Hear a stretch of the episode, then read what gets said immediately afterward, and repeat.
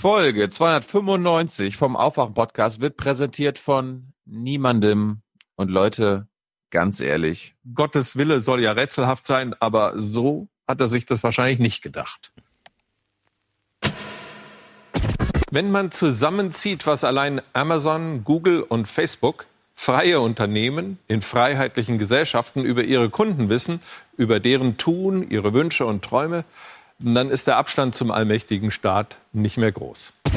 Viel ist nicht rumgekommen gestern bei der Befragung von Facebook-Chef Mark Zuckerberg im EU-Parlament, auch weil äh, viele Abgeordnete das Ganze eher zur Selbstdarstellung genutzt haben. Wollen Sie gemeinsam mit Steve Jobs und Bill Gates als einer von drei Giganten in Erinnerung bleiben, die unsere Welt reicher machen, oder als Genie, das ein digitales Monster erschaffen hat, das unsere Demokratie zerstört? Die Fragen sind härter als gedacht, aber ein Kreuzverhör lässt das Format des Treffens nicht zu. Das passt Zuckerberg ganz gut. Ich hatte äh, ihn gefragt, ob es äh, tatsächlich sicher ist, dass ich in Zukunft Facebook nutzen kann, ohne alle möglichen Daten freizugeben, die gar nicht nötig sind für die Nutzung von Facebook. Darauf hat er leider nicht geantwortet. Und so bleibt am Ende vor allem ein schaler Beigeschmack. Das Treffen hat zwar stattgefunden, aber in Brüssel gibt es danach mehr Fragen als Antworten.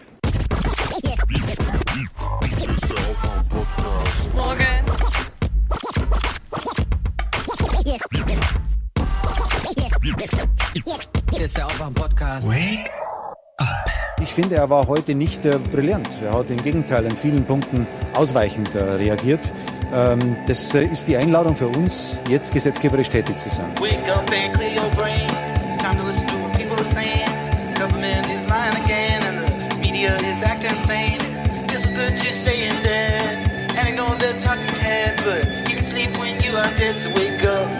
In Frankreich lässt Macron gerade ein eigenes Gesetz erarbeiten, mit dem er in Wahlkampfzeiten gegen Falschmeldungen im Netz vorgehen kann.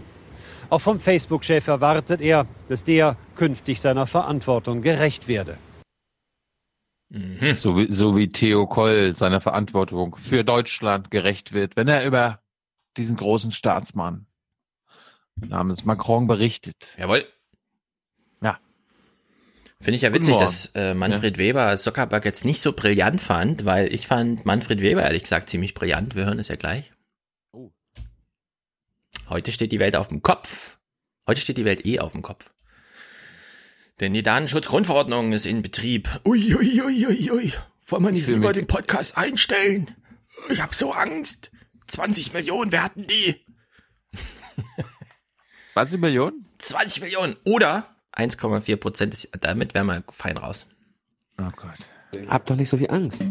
Ja. Habt doch nicht so viel Angst. Ja, habt da mal nicht so viel Angst, Leute. Mensch, diese Panik, das ist ja unglaublich. Als wäre schon wieder Jahr 2000 Bug oder sowas.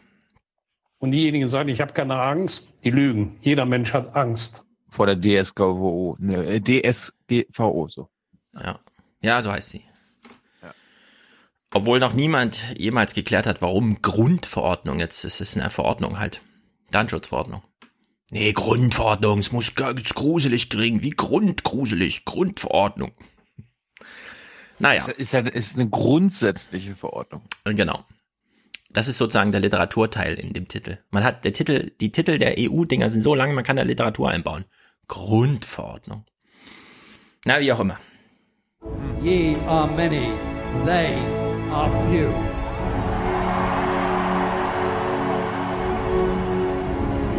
Willkommen im 1% Club.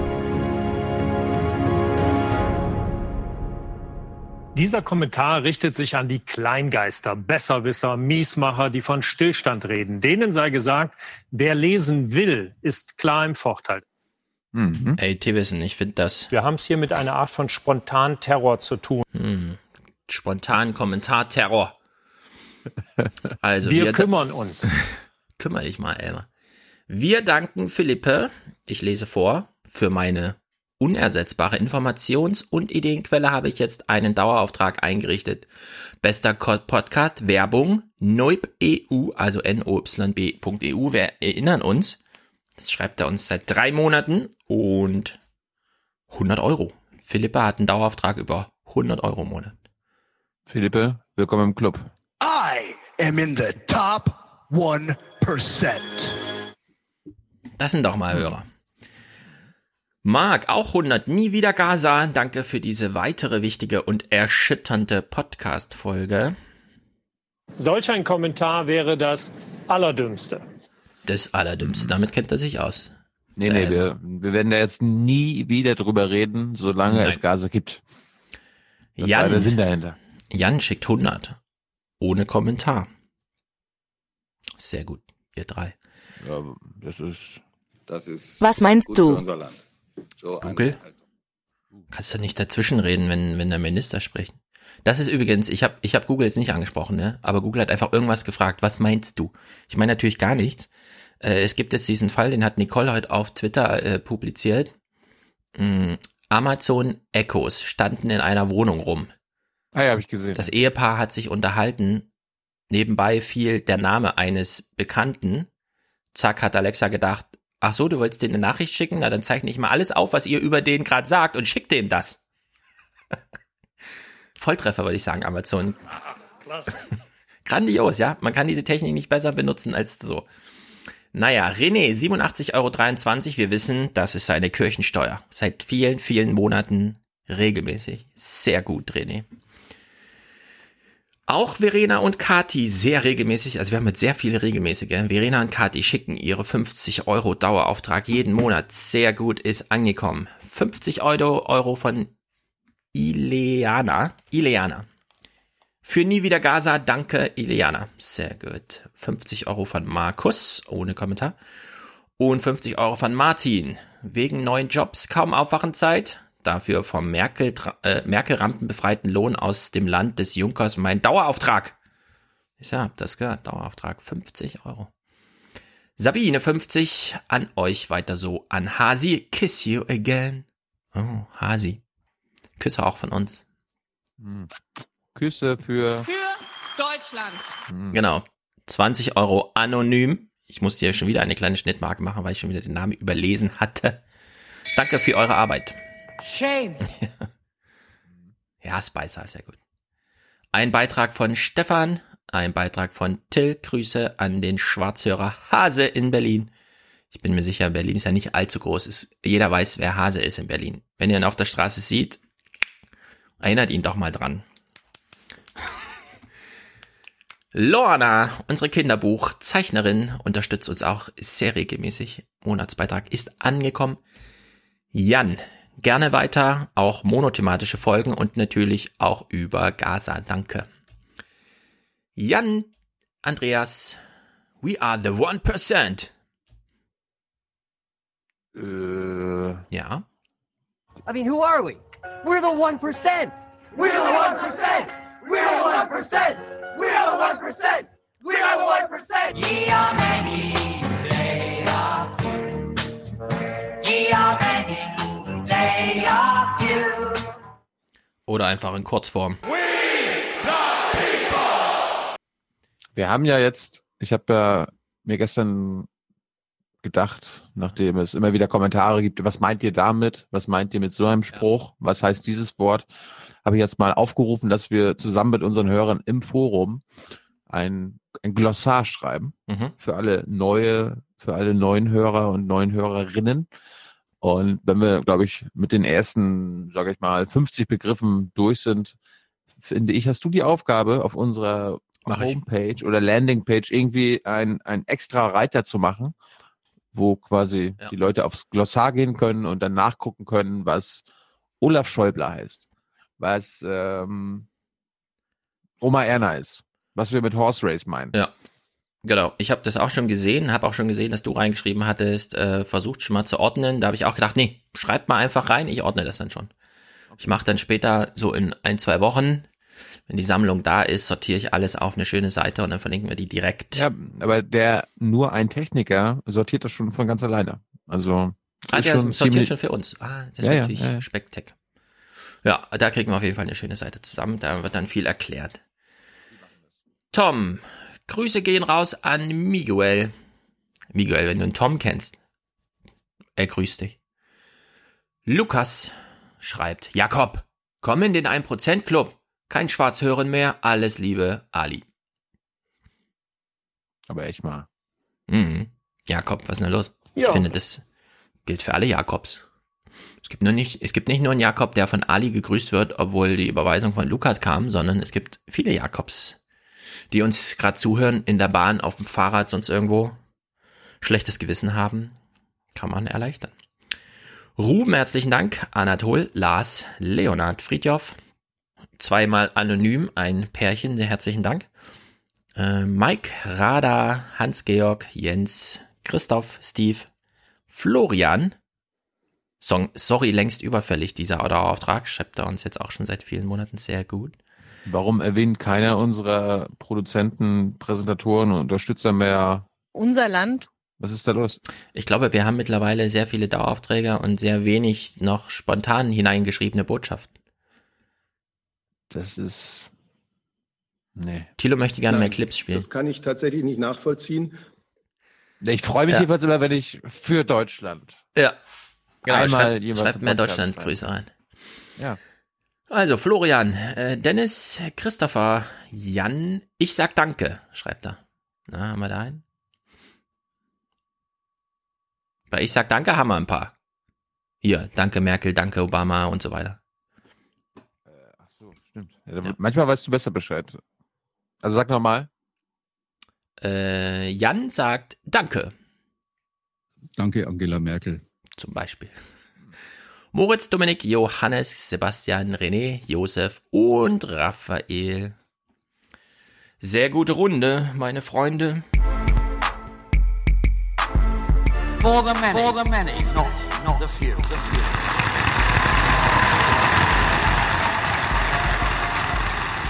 Sie entscheiden per Applaus. Äh, Olaf Scholz, Liebling des Monats. Das ist sehr, sehr gut. Passt heute noch besser als damals. Aber Harald Schmidt hat so vorgelegt damals. Ey, da, bis heute ist super aktuell.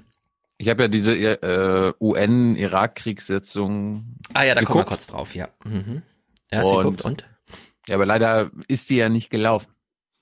Also er hatte den Fernseher laufen und die kamen ja alle erst noch rein. Fischer Ja, und Kofi Annan, die haben sie alle begrüßt und er hat Ja. sich dann darüber lustig gemacht. Aber ich dachte jetzt, dass du meinst, Schmidt guckt wirklich diese legendäre Sitzung, wo Colin Powell seine sieben Minuten nutzt, um Nee, also genau, diesen Moment passt er nicht ab, aber er kommt alle zwei Minuten mal wieder auf den Bildschirm. Ach, da ist ja der Hans Ja, Blitz ja. und dann macht er sich lustig über den Ja, ja. CDF-Moderatoren und so. Das ist eine lustige Sendung.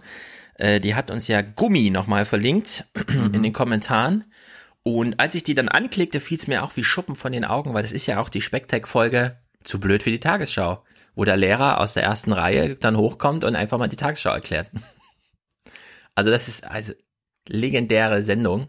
Hat mir gleich ein paar Ideen gegeben für unsere äh, 300. Folge, weil wir werden natürlich wieder ein paar unserer Gäste aus dem Publikum, also Mhm. Leute, Leute wie dich, der das gerade hört oder die das gerade hört, Ja. auf die Bühne zerren und Ja. mit ihnen spielen.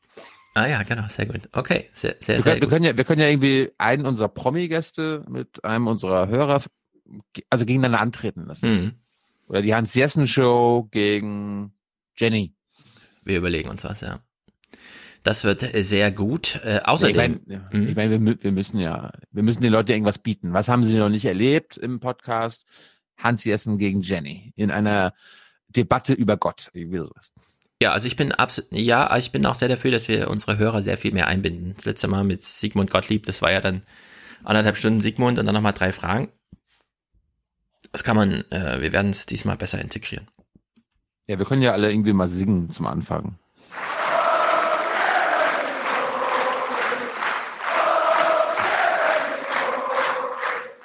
Oh, Jeremy Corbyn. Oh, Jeremy Corbyn. Ich bringe dann den Macron-Kanon mit und dann gucken wir, wer laut das ist. Nicht nur im Forum. Hm? Du glaubst, du glaubst, dass jemand mit dir den Macron mitsingt, ja? Ja, glaub schon. Never. Nicht nur im Forum ging es hoch her, sondern auch in den Kommentaren. Es sind ja nicht viele Kommentare, aber Qualität 1A. Gerald zum Beispiel äh, hat nochmal äh, die royale Berichterstattung, äh, also auch nochmal erschüttert gezeigt und Strolz nochmal erwähnt. Wir wissen ja, Gerald kommt aus Österreich. Armin Wolf hat wohl in seinem ZIP-2-Gespräch zum ähm, Abschied von Strolls nochmal auf Junge Naiv referenziert und Gerald schreibt, Tilo ist also offiziell der erste Journalist, wo Strolls quasi seinen Rücktritt angekündigt hat. Wenn Kern in den nächsten Wochen zurücktritt, wird Thilo in Zukunft der Parteichefmörder von Österreich sein. Und jetzt kommt. Mein Eindruck direkt nach dem Gespräch mit Kern, wir haben es ja noch nicht geguckt, aber ich habe es ja damals schon gesehen, war, das ist sein Abschiedsgespräch.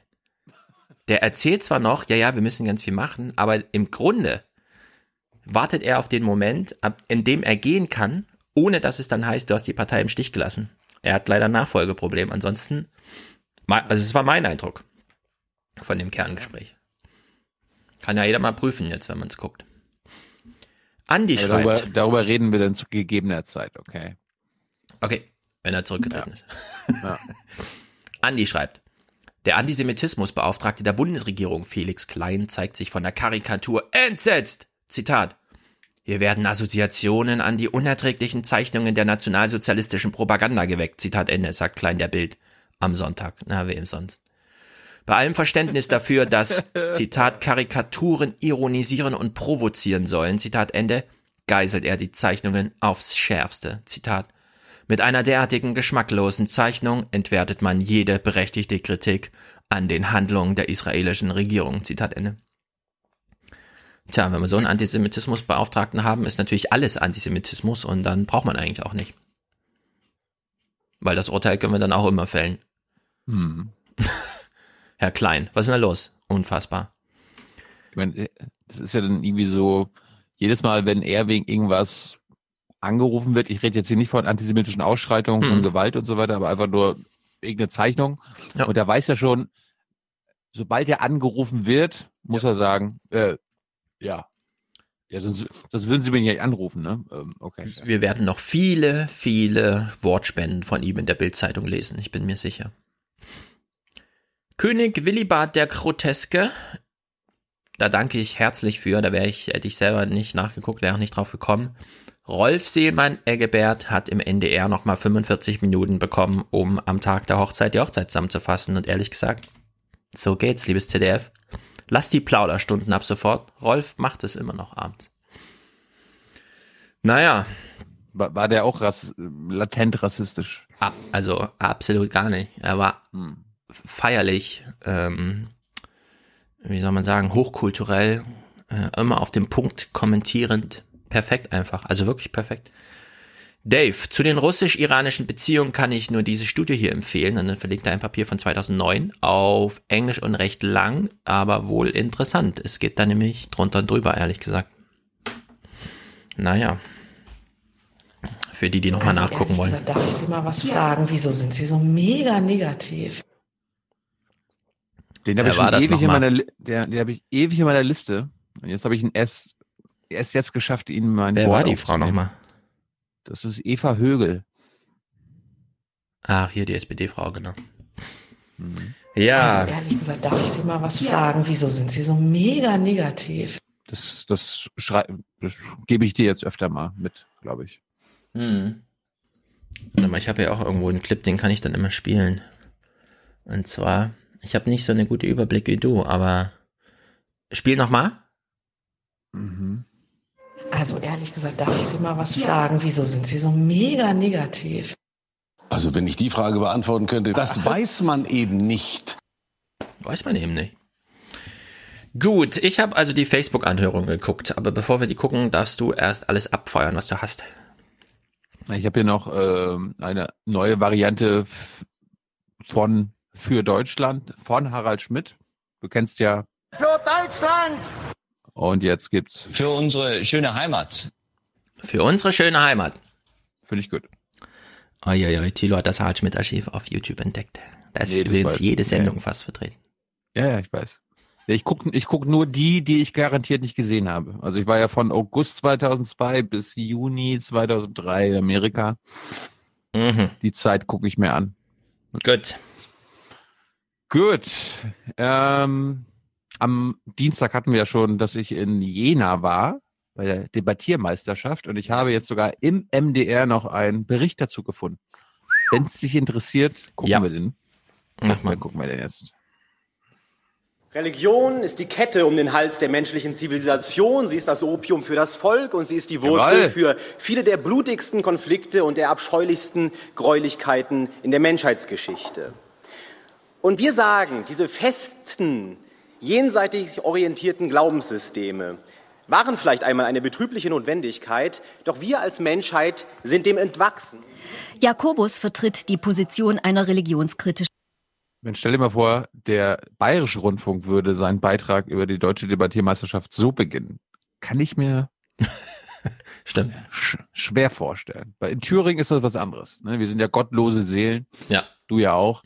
Absoluter Heide. Heide durch und durch. Regierung. Debattiert wird hier nach strengen Regeln. Rechts die Opposition, auf der anderen Seite die Regierung. Nicht nur das Thema, auch die Position wird zugelost. Das waren noch Zeiten, als die Opposition rechts war und die Mhm. Regierung links. Das kennen wir ja gar nicht mehr. Heißt, was die Studenten hier vertreten, muss nicht ihre persönliche Meinung sein. Eine Jury, die Hälfte davon Studenten, hört aufmerksam zu. Na, die eine Sache ist, dass Religion Gemeinschaft bietet. Und ähm, klar, Gemeinschaft kann man auch in einem Fußballclub haben oder etwas ähnliches, aber die Religion ist anders in dieser Hinsicht, weil sie eine Gemeinschaft bietet, die über Grenzen und über die Zeit hinweg bestehen kann. Warte mal, so einer hat es in die Finalrunde der deutschen Meisterschaften debattieren geschafft. Der, der war sogar Teil des Siegerteams. Ich hab's nicht verstanden. Ich hab's nicht verstanden. Wer das Finale bestreitet, das haben die Teams erst kurz zuvor erfahren. 76 aus Deutschland, Österreich und der Schweiz waren angetreten. Die Debattiermeisterschaft wird einmal im Jahr ausgerichtet. Meistens sind das große Unistädte wie Berlin und Heidelberg, Münster. Und dieses Mal haben wir uns in den Kopf gesetzt, ja, deutschsprachige Debattiermeisterschaft, Jena, das passt gut zusammen. Deswegen haben wir uns beworben, haben den Zuschlag bekommen und sind jetzt zum Glück Ausrichter der deutschen Debattiermeisterschaft. Ich frage mich ja, ob es äh, irgendwie so eine UEFA oder FIFA der Debatten, weltweiten Debatten gibt und dann, okay, wir Wer haben uns weiß. beworben und wir haben auch Gesetze geändert und die ganzen Leute äh, müssen bei uns Mhm. auch keine, keine Steuern zahlen und Werbeverbot, drei Kilometer um das Schwimmbad herum oder so. Wer weiß. Vor zehn Jahren hat Thorsten Rössing diesen Wettbewerb gewonnen. Heute hat er ein Beratungsunternehmen. Beim Debattieren Erfolg. habe er gelernt, sich schnell in komplexe Zusammenhänge einzuarbeiten. Der zweite Punkt, ich muss mich in eine vielleicht ja, ungewöhnliche Meinung hineinversetzen, eine politische Meinung, die ich selbst nicht habe und muss aber verstehen, ähm, wie der Gegner in dem Moment denkt und wie ich dafür argumentieren kann oder gegen argumentieren kann. In diesem Jahr haben Julian Stastny und Stefan Torges aus Berlin gewonnen. Sie haben die Jury rhetorisch und argumentativ überzeugt. Solche Reden wie hier würde man gern öfter in den Parlamenten dieser Welt hören, weil sie so sachlich waren und weil die Redezeit auf sieben Minuten begrenzt war. Ja, Norbert Lammert hat ja die Diskussion angestoßen mit dem Hinweis, im Bundestag lieber vom Platz aus debattieren, statt ans Rednerpult gehen und irgendwas abzulesen. Fand ich eine gute Idee. Gestern ging das rum. Ist so Europaparlament-Style. Stil. Der Redner hebt sich nicht hervor, indem er nach vorne geht, sondern ist mit seinen Kontrahenten auf Augenhöhe am Platz, aber wer weiß. Ehrlich gesagt, die beiden Ausschnitte fand ich super langweilig. Äh, Ich hoffe, es war nicht zu öde den Tag. Ich hatte dachte, Spaß. die können das besser. Na gut. Ich hatte gesagt, Ein toller Nachmittag, der allen Beteiligten richtig Spaß gemacht hat. Ja. Äh, Ich hatte von Dienstag noch einen Clip übrig. Ich wollte Mhm. nämlich zeigen, wie das Heute-Journal am Samstag, am 19. Mai gestartet ist. Und du musst unseren Hörern sagen, was du siehst. Der Bräutigam lüftet den Schleier und die Welt schaut gerührt zu. Oh, guck mal. Oh. Die royale Hochzeit in Windsor war heute zweifellos das Ereignis, Schöne das quer über den Globus die größte Aufmerksamkeit auf sich zog. Guten Abend zum Heute-Journal. Natürlich Hallo, kommt das. Brautpaar auch in unserer Sendung nicht zu kurz, zumal ihre Verbindung ja eine gesellschaftspolitische Dimension hat, die über ein schmuckes Celebrity-Event hinausgeht. Liebes ZDF, so geht es nicht. Wir kennen uns ja auch ein bisschen aus. Wenn das Thema ist royale Hochzeit, ist es wirklich nicht so schwierig, Bilder zu finden, die man auch im Online-Zweitverwertungsding senden kann. Wie kann das sein, dass eine fucking königliche Hochzeit irgendwie Übertragungsrechte hat? Ja. Nee, darum ging's nicht. Hier ging's nicht Nee? darum, dass die, dass die, nee, das hat mit dem Königshaus gar nichts zu tun, sondern das hat mit denjenigen, die die Sendung, also die das Material produzieren, also britischen Sendern oder so weiter zu tun. Und meine Vermutung ist, beim ZDF sitzen wieder nur Angsthasen, die dann, oh, dürfen wir das, dürfen wir das verwenden? Ruf lieber mal den Justiziar an, dann wissen wir, wenn man den anruft, ja, da gibt's eine extra Stelle im ZDF, die diese Recht, die, die ist wie äh, Herr Klein bei Antisemitismus. Sie wollen Bilder im Fernsehen oder im Internet zeigen, in meinem Sender? Nein, ich verbiete Ihnen das. Ja, also sobald man die klärende Rechtsstelle beim ZDF anruft, heißt es, nein, diese Bilder dürfen auf gar keinen Fall, wir gehen dieses Risiko nicht ein. Hier hätte man sagen mutig sein halt, müssen. liebe, äh, ja, genau. Liebe Redaktion, sagt doch einfach. Man muss dann auch die Kraft haben, es einfach zu ignorieren und die Furche weiterzuziehen. Liebes ZDF, ihr, ihr, wenn ihr eine journalistische Sendung macht, ist es, ich würde sagen mal Zitatrecht oder sowas, ja. Nein, es könnte sein, dass von ITTV oder wer auch immer äh, später dann einen Anspruch stellt über 3000 Euro, ja, und dann kann man das auch bezahlen. Also Die solche hatten doch- Bilder die nicht. hatten doch eigene wirklich- Kameras da. Wofür bezahlen wir denn zwei Milliarden für das ZDF? Wirklich, das ist unfassbar. Das ist einfach aus Angst.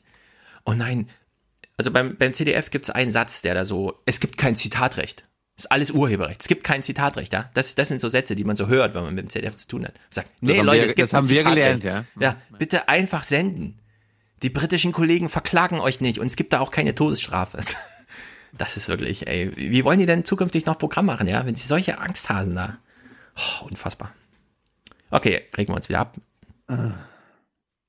Also, es gab mal wieder an dem Tag auch Tote, es gab irgendwelche Wahlentscheidungen, es gab irgendwelche Regierungsbildungen, aber Mhm. für Marietta Slomka war auch Topmeldung hier die Wedding.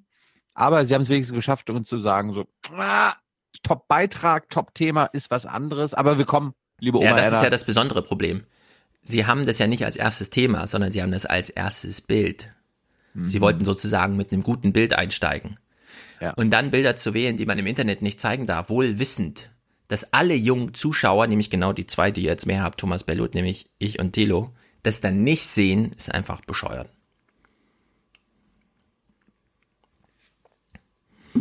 Naja, Junge, du hast nichts kapiert. genau. Bellut. Jetzt können wir ihn ja wieder ärgern, ne? Also, jetzt, wo sie uns nicht wollen. Wir waren ja die letzten Monate seit Januar sehr, sehr lieb zum ZDF. Habt ihr alle gemerkt? Nee, wir gucken deswegen so viel Tagesthemen, weil das wirklich die besseren Nachrichten sind. Und das haben Du wir auch die ganze nächste- Zeit so gesagt. Du guckst nächste Woche mal wieder heute Journal, bitte. Klaus Ei, Kleber ei, ist zurück. Ei. Na, von mir aus. Ich habe nämlich gehört, wir wurden auf Twitter darauf hingewiesen, dass er sich abfällig über Italien geäußert hat. Dann gucken wir nächste Woche. Die sind jetzt ja wieder gefährlich. Die sind jetzt ja wieder sehr gefährlich. Ja. Gerade, weil wir ja wissen, Wir sind die Guten. und die Italiener sind jetzt die Bösen. Ja. Also es gab aber einen Beitrag im Heute-Journal zu dem Thema. Äh, die Fünf-Sterne-Bewegung und die Lega Nord, äh, die Linksaußen mit den Rechtsaußen machen jetzt eine Koalition. Und äh, die machen ja beide noch eine Mitgliederbefragung. Und die werben jetzt um Zustimmung. Das war ganz Mhm. lustig. Die Lega und ihr Vorsitzender Matteo Salvini wollen deren Zustimmung zu einem Regierungsbündnis mit der Fünf-Sterne-Bewegung und einem Koalitionsvertrag, der angeblich alles ändern soll, zunächst aber vor allem das Blaue vom Himmel verspricht. Einen bedingungslosen Bürgerlohn, die Rückkehr zu einem früheren Rentenalter, einen einheitlichen Niedrigsteuersatz, also ein Füllhorn von Wohltaten.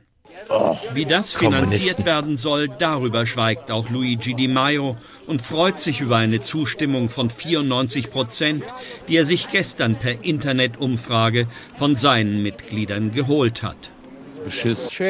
Sicher, es gibt noch Fragezeichen, was davon umgesetzt werden kann und was nicht. Aber wir leben in Italien seit 40 Jahren mit Fragezeichen und der Angst, dass wir es nicht schaffen. Ich habe auch unterschrieben und Nein angekreuzt, weil ich nicht glaube, dass die Fünf-Sterne-Bewegung anständig auf die politischen Themen vorbereitet ist. Das ist alles nur Show, was die machen. So oder vielleicht noch schlimmer sehen es auch die Finanzmärkte. Ja.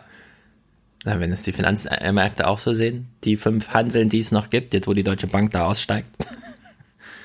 Aber jetzt habe ich mich natürlich gefragt, was macht Herrn Mark denn so nervös? Tja, gute Frage. Der Kommunismus. Auch wenn die Forderung nach einem Erlass von 250 Milliarden Euro an Staatsanleihen durch die Europäische Zentralbank in dem Koalitionspapier nicht mehr auftaucht, allein die Idee machte die Anleger bereits hoch nervös. Allein die Idee. Ja. Italien will also einen Schuldenerlass um 250 Milliarden. Könnte ungefähr der Betrag sein, den Deutschland an Zinsersparnis dadurch gewonnen hat, dass sie immer behaupten, ganz Europa ist scheiße, legt da bloß nicht euer Geld an, kommt zu mir. Gebt's der schwarzen Null. Und da fände ich es ja fair, wenn man da einen kleinen Ausgleich schafft. So ein Blödsinn. Ja, Jeder Elmar. für sich. Jeder für Jeder für sich, genau. War gestern auch wieder so lustig, ne? Merkel in China. Und dann äh, steht bei Spiegel Online tatsächlich, ich muss mal meinen Twitter rauskramen. Es ist unglaublich, was man mittlerweile ertragen muss, wenn man einfach nur mal ein bisschen Nachrichten gucken will. Die FAZ hat also einen Text und der endet mit folgenden Worten. Das zwar wirtschaftlich starke, aber doch so viel kleinere Deutschland als China ringt unterdessen nicht nur mit dem über Jahrzehnte so engen Partner Amerika. Jetzt kommt der beste Satz überhaupt. Merkel muss außerdem mit ansehen, wie die Europäische Union an mehreren Stellen bedrohlich auseinanderdriftet. Diese Last bis nach China und wieder zurückzuschleppen, zehrt an ihren Kräften. Ja, Merkel ist verdonnert dazu, es ist ihr Schicksal, mit anzusehen, wie Europa bedrohlich auseinanderdriftet. Mm. Ja, so kann es gehen, obwohl ich wusste und selber fühle, dass das auch schmerzhaft ist. Ja, also damals, ne? Große Koalition und so. Die erste. Da war die FAZ ganz stark da drin zu behaupten, die SPD darf. 1967. Äh, naja, die zweite jetzt, also die, die eigentliche Großkoalition. Da war die FAZ ganz stark darin, also immer zu behaupten, ja, die SPD, die darf zwar ein bisschen mitregieren, aber die Richtlinienkompetenz, die liegt bei der Merkel. Und jetzt, 15 Jahre später oder so, ja, na gut, 2013, stehen sie da und sagen, ja, wir haben ja immer für Merkel die Richtlinienkompetenz und sie ist ja überhaupt die mächtigste Frau der Welt und in Europa, ne, und so. Aber, sie steht daneben und muss mit ansehen, ja, also Merkel muss außerdem mit ansehen, wie Europa kaputt geht. Das ist wirklich sch schlimmes Schicksal für Merkel. Ja, Politik Wir ist Zuschauen als Beruf. Europa. Wir brauchen Europa und ein starkes Europa. Es geht um Deutschland und seine Zukunft. Ja, was denn nun? Ja, Merkel, das ist wirklich schade alles. Schade, schade, aber auch für Deutschland. Ja, den habe ich natürlich auch. Es ist schlimm, ist das. Schade. Schade auch für Deutschland. Ähm, einer, der unser schönes Europa, unser deutsches Europa kaputt machen könnte, der auch bestraft werden muss, ist ja ein, ist dieser Lega Nord-Schweine, der Salvini. Und der, der redet jetzt von Barbarei und Sklaverei. Pass mal auf. Die Financial Times schreibt, dass mit uns die Barbaren nach Rom kommen. Aber besser Barbaren als Sklaven, die ihre Würde, ihre Zukunft, ihre Unternehmen, sogar ihre Grenzen verkaufen. Deshalb Italiener zuerst. Ja, ist natürlich ein strategischer Fehler von ihm. Äh, er darf einfach so Sätze wie Italien zuerst nicht sagen, weil dann ist das der Satz, den ja, also ja, wir interessieren uns dann für nichts mehr. Er hat Sklaven gesagt, aber er hat auf jeden Fall Trumps Satz gesagt. Na dann, hauen wir mal drauf. Hast du jetzt in den, letzten, in den letzten Tagen in den Nachrichten, also im Fernsehen oder auf den Nachrichtenseiten der, der, des inneren Mainstreams irgendwas über Italien gelesen, was nicht nach Gefahr, Nein. nach schlimm, nach Pro, die machen uns Probleme ausgesehen hat? Nee, und äh, ehrlich gesagt, ich finde es auffällig, dass es äh, denen selber nicht auffällt, oder bemerkenswert, dass es denen nicht auffällt, dass, dass Deutschland jetzt mittlerweile wirklich nur noch mit Geld argumentiert. Also von der europäischen Idee oder so nichts, nur noch Geld, Geld, Geld, Geld, Geld, Geld. Wir haben so viel Geld wie nie zuvor, aber es ist bedroht. Geld, Geld, Geld. Apropos Geld, Geld, Geld, den kennen wir ja. Olaf Schäuble. Ja, ich meine, der Renzi, ja, der wollte mal eine europäische Kindergartenpolitik und sowas machen. Um sowas hat er sich Oh, gekümmert. Frankreich kommt mit ihr zwei Fremdsprachen und so. Und die Deutschen, äh, Geld, Geld, Geld, Geld, Geld, Geld, Geld. Dafür ist kein Geld da. Wir müssen hier wettbewerbsfähig sein. und für irgendwelche Kindergärten oder zweiten Fremdsprachen. Ihr lernt hier eine Fremdsprache, nämlich die, mit der ihr am meisten Geld verdienen könnt. Mathematik. Das ist hier Englisch, Globalisierung und so. Und das reicht. Genau. Wir müssen ja hier nicht nochmal irgendeine Sprache lernen, damit wir uns untereinander in Europa verstehen. Ja, also irgendwie am besten noch drei Fremdsprachen, irgendwie Italienisch, Spanisch und Französisch oder was. Ja. Am besten hier noch Polnisch oder was, damit wir Ja, gar wirklich, nicht mit An Polnisch. damit wir gar nicht mit Annette Dittert am Ende der Sendung reden müssen, sondern am besten gleich mit jemandem aus Polen, ja? Polnisch. So also jetzt wird's noch. absurd. Also echt mal. Da, da wird's pervers. Mhm. Mann, Mann, Mann. Aber Olaf Schäuble war zu Gast in meiner Heimat. Und da gab es eine ganz kurze Meldung. Das wurde einfach mal weggemeldet, dass er da war. Aber er hat mal wieder was gesagt. Scholz lobte die Politik der Landesregierung bei der gebührenfreien Kita. Dort sei das Geld des Bundes gut angelegt, so der Bundesfinanzminister. In Sachen Breitbandausbau betonte er, seien in der Vergangenheit Weichen falsch gestellt worden. Dort gebe es Nachholbedarf. Künftig soll der Ausbau über die Versteigerung der 5G-Mobilfunklizenzen finanziert werden. Bis dieses Geld zur Verfügung stehe, schlage er vor, die Überschüsse des Bundes dafür zu investieren. Jetzt mal ehrlich. Ich weiß nicht. Sind wir in der falschen Filterblase? Kriegen wir irgendwas nicht mit? Aber es gab doch zwei große politische Fehler. Das eine war Hartz IV und das andere war von Eichel diese milliardenschwere Versteigerung von Mobilfunklizenzen, weil wir bis heute an der Refinanzierung mit, du willst einen ganzen Gigabyte pro Monat verbrauchen, also das gibt's leider nicht für unter 20 Euro. Ja, so. Und jetzt ist sein, seine große Idee zu sagen, wir nehmen mal die 5G wir hätten sie ja gerne, ja. Ist überhaupt technisch schon fertig, aber er hat jetzt schon einen Plan, wie er damit wieder das Geld einsammelt. Oh, ist wirklich unglaublich. Dort, wo 5G und Glasfaser ist, entsteht Leben und Wachstum. Und wo es fehlt, hat man kaum eine Perspektive. Willst du nicht, dass hier irgendwo Leben entsteht? Ja, das Leben entsteht leider nur in der äh, Kasse von Olaf Schäuble bei sowas. Also wenn er das, wenn das seine Idee jetzt ist. Ist wirklich unglaublich mittlerweile. Sie entscheiden per Applaus. Äh, Olaf Scholz, Liebling des Monats. Jawohl. So, und dann war doch die Kanzlerin in MacPom. Auch. In ja, gut, Vorpommern. sie ja. ja, ja, genau. Nee, die wohnt da nicht. Ja, also sie der- kommt da Heimat, Wahlkreis. Heimat, Heimat. Naja, so ein bisschen. Auf jeden Fall war dann auch ein Abgeordneter an ihrer Seite, den du gut, gut kennst und magst, Philipp Amthor. Der sagt jetzt nichts, von dem hörst du jetzt nichts, aber der ist, das ist ja das Einzige, was du da machen musst als Abgeordneter, wenn du mit dem Regierungschef irgendwo bist. Du musst immer nur an, an seiner Seite sein, damit für den Fall, dass fotografiert wird Ja. oder gefilmt wird, dass du immer im Bild bist. Hm. Und Philipp Amthor hat das gut gemacht. Aber was wollte Mutti denn jetzt? Hör mal rein. Ein Team und gleiche Ausrüstung, gleiche Funkfrequenz. Nein, leider nicht. Noch gibt es einige Hürden bei der deutsch-polnischen Zusammenarbeit. Seit 2016 gehen Polizisten beider Länder aber gemeinsam in der Grenzregion auf Streife. Personell muss sich die Bundespolizei in der Region in den nächsten Jahren neu aufstellen.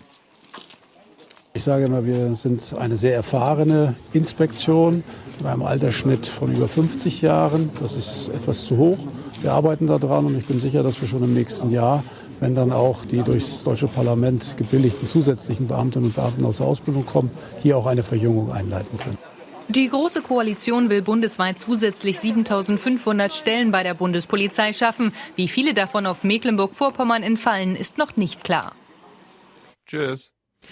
Ja, was hat er jetzt gesagt? Kein, sie hat keinen O-Ton abgegeben. Nee. Na, Nee. Vielleicht hat sie nicht die gleiche Funkfre Funkfrequenz gehabt wie, es, wie die Medien. Was hat er eben gesagt? Äh, Sie wir sind eine sehr erfahrene Inspektion, weil wir sind alle schon Opis oder so, ne? Ja, ja. Er meint aber irgendwas mit 50 Jahren, oder? ja durchschnittlicher. Ja. Also ich habe letztens im Deutschlandfunk Hintergrund ne, äh, eine erschreckende Zahl gehört. Du kannst tippen, wie viel der Ärzte sind, der Hausärzte sind über 60 Jahre alt. Also der Hausärzte, die mit eigener Praxis, wo du hingehen kannst und so weiter. Wie viele davon? Wie hoch ist der Anteil derjenigen, die über 60 Jahre alt sind? In unserem Land? In Deutschland. 47 Prozent. Ja, also jeder Dritte. Jeder Dritte ist über 60. Und sehr viele noch- sind schon im Rentenalter. Also da Da sind tickt, in zehn, da sind in zehn Jahren noch zwei Drittel da.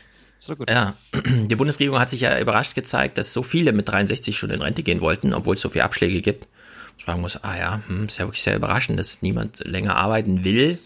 Ja, die, die haben halt nur das Geld im Kopf und sagen sich, ja, wenn ich mit 67 mehr Geld in der Tasche habe, wenn ich in Rente Ja. gehe, als mit 63, wie kann ich denn mit 63 in Rente gehen? Ja, wenn man jetzt den Ärzten den gleichen Fair, ähm, Feierabendwunsch unterstellt, ja, Lebensfeierabendwunsch, und sagt, die würden mit 63 konsequent ihre Praxis zumachen, verlassen.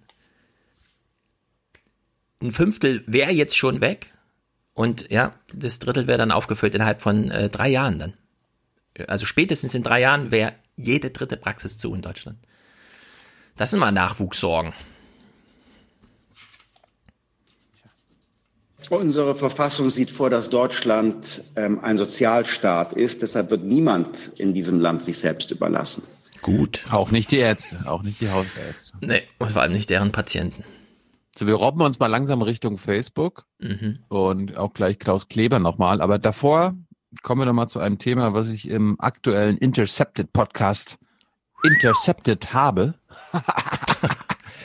äh, Jeremy Scale hatte nämlich seinen Kollegen Elan Nairn zu Gast. Ich habe jetzt vergessen, wie er ausgesprochen wird. Und da kommt jetzt eine Passage über Medienwirkung. Mhm. Und es kam ja auch immer, Tilo, höre ich, hör ich öfter, also weniger von unseren Zuschauern, aber mehr von meinen Kollegen zum Beispiel, ja. Mhm. Oder irgendwie so die Klaus Kleber-Generation, so, oh, jung, Alter, ist ja nett, ist ja schön und gut, dass du immer zu den Drohneinsätzen fragst, zu den, äh, hier, wie heißen sie, diese, diese, diese, Diese Schlepperverbrecher. Mhm. oder irgendwelche Doppelmoral, äh, Außenpolitik der Bundesregierung und so, oder was soll das immer? Es reicht doch, wenn du es mal ansprichst und so weiter. Und Alan Dare, Nairn sagt jetzt mal, worauf es eigentlich in der medialen Öffentlichkeit ankommt. Und ich finde, das passt auch gut zu unserem Podcast. Und äh, ich will dich mal nicht spoilern. Hör, hör mal rein. If you look at Trump's popularity now, it's more or less within the normal range. His approval rating is in the low 40s, which is not shocking for an American president. If the facts of what he and the, the extremist Republican Party are doing now were being hammered day to day in the American uh, press and coming through the TV, I think his ratings and the Republicans' ratings would be in the 20s, if not uh, lower. But that's not coming through because the rhythm of repetition is basically everything in politics. Because under the American system, there's no centralized state censorship, unlike the old Soviet system. So almost everything, almost every atrocity committed in the U.S. system is on the public record somewhere. But unless it's repeated, hammered away day after day on the big media outlets, it may be on the public record, but it's not in the public consciousness. And that's all that matters in politics what is in the public consciousness. And those that set the rhythm of repetition that determine the public consciousness, in this case, the media outlets like MSNBC and, and CNN, they have seized on this Russia scandal as their theme. They want to attack Trump, they want to go after Trump, but they devote vast portions of their airtime to speculation. To the exclusion of hammering away on all these other themes about the outright decimation and crushing and theft of uh, the American working class at the hands of this uh, administration. And a lot of people look at that, you know, all that Russia stuff and the Stormy Daniels, and they say, well, yeah, he's a corrupt guy. He told us he was a corrupt guy, but I don't know if this is fair. I mean, I don't know what they're doing to him. I don't know if this is entirely uh, fair. And it's enabled him to keep his head above water uh, politically in a way that he would not be able to do if just the hard, established, clear facts with no speculation were being hammered uh, day after day about what he's doing to the health of Americans. So, das hat mich, ja- das hat mich erinnert. Mhm. Das kannst, du kommst, kannst du gleich mal erklären. Aber das hat mich an Elmar Thewissen erinnert, der uns ja mal gesagt hat, ey, das haben wir gesendet. Das ist äh, Public Record, das haben wir gemacht und so weiter. Aber unser Punkt ist ja, wo, ne, auf welche Themen konzentrieren Sie sich? Was ist, was landet in der German Consciousness? Ja, was landet bei Oma Erna? Und das sind nur Themen, die immer und immer und immer und immer wieder hoch und runter gespielt werden. Ja. Und das sind halt nicht die wirklich entscheidenden Themen aus unserer linksgrün versifften Sicht. Ja, deswegen wissen wir ja, also Elmar Thewissen weiß das auch. Deswegen kommt ja Trumps Hacker, äh, äh, Putins Hacker, Putins Doping, Putins, ja, das ist halt so, Harald Schmidt hat sich ja jahrelang drüber lustig gemacht, ja. Hier Himmler, Hitler, Hitlers Hoden, Hitlers Hose, Hitlers T-Shirt, Hitlers Hund, Hitlers Berg und so. Es muss halt reingehämmert werden. Und nur, also einfach, ich meine, mittlerweile glaube ich, das geht auch nur noch mit Bewegtbild und so, in der Hoffnung, dass es auf Facebook und Twitter überall publiziert wird, weil mit einem Zeitungstext kommst du nicht mehr weiter. Ja, sowas wird vielleicht im Parlament gelesen und stößt dann da was an, aber die öffentliche Meinung, ich meine, dieses ganze Europa, wir reden ja nachher mit Annette Dittert auch darüber, da schneide ich es ja auch kurz an, wir haben halt jetzt Smartphones. Alle fünf Minuten befassen wir uns mit Politik, selbst wenn wir gar nicht politische Menschen sind. Facebook ist sehr stolz drauf gewesen, ja, bei uns, also wir erreichen noch Menschen mit Politik, die sind für niemanden sonst erreichbar. Nur wie erreicht man die denn mit Politik? Na, mit denen, was halt auf Facebook gut funktioniert. Und das sind halt diese kleinen Vorschlaghämmer, die dann Schlag auf Schlag auf Schlag und dann hat man da seine Filterbubble und es sind seine Groups drin und so weiter. Es gibt einen sehr interessanten, also das ist jetzt wirklich eine Empfehlung, den gestrigen The Daily Podcast.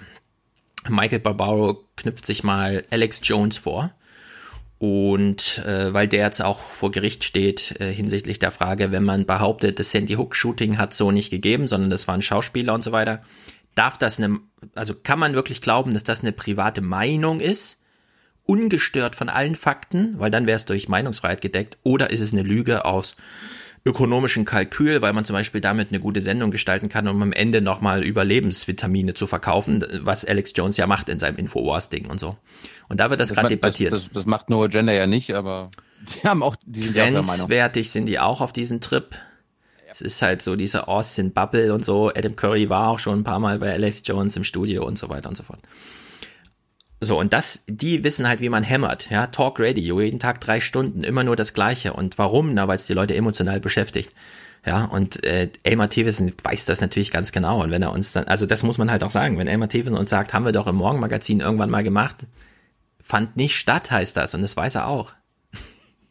Das ist sozusagen die, das, das Ausreden, weil die Sachen, die ihm am Herzen liegen, Putin ist ein Arsch, äh, das erzählt er uns ja jeden Tag, ja. Da kommt eine Fake News Story nach der anderen und wie die russischen Trolls das wieder gemacht haben und so. Also die, die Logik ist, die ist auch nicht neu, muss man ehrlich sagen. Werbung hat vor 30 Jahren schon so funktioniert. Wenn du VW zum tollsten Unternehmen der Welt machen wolltest, musstest du jeden Monat zwei Millionen Euro durchkloppen in zehn Ta Tageszeitungsseiten und konzertiert, 20.15 Uhr, überall der gleiche Clip äh, bei RTL 2 und äh, der, der letzte, der dann noch in der AD gesendet werden darf und so. Fußball-WM durchfinanzieren. Weil, hämmern, das, hämmern, das, hämmern. Das zeigt ja auch die Macht unserer Massenmedien immer noch auf. Also wenn sie wollten, dass irgendwie der Klimawandel das Thema der Menschheit ist, wenn sie wollten, dass die Armut in Deutschland das Thema in Deutschland ist, wenn es irgendwie um unsere Waffenexporte in irgendwelche Diktaturen geht, wenn ihnen das wirklich wichtig ist, wenn die Auslandseinsätze der Bundeswehr ihnen wirklich wichtig sind, dann würden sie das immer und immer und immer wieder machen. Einmal die Woche, am besten dreimal die Woche oder so weiter, damit Oma Erna das gar nicht mehr vergisst. Ja, aber nein, deswegen, es kommt halt, es ja. kommt halt immer nur alle zwei, drei Monate, weil die Bundesregierung wieder irgendwas beschlossen hat. Dann macht man mal ja. kurz einen Beitrag und dann vergisst man das wieder. Ja, da muss man aber dazu sagen, und das muss man dann eben mittlerweile auch lernen, äh, Georg Restler haben wir ja als einzigen auf dem richtigen Pfad da identifiziert, man muss dann Aktivist werden. Also man kann da nicht einfach sagen, nee, berichten wir mal ganz neutral drüber. Nee, das Thema muss einem dann wichtig sein. Und man muss das dann mit Inbrunst und ja, äh, nicht ganz vom Aktivismus zu unterscheidenden Kalkül durchkloppen. Und Mach so muss dann auch die Redaktionskonferenz gemacht werden und überhaupt. In Sachen Putin klappt es ganz gut. Äh, in Sachen Trump sind sie da sehr nachlässig, sondern da wird immer sozusagen der Vorschlag mal rausgeholt und dann gefragt, aber sind es nicht doch nur kleine Risse im transatlantischen Verhältnis, anstatt einfach mal zu sagen, nee, Leute, es ist jetzt halt, ja, so wie Amiri das gesagt hat. Bis Trump weg ist, muss der Vorschlag wir jetzt bleiben und nicht wieder fragen, braucht man doch nicht und so. Nee, das muss dann halt äh, gesetzt sein. Gut. Wir nähern uns der Facebook-Anhörung von mhm. Mark Zuckerberg. Und am 22. Mai war Klaus wieder zurück im Heute-Journal, war wahrscheinlich schon voll zurück, aber die Sendung habe ich mir angeguckt. Das war Dienstag. Und Klaus hat ein interessantes Intro für seine Sendung, aber ich dachte jetzt, er schießt sofort los mit Facebook, aber, lieber Klaus Kleber, liebes Heute-Journal, ihr habt euch was Mutiges ausgedacht und sogar was Richtiges. Guten Abend. Heute drängen Termine, ein Thema in dem Brennpunkt, das sonst eher im Hintergrund so mitläuft. Die Termine sind der bestenfalls halb Ding, ding, ding, ding, ne? Was Ja. so im Hintergrund mitläuft. Ja, vor allem dieses, äh, ich verrate Ihnen noch nicht, worum es geht, sondern ich erkläre erstmal die Manufaktur unserer Nachrichtenproduktion. Das ist bei ihm mittlerweile auch so ein Standardding, oder? freiwilliger Auftritt von Mark Zuckerberg vor einem Gremium des Europaparlaments und das bevorstehende Inkrafttreten einer bedeutenden EU-Verordnung. Jawohl. Das Thema ist Datenschutz. Und bevor jetzt jemand denkt, das sei eine auserzählte Geschichte, aus der sowieso nichts mehr wird, dann setzt Klaus, wie kommst du denn auf den Gedanken, dass 2018 Datenschutz eine auserzählte Sache wäre? Äh, welche Windung in deinem Kopf, ja?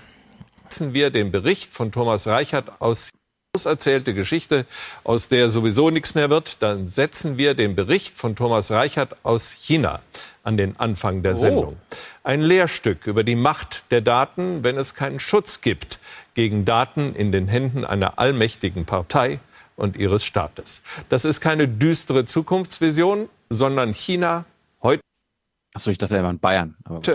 Und erst der Anfang. Ja, sehr gut. Gucken wir den jetzt oder nächste Woche? Wenn du, wenn du willst, können wir den gucken. Zur Einstimmung gerne. Mal los. Rongjiang an Chinas Ostküste wirkt auf den ersten Blick so entspannt, so idyllisch. Schön, guck mal.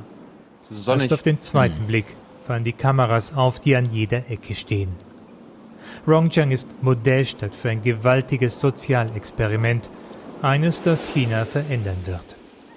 Die Stadt verteilt Punkte an ihre Bürger. Wer den Eltern hilft, kommunistische Lieder singt, kriegt Punkte. Wer zu viel Video spielt, verliert sie. A-Bürger werden ausgestellt, bekommen Hat er gerade gesagt, wer zu viel Video spielt? Moment. Das Hat er gesagt. gehört. Eltern hilft, kommunistische Lieder singt, kriegt Punkte. Wer zu viel Video spielt, verliert sie. A-Bürger werden ausgestellt, bekommen leichter Kredit und einen Job. D-Bürger dagegen dürfen nicht mal mehr mit Bahn und Flieger reisen. Vor der Kamera finden das in Rongcheng alle gut. Ich finde, dass es hier viele gute Menschen gibt. Es gibt inzwischen nur noch wenig schlechte Menschen. Das ist doch gut, oder?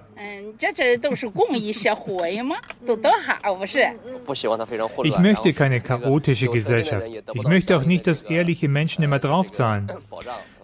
Deswegen denke ich, für Leute, die nicht ehrlich sind, die ihre Glaubwürdigkeit verloren haben, für die soll es ruhig auch staatliche Strafen geben. Platz.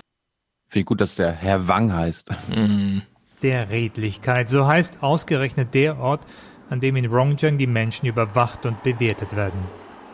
Das Amt ist ein kalter Glaspalast. Wer hierher kommt, weiß oft noch gar nicht seinen Punktestand aber er braucht die Bescheinigung für den Wohnungskauf, für die Schulanmeldung. Ohne sie geht nichts mehr in Rongjiang. Das System solle, so Chinas Staatsrat, den Diskreditierten jeden Schritt erschweren. Geht das überhaupt im Land der 1,4 Milliarden? Es geht. Die totale Überwachung dank künstlicher Intelligenz und riesiger Datenbanken. Eine Ampelkreuzung in Peking. Wer bei Rot rübergeht, erscheint auf einer riesigen Leinwand.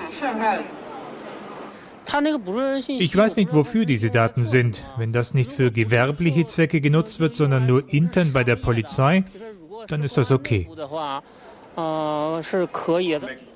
Wohin China da marschiert, vielleicht zeigt es ausgerechnet Donald Trump. Spricht plötzlich fließend Chinesisch, dank künstlicher Intelligenz, die ihm die Worte in den Mund legt. Umgekehrt können die Programme der Firma iFlyTech Telefonate in Echtzeit scannen und jede Stimme erkennen. Frage an den Pressesprecher. Arbeiten Sie mit den Sicherheitsbehörden zusammen? Was das angeht, da kenne ich die Details nicht. Aber das steht doch auf Ihrer Webseite, dass Sie mit dem Ministerium für Stadtsicherheit zusammenarbeiten. Ja, es stimmt. Eine Abteilung von uns nutzt künstliche Intelligenz für Fragen der öffentlichen Sicherheit. In der Siedlung Morgenröte in Rongjiang ist es dagegen noch eher alte Schule. Mit Wandtafeln und Nachbarn, die einander anzeigen. Darüber reden wollen die Funktionäre lieber nicht. China marschiert schweigend in den neuen Überwachungsstaat. Ja, also, wenn man denkt, ui, das ist aber krass in China, muss man sagen, also dieser Teil mit den Datenerhebung und Datenverarbeitung. Das, Sowas gibt es in Deutschland nicht. Das hat die NSA noch besser gemacht als China und macht es auch weiterhin. Snowden hat uns da ein bisschen drüber aufgeklärt. Es wurde dann nur noch nicht an so ein Punktesystem angeschlossen und an alle Verwaltungen übermittelt. Aber ob du deine Oma immer besuchst oder nicht, das weiß die NSA auch und der BND auch. Dass China jetzt diesen hm, Ansatz. ja. Hm. Dass China jetzt diesen Ansatz fährt, zu sagen, wir machen das nicht geheim, wir sagen allen Bescheid. Hier ist eine große Leinwand, du kannst dich selber sehen, während du bei Rot über die Straße gehst und alle wissen, was das bedeutet. Das finde ich halt erstaunlich, weil damit wird so Akzeptanz auf einem ganz neuen Level erzeugt. Bevor die Leute wissen, was da überhaupt passiert, äh, ist das so allgegenwärtig, dass niemand mehr mit, hast du schon gehört, hast du schon gewusst, äh, hallo, hast du hier die Kameras gesehen? Klar habe ich das gewusst. Man kann ja. quasi nicht mehr überraschen damit und deswegen ist das einfach, das ist Hammering. Wir hämmern euch das jetzt rein. Also ich habe jetzt nichts zu verbergen. Also ich finde das jetzt nicht schlimm, wenn man mich filmt. Ich habe nichts zu verbergen. Da kann sie machen, was sie wollen. Ich schaue eigentlich gar nicht drauf, ob überwacht wird oder nicht. Mir ist es ziemlich wurscht. Ja, also wenn man den Leuten das als normal verkauft, ist es normal. Da kann netzpolitiken.org noch so viele Texte schreiben. genau. Wenn es so weitergeht, wird unsere Demokratie weiter ausgehöhlt. Na, die ist noch, die ist noch kritisch. Ich habe ich hab jetzt nur einen kleinen Clip von Klaus Anmoderation. Der hat jetzt nichts mit Facebook mehr zu tun, mhm. aber ich fand, ich fand den so lustig und äh, dann wissen die Leute auch, wo mein neuer äh, Sound herkommt. Äh, Klaus hat mal was zum Tag der Biodiversität gesagt. Macht euch die Erde untertan, steht als Gotteswort im ersten Buch des Alten Testaments. Achso, ich dachte im Koalitionsvertrag. Wir haben es gehört und es dann offenbar übertrieben. Wir haben gezüchtet, was wir brauchen und ausgerottet, wofür wir Menschen keine Verwendung haben. Mittlerweile sind 36 Prozent aller Säugetiere auf der Erde Menschen, 60 Prozent Nutztiere, wie sie Menschen sich zum Arbeiten halten und zum Aufessen. Und ganze 4 Prozent sind noch wildlebend. Gottes Wille soll ja rätselhaft sein, aber so hat er sich das wahrscheinlich nicht gedacht. Ja, das ist mal eine interessante Aufschlüsselung, ehrlich gesagt. Aber da würde mich von unseren Hörern, wir haben ja wahrscheinlich irgendwelche Naturwissenschaftler oder Auskenner bei dem Thema, ob das stimmt. Stimmt es wirklich noch? Dass Na, für Biodiversität stimmt es nicht, aber für Biomasse stimmt es ganz sicher.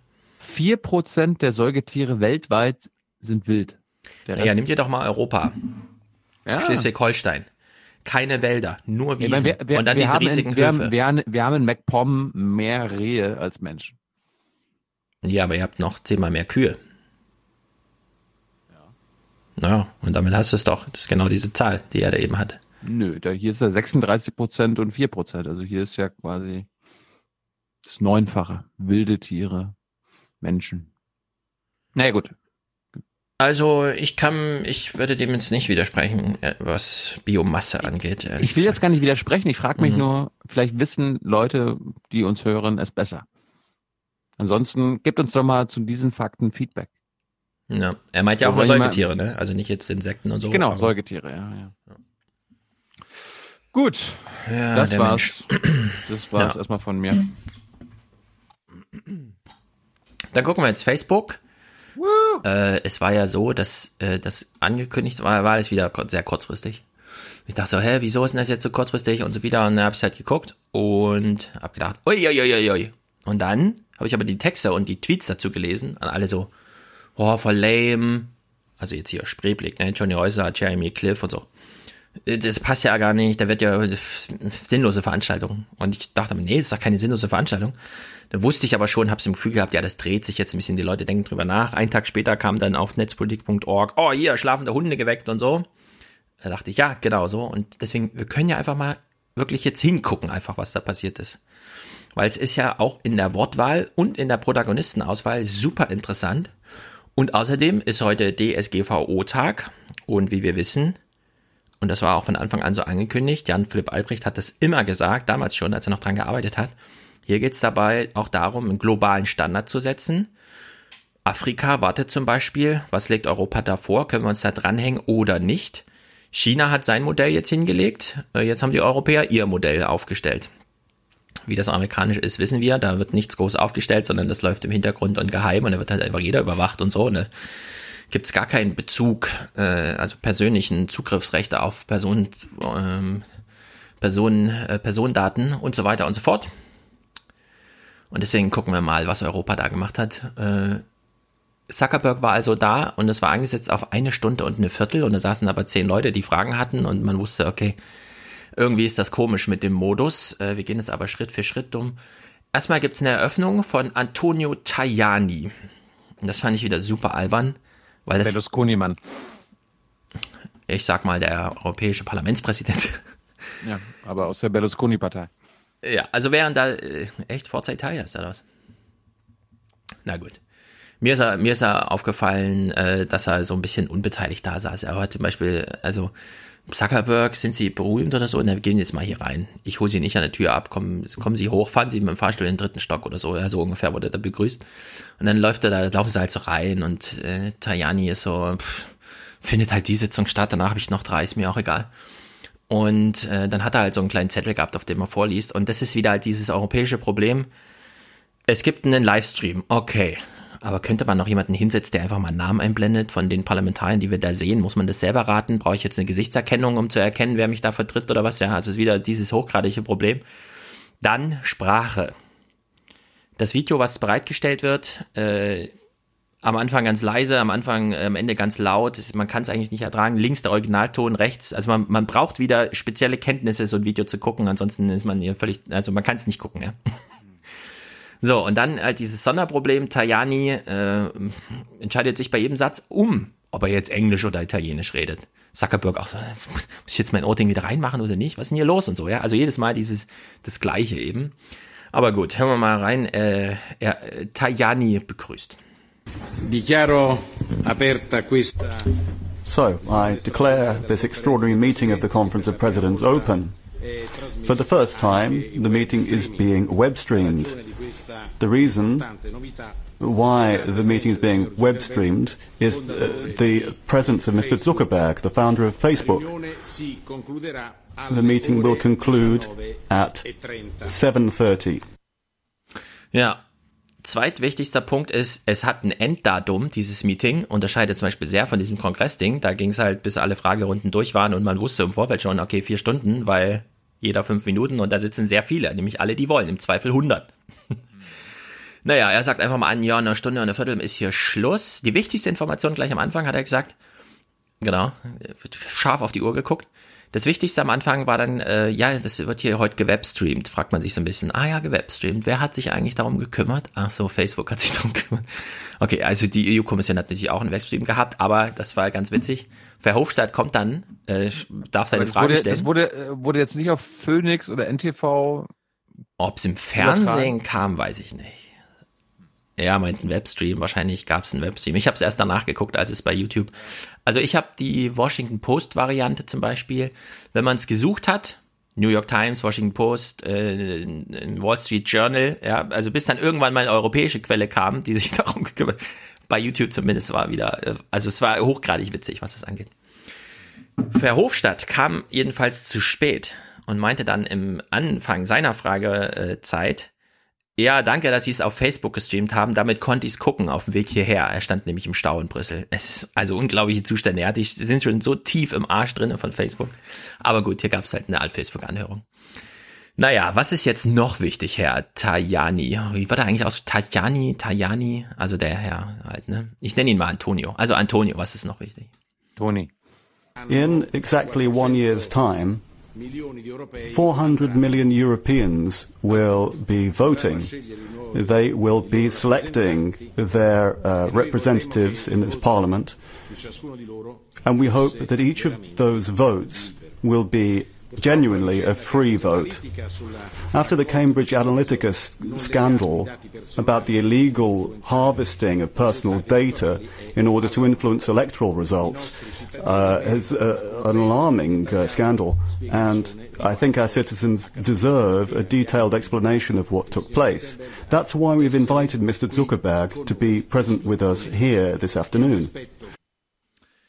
Ja, Facebook Die ist Russen zwar- waren's doch. Das auch. Aber diese Eingrenzung schon, ne? Also ich finde, Toni hat's nicht gut gemacht. Es ist so, Facebook ist da. Was ist Facebook? Facebook ist ein Messenger, Facebook ist ein Terminabsprache-Ding, Facebook sind die Gruppen, Facebook ist alles. Und er so, ah ja, Cambridge Analytica habe ich in der Zeitung gelesen und wir haben ja auch bald eine Wahl. Das, deswegen haben wir sie eingeladen. Ja, also ich würde gleich mal, ich hätte ihr gesagt, ja, also in China ist jetzt das System fertig. Äh, Sie können sich das angucken bei äh, dieser schönen Fernsehserie Person of Interest. Ähm, die machen jetzt auch Westworld und so. Äh, und wir wollen jetzt mal über das europäische Modell mit Ihnen reden, weil Sie sind ja hier so als Invasor äh, aus Amerika bei uns und so. So hätte ich es eröffnet, ja. Aber nee, Cambridge Analytica habe ich in der Zeitung gelesen und nächstes Jahr ist ja eine Wahl. Hm, okay. Dann haben ihm seine Mitarbeiter noch so einen schönen Satz aufgeschrieben. Er hat nur noch gefehlt, äh, wir haben uns ja die amerikanischen Anhörungen ange angehört Mhm. und da war ja am Ende immer, wir wollen hier nicht, dass unsere Bevölkerung von ausländischen Mächten manipuliert wird. Genau. Das, das machen wir immer noch alleine. Genau. Das hätte man Und das, aufgreifen können. Das ja. habe das ich jetzt, das habe ich jetzt hier vermisst. Ja, unsere europäische Bevölkerung, die darf jetzt nicht aus Russland manipuliert werden, aus Amerika. Naja, gut, wir haben ja die gleichen Werte. Ja. Aber Antonio, am besten immer von uns. Antonio failt hier auf ganzer Linie. Das ist bei den Abgeordneten dann nicht so. Seid gespannt. Hm. Jetzt aber noch äh, der schöne Satz, den ihm Antonios Mitarbeiter aufgeschrieben haben. Democracy should never become a marketing operation where anyone who buys our data can buy political advantage. Ja, das ist so, das ist, das hat so einen gewissen Humor. Also wir müssen auf jeden Fall aufpassen, dass Demokratie nicht zur Ware wird, wie es es seit zehn Jahren ungefähr ist. Ist. Jetzt. Präsent. Aber gut, müssen wir aufpassen, dass das nicht passiert später, ne? Also könnte blöd werden. Naja, jetzt hat er natürlich Oma Erna im Blick. Er wirft nochmal seine zwei Themen auf, bevor dann die Abgeordneten mal ein bisschen den Blick weiten. Today's meeting is just a starting point as we move towards a new form of governance for digital platforms. We are the regulators, and at the conclusion of the hearings that will be taking place, the Parliament will be pointing out solutions that ele- digital platforms should adopt to ensure that all future elections are free from the risk of manipulation. Ja, Alter, Fake haben, News und Wahlen. Die haben 75 Minuten und er macht jetzt ein Eingangsstatement.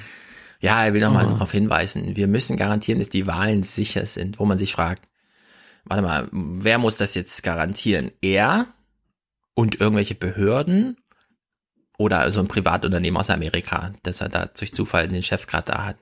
Eben. Wer soll ihm das jetzt garantieren, dass die Wahlen gut ablaufen? Das hat mich so ein bisschen auch so daran erinnert, wir haben ja in Deutschland dieses Argument, ohne die Caritas ginge hier nichts, ja. Also ohne die Kirche wären die Hälfte der Kindergärten zu, Seelsorge ginge nicht und so weiter und so fort. Also der Staat hat sehr viel Aufgaben abgeladen an die Caritas, die dafür dann durchfinanziert wird und so weiter. Wird Facebook jetzt so eine neue Caritas, ja? Ja, das können wir staatlich jetzt nicht klären, das müssen wir mal an Facebook abgeben. Irgendwann fließen noch Steuergelder zu Facebook, damit die das machen, ja? Könnten Sie mal bitte 10.000 Menschen anstellen und äh, vor den Wahlen äh, die Fake News raussortieren? Danke. Hier haben Sie 15 Milliarden dafür oder sowas. Also es, naja, Antonio hat sich nicht gerade besonders hier. An, ähm, jetzt kommt Mark. Mark hat ein Eingangsstatement. Marky Mark. So, I'll give the floor to Mr. Zuckerberg so that he can explain his views, and then we'll pass on to the questions. President Tajani, honorable members I of the sorry. European Parliament, it's good to be back in Europe. It's good to be back in Europe. Wie so ein Rockstar irgendwie. Ein bisschen im Ton vergriffen. Aber gut, er dachte halt, er ist ja irgendwie der große Zampano. Naja, jetzt, jetzt kommen die wichtigsten Eingangs-, also seine Talking Points. Nicht ganz uninteressant, wie er das formuliert. Now, Europeans make up a large and incredibly important part of our global community. So, das ist ein interessanter Satz. Europäer sind ein wichtiger Teil in unserer globalen Gemeinschaft. Hallo, wir sind der Westen, wir sind die Weiß, äh, Weißen, äh, Weißen, sorry. Naja, das sagst du jetzt so. Ich würde sagen, er meinte irgendwie sich und Facebook. Also für mich war die Übersetzung, Oh. Danke, Herr Präsident Tajani. Ich als Präsident von der Facebook-Gemeinschaft sage, Sie sind ein wichtiger Teil meiner Gemeinschaft. Ja, also er kommt hier schon so als, ich bin im Grunde der Papst und irgendwo habe ich eine Caritas und die können Sie gern beauftragen, wenn Sie mir. Der Datenpapst. Der Datenpapst, ja. Also für mich hat das hier schon so ein bisschen, ja, Westen Global Community. Ja, meine natürlich. Was glauben Sie denn? Ich glaube nicht, dass er von der westlichen Hemisphäre oder sowas, sondern das ist unsere globale Gemeinschaft, die er da Also- mit Facebook verkörpert. Aber nach der, nach der Logik hat der Aufwachen-Podcast, also wir beide ja auch eine Global Community. Wir, wir, haben, wir haben Hörer in Japan, in Taiwan, in Afrika. Stimmt. Vielleicht sogar in Uganda. Hoffentlich müssen wir nie zur Anhörung, zu Antonio. Können kein Italienisch. Hast du Uganda schon gesehen? Ähm, mach ich gleich morgen. Für, für Benz hast du jetzt sogar eine Leseversion. Wir haben ein Transkript bekommen von Caroline. Ja, aber muss ich Benz noch gucken? Ich weiß doch genau, was er sagt. Ja, Ich würde sagen, lesen. wir, wir machen mal ein Experiment. Wir gucken Benz gemeinsam hier im Podcast. Du machst beliebig Pause und ich vervollständige seine Sätze. Aber äh, auch danke nochmal an Caroline, die hat auch für Christian Kern das Transkript erstellt. Ja, Transkriptproduktion ist das Nervigste, Geile was es Sache. gibt. Sehr, sehr gut, dass das funktioniert. Wir lassen ja den Aufwachen-Podcast testweise transkribieren von Google und ehrlich gesagt, er ist unfassbar, ja. Ich dachte, Google kann irgendwas, aber pff, es geht nicht. Naja. Gut, was sagt der Datenpapst? Unsere globale Gemeinschaft. Äh, jetzt geht's weiter. And many of the values that Europeans care about deeply are values that we share. Ja, also eine Welche- schöne Unterscheidung welche? zwischen da ist Europa und hier sind wir. Welche Werte sind das denn, Marc? Gesundheit, Friede, Freude, Eierkuchen. Das, Und die Werte Wetter. teilen wir nicht mit Lateinamerika, mit Afrika, mit Nee, mit Asien. Facebook. So. Er unterscheidet hier zwischen Europa und wir, Facebook. Und es ist ihm wichtig, dass es nochmal markiert wird. Wir wollen ja immer, wir brauchen wieder mehr Audiokommentare, das hat ja, hat ja in letzter Zeit nachgelassen. Leute, sagt uns doch mal, welche Werte nur Europäer und Amerikaner haben. Ja. Bin ich mal gespannt. Weil der Westen, wir sind ja eine Wertegemeinschaft. Also welche Werte einen uns? Welche Werte haben die Afrikaner nicht? Die Asiaten? Ja. Die Lateinamerikaner? Ja. Die Antarktisbewohner? Man kann sich auch fragen, welche Werte meint Facebook jetzt eigentlich? Also Zuckerberg. Also deine Frage von eben. Weil ehrlich gesagt, er hat keine genannt. Und jetzt kommt ein Talking Point von ihm, bei der, also der mir auch nochmal verdeutlicht hat, nicht mal Mark Zuckerberg fällt irgendwie ein guter Grund ein, warum die Menschen Facebook nutzen müssen. Klar, die werden irgendwie ausgetrickst kognitiv, ja, und hier laufen so verschiedene Prozesse, die das erklären, warum wir Facebook nutzen. Aber einen darstellbaren Grund, der auch öffentlich legitimierbar und so weiter ist, ist selbst ihm fällt es schwer, weshalb er hier sehr tief in die Trickkiste greift, um irgendwelche Subfeatures nochmal zu beschreiben. From the importance of human rights and the need for community uh, to the love of technology and all the potential that it can bring. Now, we've always focused on all the good that technology and connecting people can bring.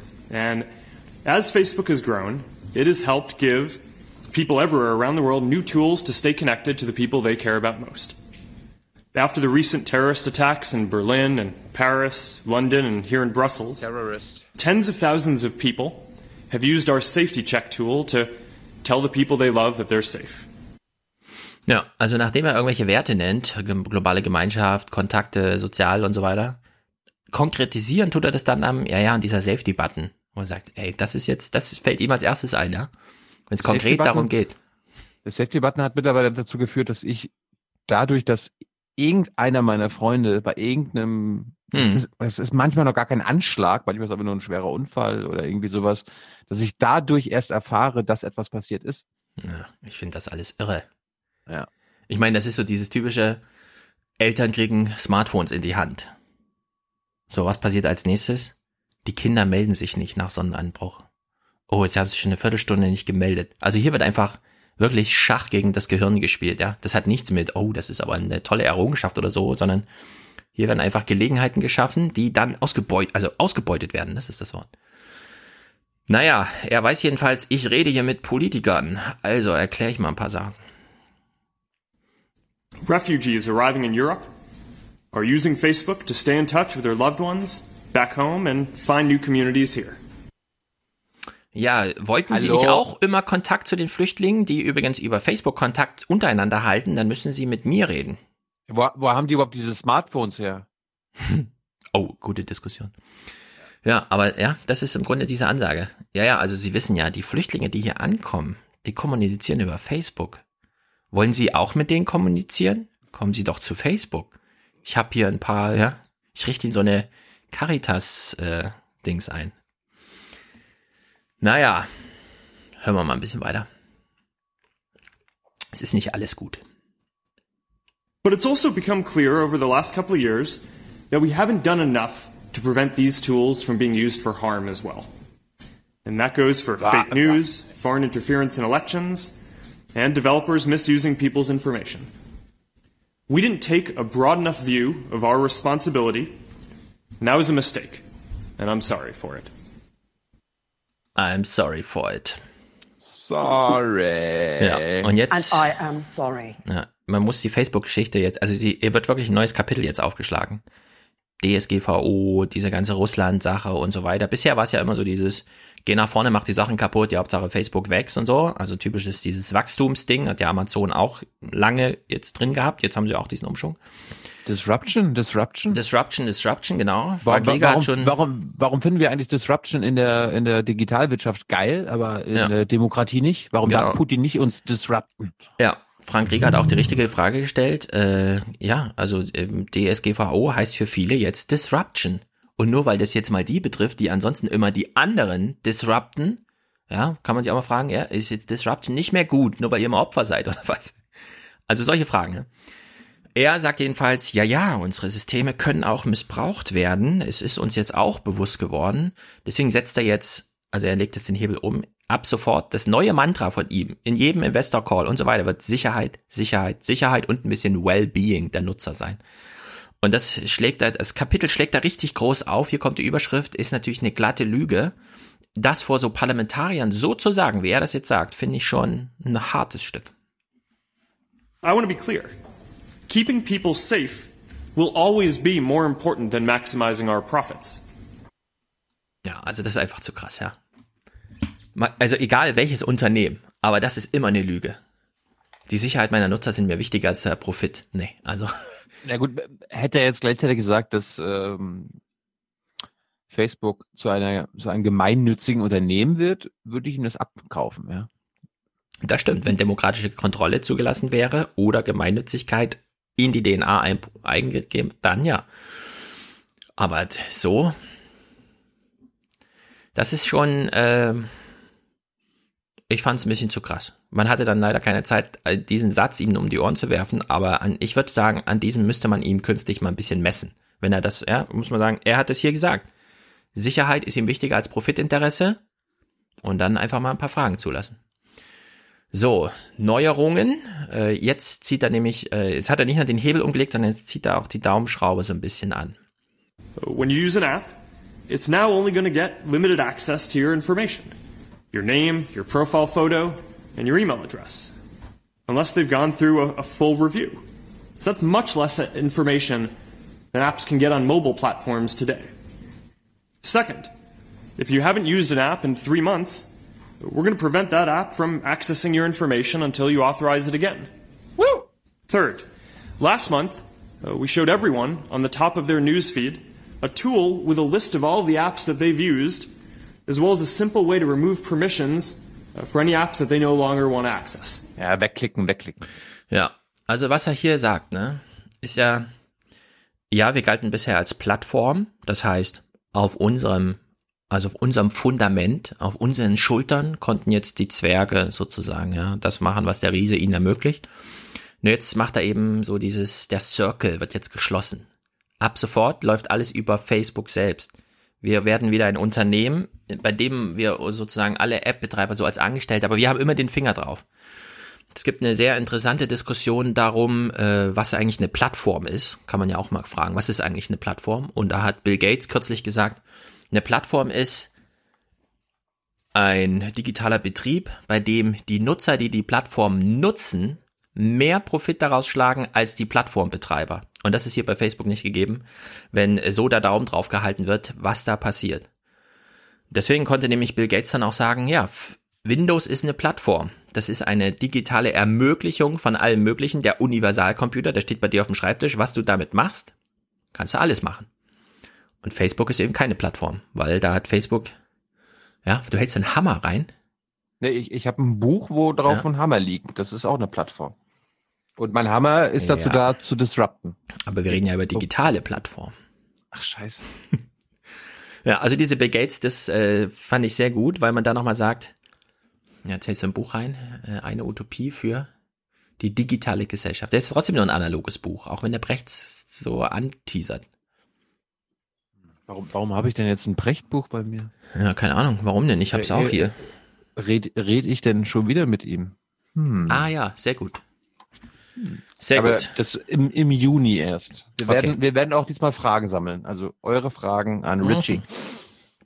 Ach so, Gut. und dann, be Ja. bevor ich es vergesse, äh, das können wir eigentlich auch für, für Dienstag schon machen. Ähm, am Dienstag kommt unsere Folge wahrscheinlich ein bisschen später, weil ich vormittags mit einem gewissen Kevin Kühnert für Jung Naiv rede. Ja.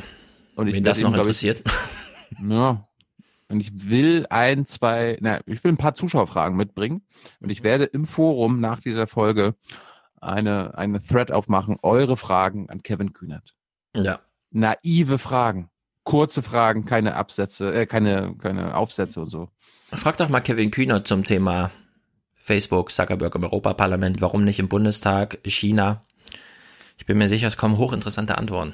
Ja, aber was soll er da sagen? Da wird er Erstmal sagen, ja, ja, SPD auch erneuern. Erstmal jetzt die SPD erneuern. Ja, also Mark Zuckerberg stellt hier dar, äh, wenn ihr Kontakt zu Flüchtlingen haben wollt, dann müsst ihr zu mir, weil die halten Kontakt bei mir und dann müsst ihr zu mir. Und jetzt sagt er, ja, wenn Sie das wirklich machen wollen, müssen Sie aber wirklich zu mir. Sie können nicht einfach Facebook nutzen, sondern Sie müssen dann wirklich zu mir kommen, weil ich riegel das jetzt alles ab, damit das, was Sie kritisieren, nicht wieder passiert. Und das ist schon, äh, ich würde mal sagen, es gibt, äh, ich habe mal einen Text geschrieben mit Christoph Engelmann zusammen, der viel zu digitalen Identitäten und wie Amerikas Regierung Jahrzehnte über Jahrzehnte scheiterte, einen digitalen Zwilling zu installieren und froh ist, dass Facebook es jetzt macht, weil endlich ist das erste Mal, dass es funktioniert mit der Erfindung des sozialen Netzes. Mark Zuckerberg kennt diese Diskussion und bringt sich jetzt auch in Europa ins Spiel als der neue Hüter digitaler Identitäten. As we work to protect people's information, we also need to give people more control. At the heart of, of Europe's new data protection law, the GDPR, are three important principles control, transparency, and accountability. And we've always shared these values and given people the ability to control what information they share and who they share it with.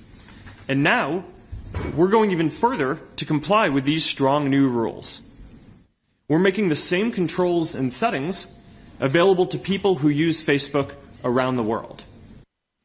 Hat er jetzt gerade gesagt, dass er die Datenschutzgrundverordnung eine klasse Sache findet?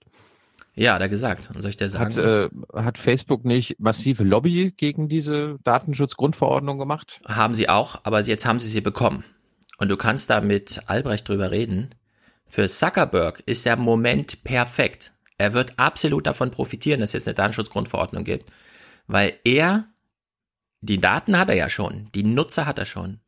Jetzt kann er ihnen genau das geben, was der Staat will, um anzuerkennen, ja, man kann über Facebook seine digitale Identität äh, organisieren und beispielsweise, wer sagt, dass es nicht das Fünfjahresziel ist, zu sagen, der elektronische Personalausweis hat leider nicht funktioniert. Neben Postident kann man sich jetzt auch mit Facebook authentifizieren.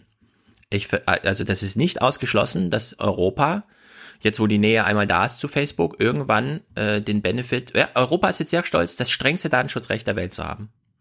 Wenn Facebook sagt, wir halten das vollständig ein, ist Europa äh, sehr nah davor zu sagen, okay, dann lassen wir zu, dass Bürger ihre digitale Identität, ja, die Argumente liegen alle da, nicht mehr 30 Kilometer zum nächsten Amt fahren, äh, beim Arzt nicht mehr vorstellig werden, sondern einfach sagen, hier, ich bin über Facebook authentifiziert. Also da äh, sehe ich äh, sozusagen großes Potenzial. Wenn, aber Facebook muss es halt wirklich ernst meinen, so wie er das jetzt auch sagte.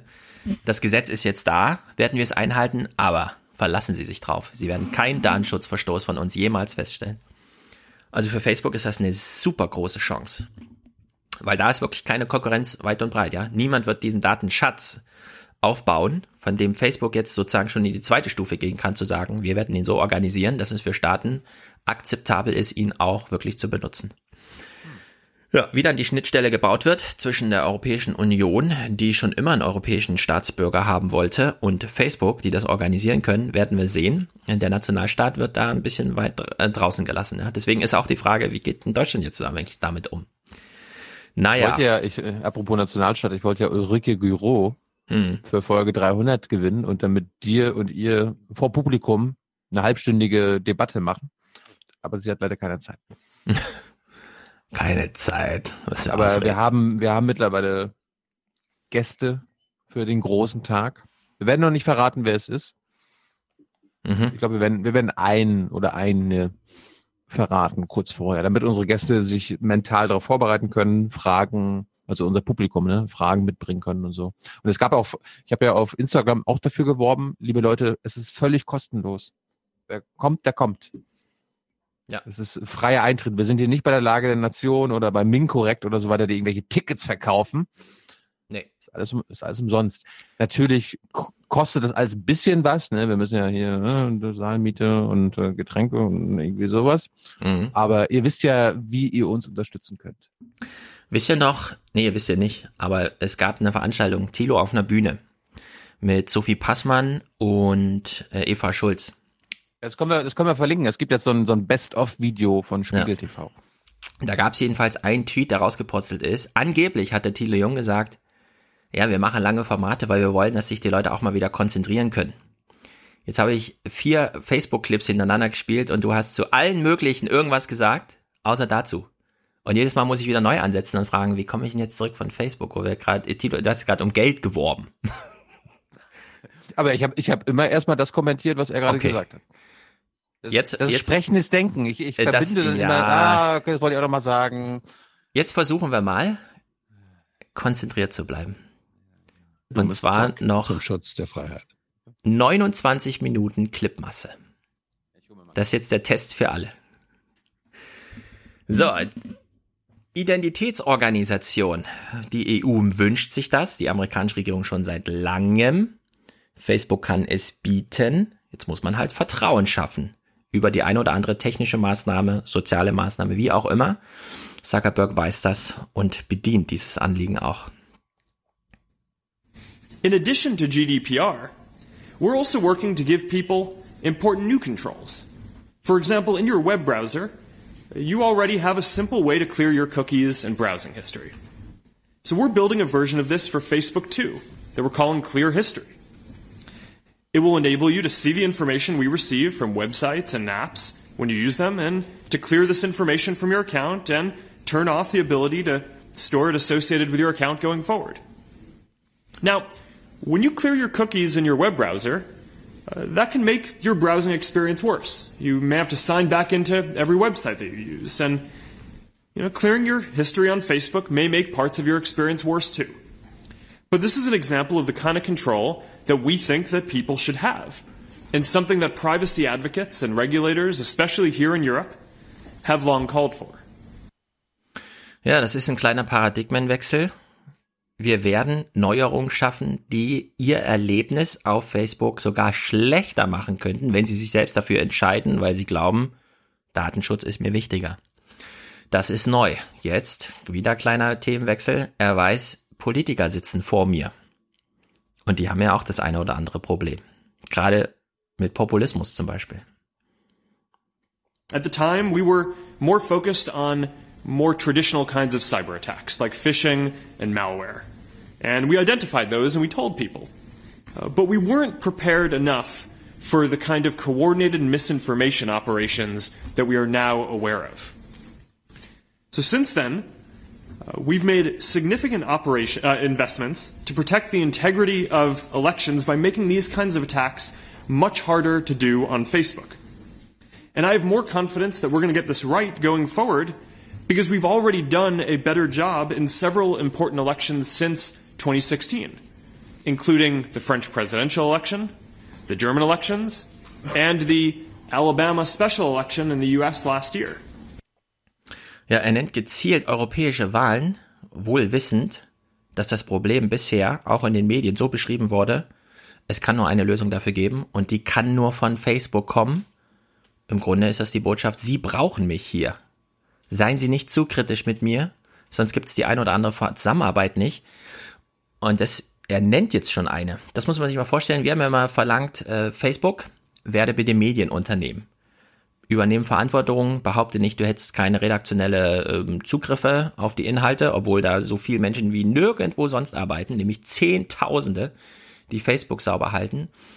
Angenommen, Facebook würde das akzeptieren, ja, wir sind ein Medienunternehmen, könnten wir uns diesen Satz von irgendeinem europäischen Medienmanager vorstellen, wie er jetzt von Mark Zuckerberg gesagt wird. We're working with governments and other technology companies to share information about threats in real time. So, for example, in Germany, before the 2017 elections, we worked directly with the, Gem the German Federal Office uh, for Information Security. Es gibt BSI. eine Zusammenarbeit zwischen BSI und Facebook. Äh, wer informiert uns darüber eigentlich, was da so. Ich meine, äh, wenn Zuckerberg kriegt jetzt den Auftrag, die Wahlen sauber zu halten, Facebook von Fake News freizuhalten, ähm, freie Rede zu ermöglichen, aber eben in diesem neuen Rahmen. Und dafür arbeitet man mit dem BSI zusammen. Ich werde mal, ich werde mal bei der Bundesregierung nachfragen, seit wann das läuft und so.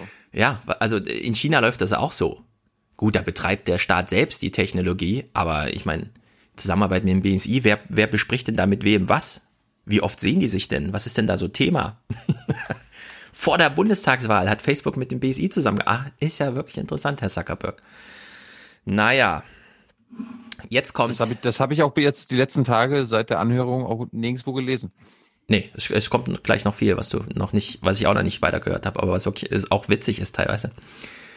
Äh, jetzt, jetzt, Zuckerberg braucht ein Unique Selling Point für die Regierung. Bei den Bürgern, Bürgern hat man's, man weiß, wie das Gehirn funktioniert, also trickst man es einfach aus, alle nutzen Facebook. Was ist der Unique Selling Point für die Regierungen? Was kann nur Facebook? Die Erklärung ist einfach. Äh, er wird in seinem Abschlussstatement auch sehr ausführlich darauf zurückkommen. Terroristen auswendig machen. Ja, aber wie? Das ist die Frage. Wie? Wie, wie garantiert er Erfolg? Das ist seine Antwort hier. We're also using new technology, including AI, to remove fake accounts that are responsible for much of the false news, misinformation and bad ads that people can see on Facebook.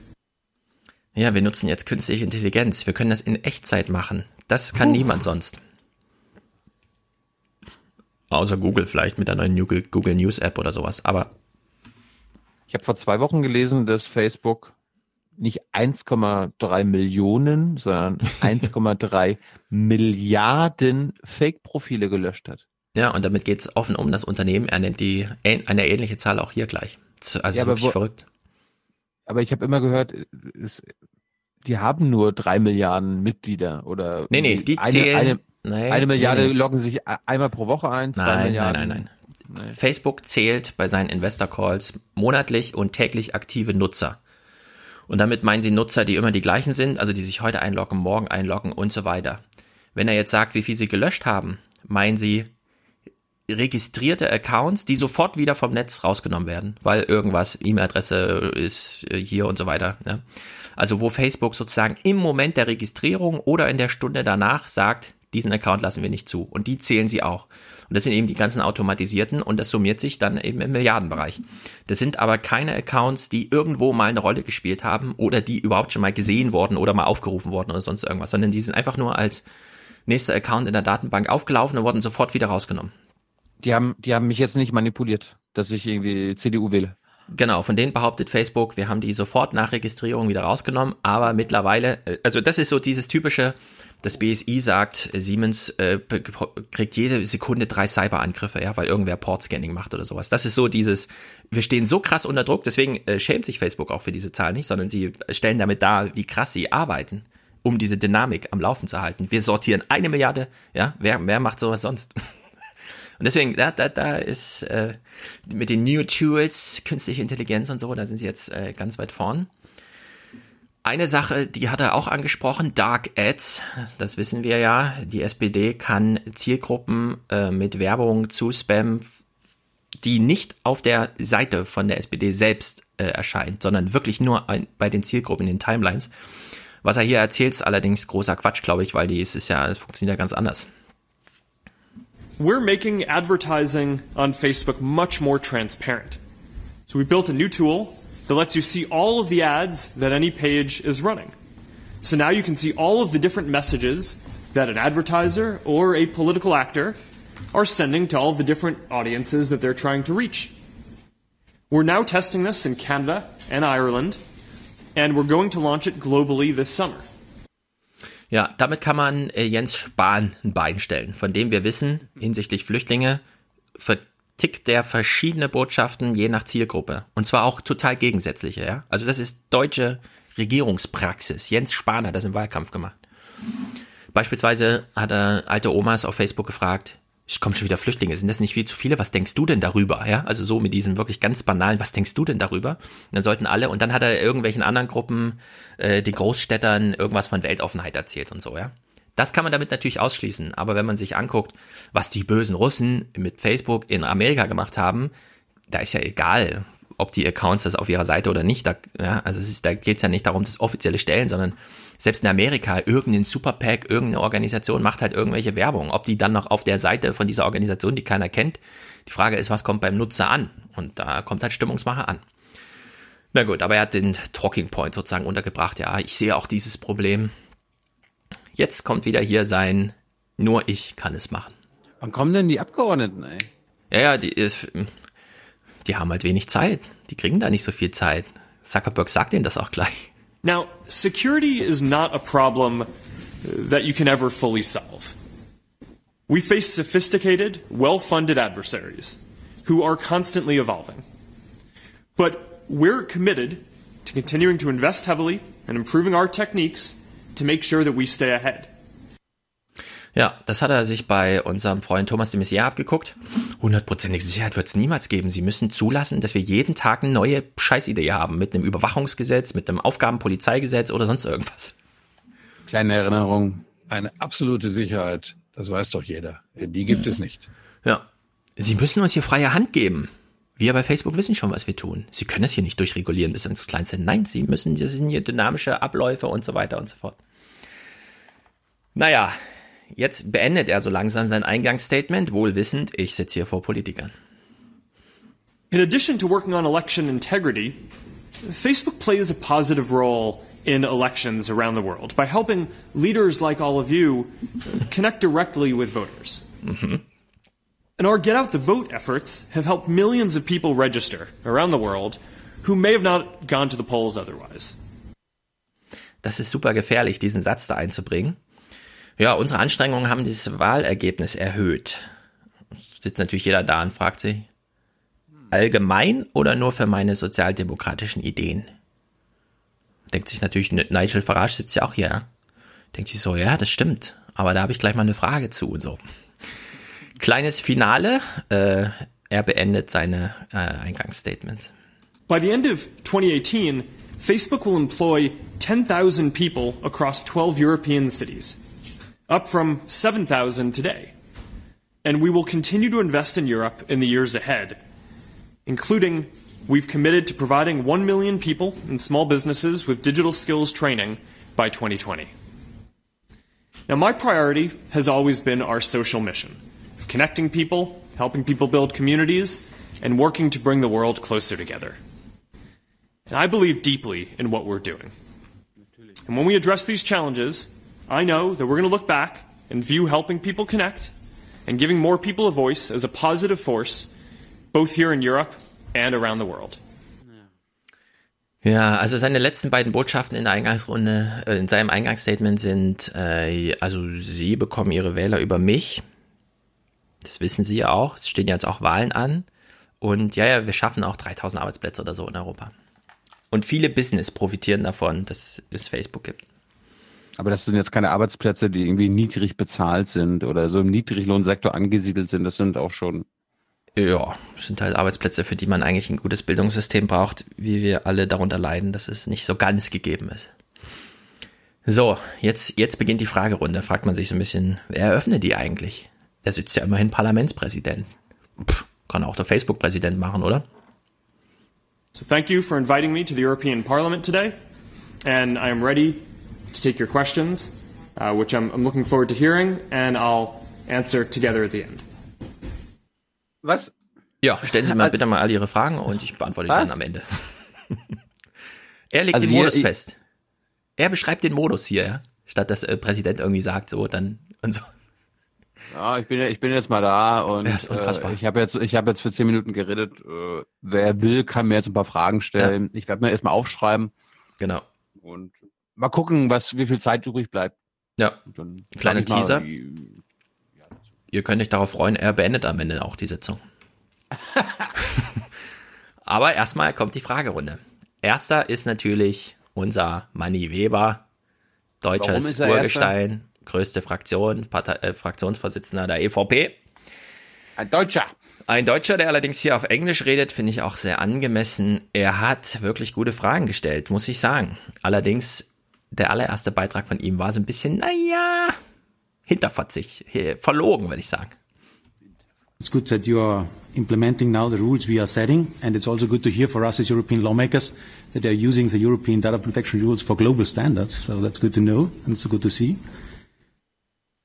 Also wenn einer nicht wollte, dass die DSGVO entsteht und Europa jetzt nicht mehr in der Lage ist, wirtschaftlich mitzuhalten, weil man die Daten nicht benutzen darf wie in Amerika, dann ist das hier, die EVP. Aber gut, jetzt wo das Gesetz da ist, finden das natürlich alle super geil, ja. Endlich das tolle Gesetz. Er freut sich auch. Naja, die erste Frage, die er hier stellt, das ist die, die uns auch als allererste in den Sinn kam, als wir über Cambridge Analytica, also jetzt den zweiten Skandal nach dem ersten damals, äh, uns gefragt haben, erstaunlicherweise, es ist die Frage von Manny Weber.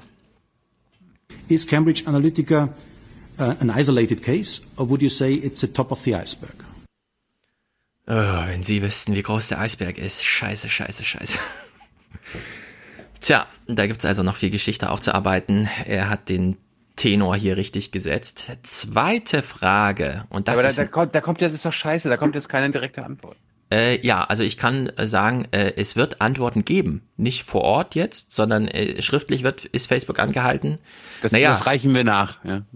Okay, dann führen wir die Diskussion gleich mal, weil äh, das wird ja nachher, wird der Modus ja noch ein bisschen sozusagen sprechend denkend ausdiskutiert, weil alle erschüttert sind darüber, wie das lief. Facebook wird diese Fragen beantworten müssen und zwar so, dass Mark Zuckerberg weiß, ähm, ja, also die regeln da jetzt Gesetze demnächst. Also er hat schon, würde ich sagen, man hat ihm ordentlich den Auftrag mitgegeben, das sind unsere Fragen, bitte beantworten. Und zwar nicht nur schriftlich, mündlich, hier irgendwie schön, dass wir darüber geredet haben, sondern so, dass kommende Gesetzgebung und so weiter und so fort. Also das ist schon, die Fragen, die jetzt hier kommen, sind nicht so im luftleeren Raum, wie das immer zu hören war, mit diesem, ach ja gut, da war halt eine Stunde irgendwie und es war blöd und dann, das war halt schlechtes Englisch der Fragenden und so weiter. Nee, das, das sind wirklich handfeste Fragen, die auch wirklich jetzt in dem Hausaufgabenheft von Facebook stehen. Hallo, hast du den ZDF-Mann vorhin nicht gehört? Die wollten ja, sich alle genau. nur profilieren. Das meine ich, ja. Genau, das meine ich. Also das ist der größte Scheiß. Nee, so läuft das da nicht. Die Frage ist natürlich immer, wie mächtig ist das Europaparlament und so weiter und so fort, ja. Aber das sind andere Fragen. Für das Europaparlament ist erstmal klar, das sind unsere Fragen und die wollen wir ja beantwortet haben, egal ob jetzt oder später und wie auch immer. Zweite Frage von Manni Weber. I want to make a follow-up. Wie lange, wie lange hatte denn uh, jeder Zeit? Äh, drei Minuten, glaube ich. uh, uh, in Washington. Our colleagues did already a great job there.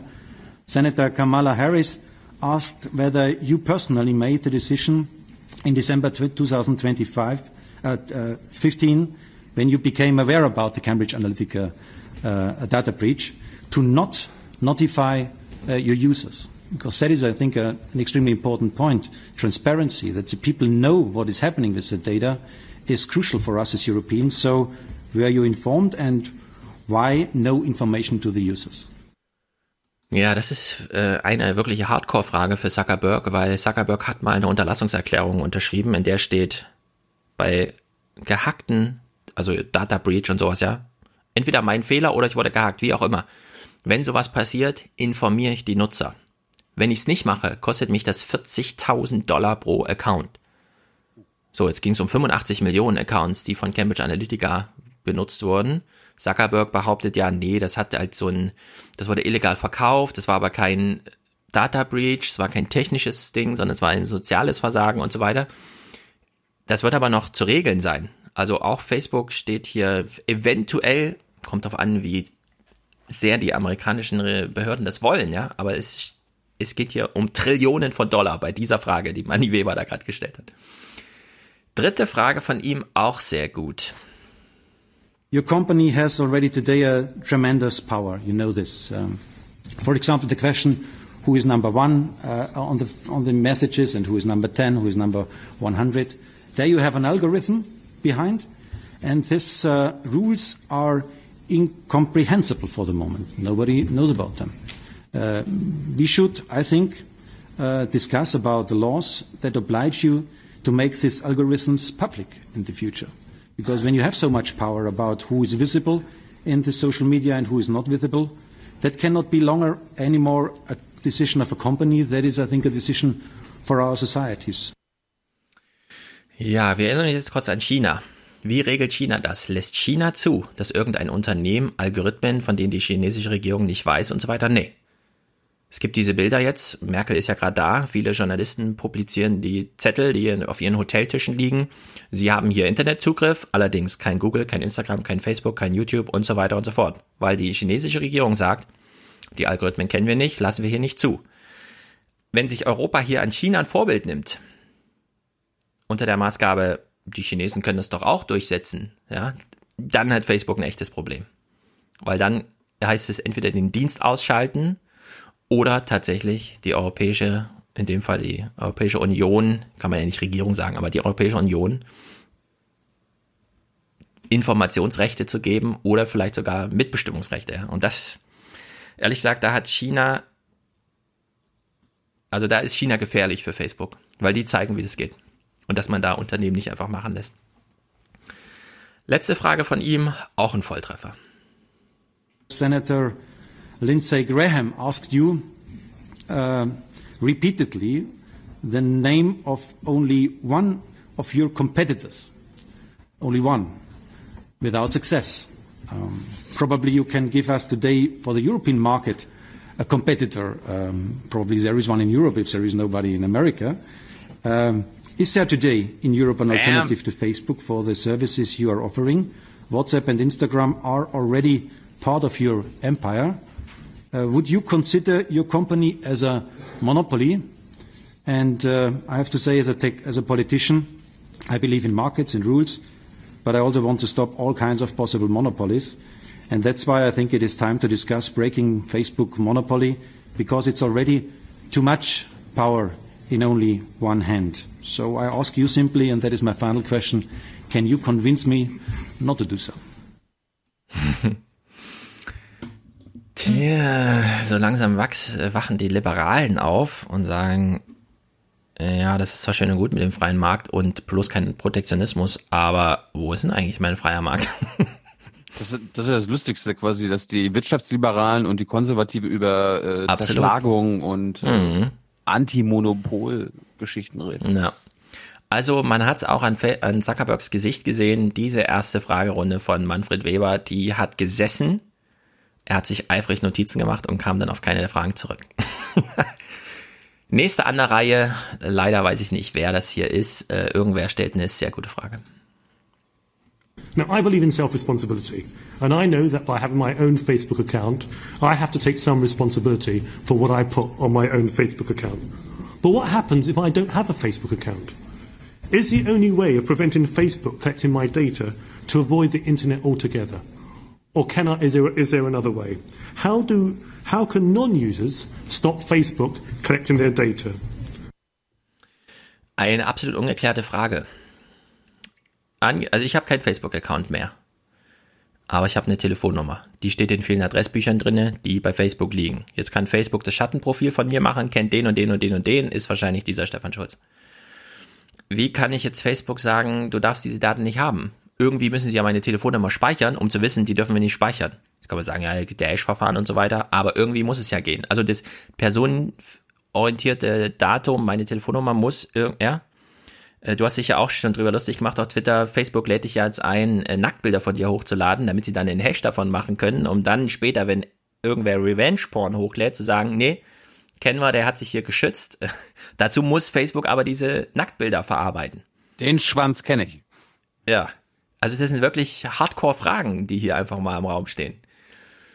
Gut, jetzt kommt Guy Verhofstadt. Äh, er ist immer goldig, auch diesmal, obwohl er beim Anfang, ich habe ja eben gesagt, jeder hat drei Minuten, er so, pff, ist mir doch scheißegal. Ich fange jetzt erstmal an mit so einer Geschichte irgendwie, keine Ahnung. Ich, eigentlich bin ich noch im Taxi und habe mir was überlegt. Ich finde, sein Einstieg ist eher verstörend als konstruktiv, aber gut, der Hinweis ist immer gut. I have to tell you, uh, Mr. Zuckerberg, you remember me, in fact, uh, a protagonist of a book. Uh, maybe you know that book, uh, and the name of the protagonist, Mr. Calden. Calden is the protagonist in a book uh, of uh, uh, Dave Eggert, as you know, The Circle. And in that book, uh, it's about a big data company, a big data company with Das findet Zuckerberg auch so ein bisschen ehrenhaft, dass er da so verglichen wird, weil die Figur ist ja nun doch eine ganz. Sie vergleichen mich mit Tom Hanks? Oh, cool. Ja, er hat ausdrücklich gesagt, das Buch. Ja, out ja, of ja. control. Not even the owner has uh, control on it. And that um, data is used in, uh, in elections. And it uh, seems me very, very near to the reality. Also, the fact that maybe you have less control or no control about your own company for the moment because you have to apologize now. I think in total you apologize now 15 or 16 times the last decade. In 2003 you started. Every year you have one or other wrongdoing or problem with Facebook and, and you have to face the reality and to say sorry and to say that you're going to fix it. Last year I think it was twice that you apologized and this year you, three times already and we are still in the month of May so it's a little bit early uh, in, in the year. So what my point is about that is are you capable to fix it? Ja. Haben Sie es unter Natürlich. Kontrolle, Herr Zuckerberg? Natürlich. Dass er da an The Circle erinnert, finde ich irgendwie so ein bisschen. Also diese Frage, haben Sie es unter Kontrolle, die ist auch gefährlich für die EU wiederum, weil es halt so in den Raum stellt, wir möchten, dass Sie das unter Kontrolle haben. Also so eine, dieser Maßgabe, diese Caritas-Idee von eben. Wir brauchen Sie als, nur Sie können das und so weiter. Wo ich sagen würde, nee, das ist die falsche Herangehensweise. Manfred Weber hat da mehr Recht. Also würde ich jetzt sagen, demokratische Kontrolle kann nicht Facebook selbst machen, sondern es ist halt demokratische Kontrolle. Und das demokratische Gremium ist eben nicht Facebook, sondern die Institution unserer Demokratie. Ich habe ich hab mal derweil gegoogelt, weil du ja gerade den Namen des vorherigen Fragestellers nicht Ja, wer war das? Das war Syed Kamal. Das ist ein britischer konservativer Abgeordneter. Ja. Ein Brite, sehr gut. Geil Verhofstadt. du, du, du, du musst sagen, oh, ein Brit. Ach, ein Brite. Aber er bringt sich noch ein, ist doch gut. Hat er nicht aufgegeben. Hat noch keinen Exit gemacht. Guy Verhofstadt knüpft jetzt an an das, was Zuckerberg eben schon sagte und fragt, sind Sie eigentlich ehrlich, Herr Zuckerberg? And I come then to my concrete questions. The first is about the GDPR and European privacy standards. You have told that you're going to apply them, but are you telling the truth, in fact, to us? Are you telling the truth? Because since the outbreak of uh, Cambridge Analytica, uh, you have Outbreak hat er das genannt, ne? Finde ich auch sehr gut. massively transfer um, European data of non-European citizens out from Europe, away from the European service to service otherwise in Europe. I have to tell you that's against the regulation, against GDPR, and against the existing directive uh, in Europe, uh, 9546, who is still uh, applicable. And the same that what Mr. Kamal is saying is happening, in fact, with European uh, non-Facebook users who are in fact collected uh, by you. And that's also against illegal in Europe, against the regulation. Also das ist interessant, weil wir haben ja jetzt so eine Zwei-Jahresfrist gehabt. Die äh, Datenschutzgrundverordnung war schon in Kraft, aber die Anwendung war noch nicht gegeben, also es sind noch keine Richtersprüche möglich. Was im Grunde bedeutet, das Recht galt schon. Übrigens auch vorher schon. Nur die Sanktionsmöglichkeiten konnten noch nicht umgesetzt werden. Und Facebook einfach so, ja, wir machen es einfach mal, ist zwar illegal, aber es gibt ja noch keine Sanktionen. Muss man sich auch mal vorstellen irgendwie, ja. Also alle, die jetzt diese zwei Jahre und so weiter. Facebook hat das jetzt vor wenigen Wochen erst gemacht, diesen riesigen Transfer, alle nicht-europäischen alle Accounts aus Europa rausholen. Ja, das haben alle gemacht. Aber, aber ja, das, er weist auch nochmal darauf hin, ja, das ist schon lange illegal, was sie da machen. Es gibt halt nur noch keine Sanktionen. Ist das jetzt, reicht das für sie? Ja, einfach keine Sanktionen. Und deswegen, da muss man sagen, ja, das alte Datenschutz, also auch das Bundesdatenschutzgesetz, hatte ja kaum Sanktionen. 200.000 Euro konnte mal so als Note irgendwie von einem Landesdatenschützer geschickt werden, aber jetzt gibt's halt Sanktionen. Ja? Also es ist ein riesiger Fortschritt. Da hat er ehrlich gesagt auch erwischt inhaltlich, ja, weil diesen Transfer der Accounts gab's eben. Und das, was Zuckerberg sagte, wir machen das zum globalen Standard, ne, scheiß drauf, macht er eben nicht. Das gilt für europäische Datenzentren und für alle anderen gilt es eben nicht. Hier geht's weiter mit Verhofstadt, er hat sich so langsam warm geredet. Mr. Weber said it already, and I think he's right. Er hat nur drei Minuten. You cannot. Er nicht. Also ich erzähle erstmal eine Minute von Circle und convince him. Because it's nonsense, naturally. You have the, given the example of Twitter. You have given the example, I think, also of Google, eh, as some of your competitors. But it's like somebody who has a monopoly in making cars uh, is saying, look, I have a monopoly making cars, but there is no problem. You can take a plane. You can take a train.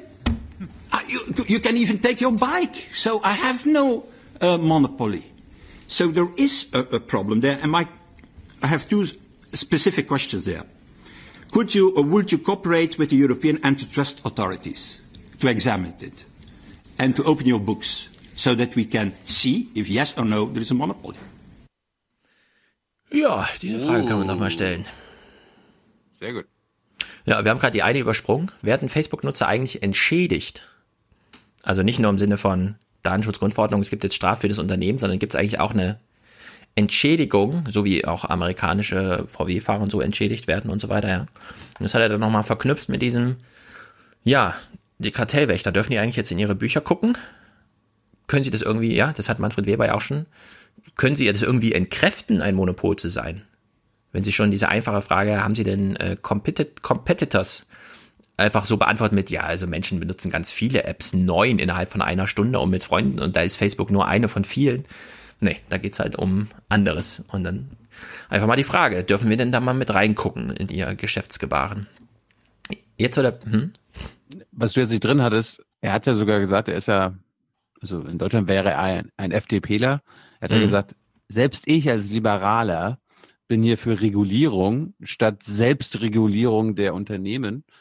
Ich meine, das möchte Ja. ich mal in Deutschland hören. Ich meine, Ja, Facebook stellt so einiges auf den Kopf, das muss man wirklich sagen.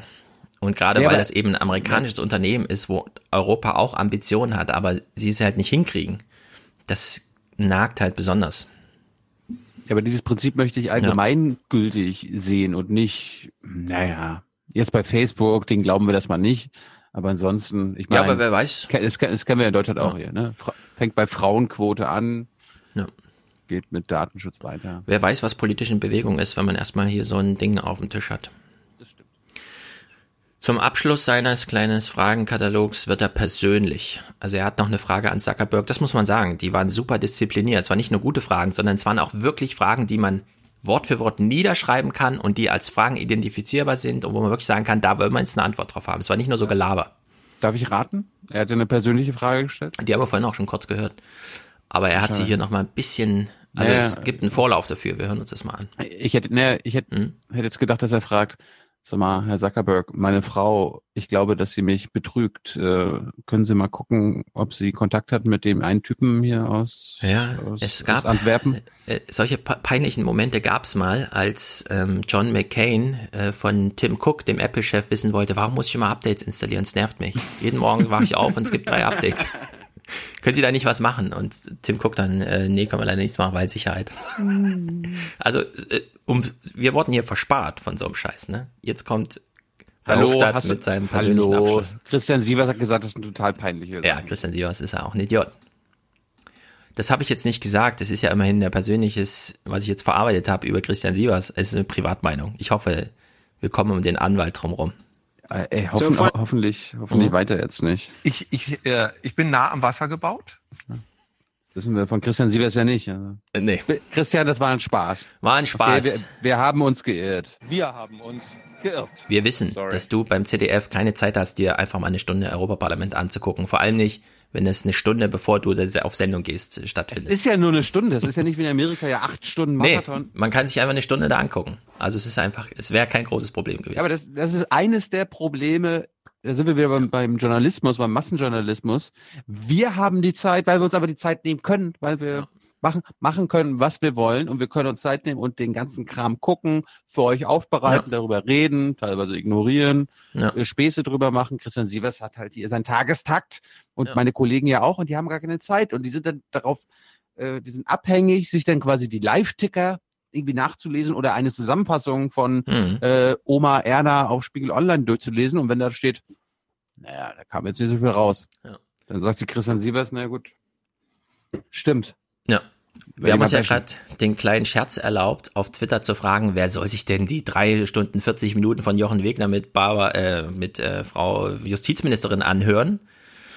Ehrlich gesagt, ich bin gespannt, wie viel sie über Facebook und so reden und wie aussagekräftig unsere Justizministerin zu diesen Sachen, die hier debattiert werden im Europaparlament mit Zuckerberg, ist.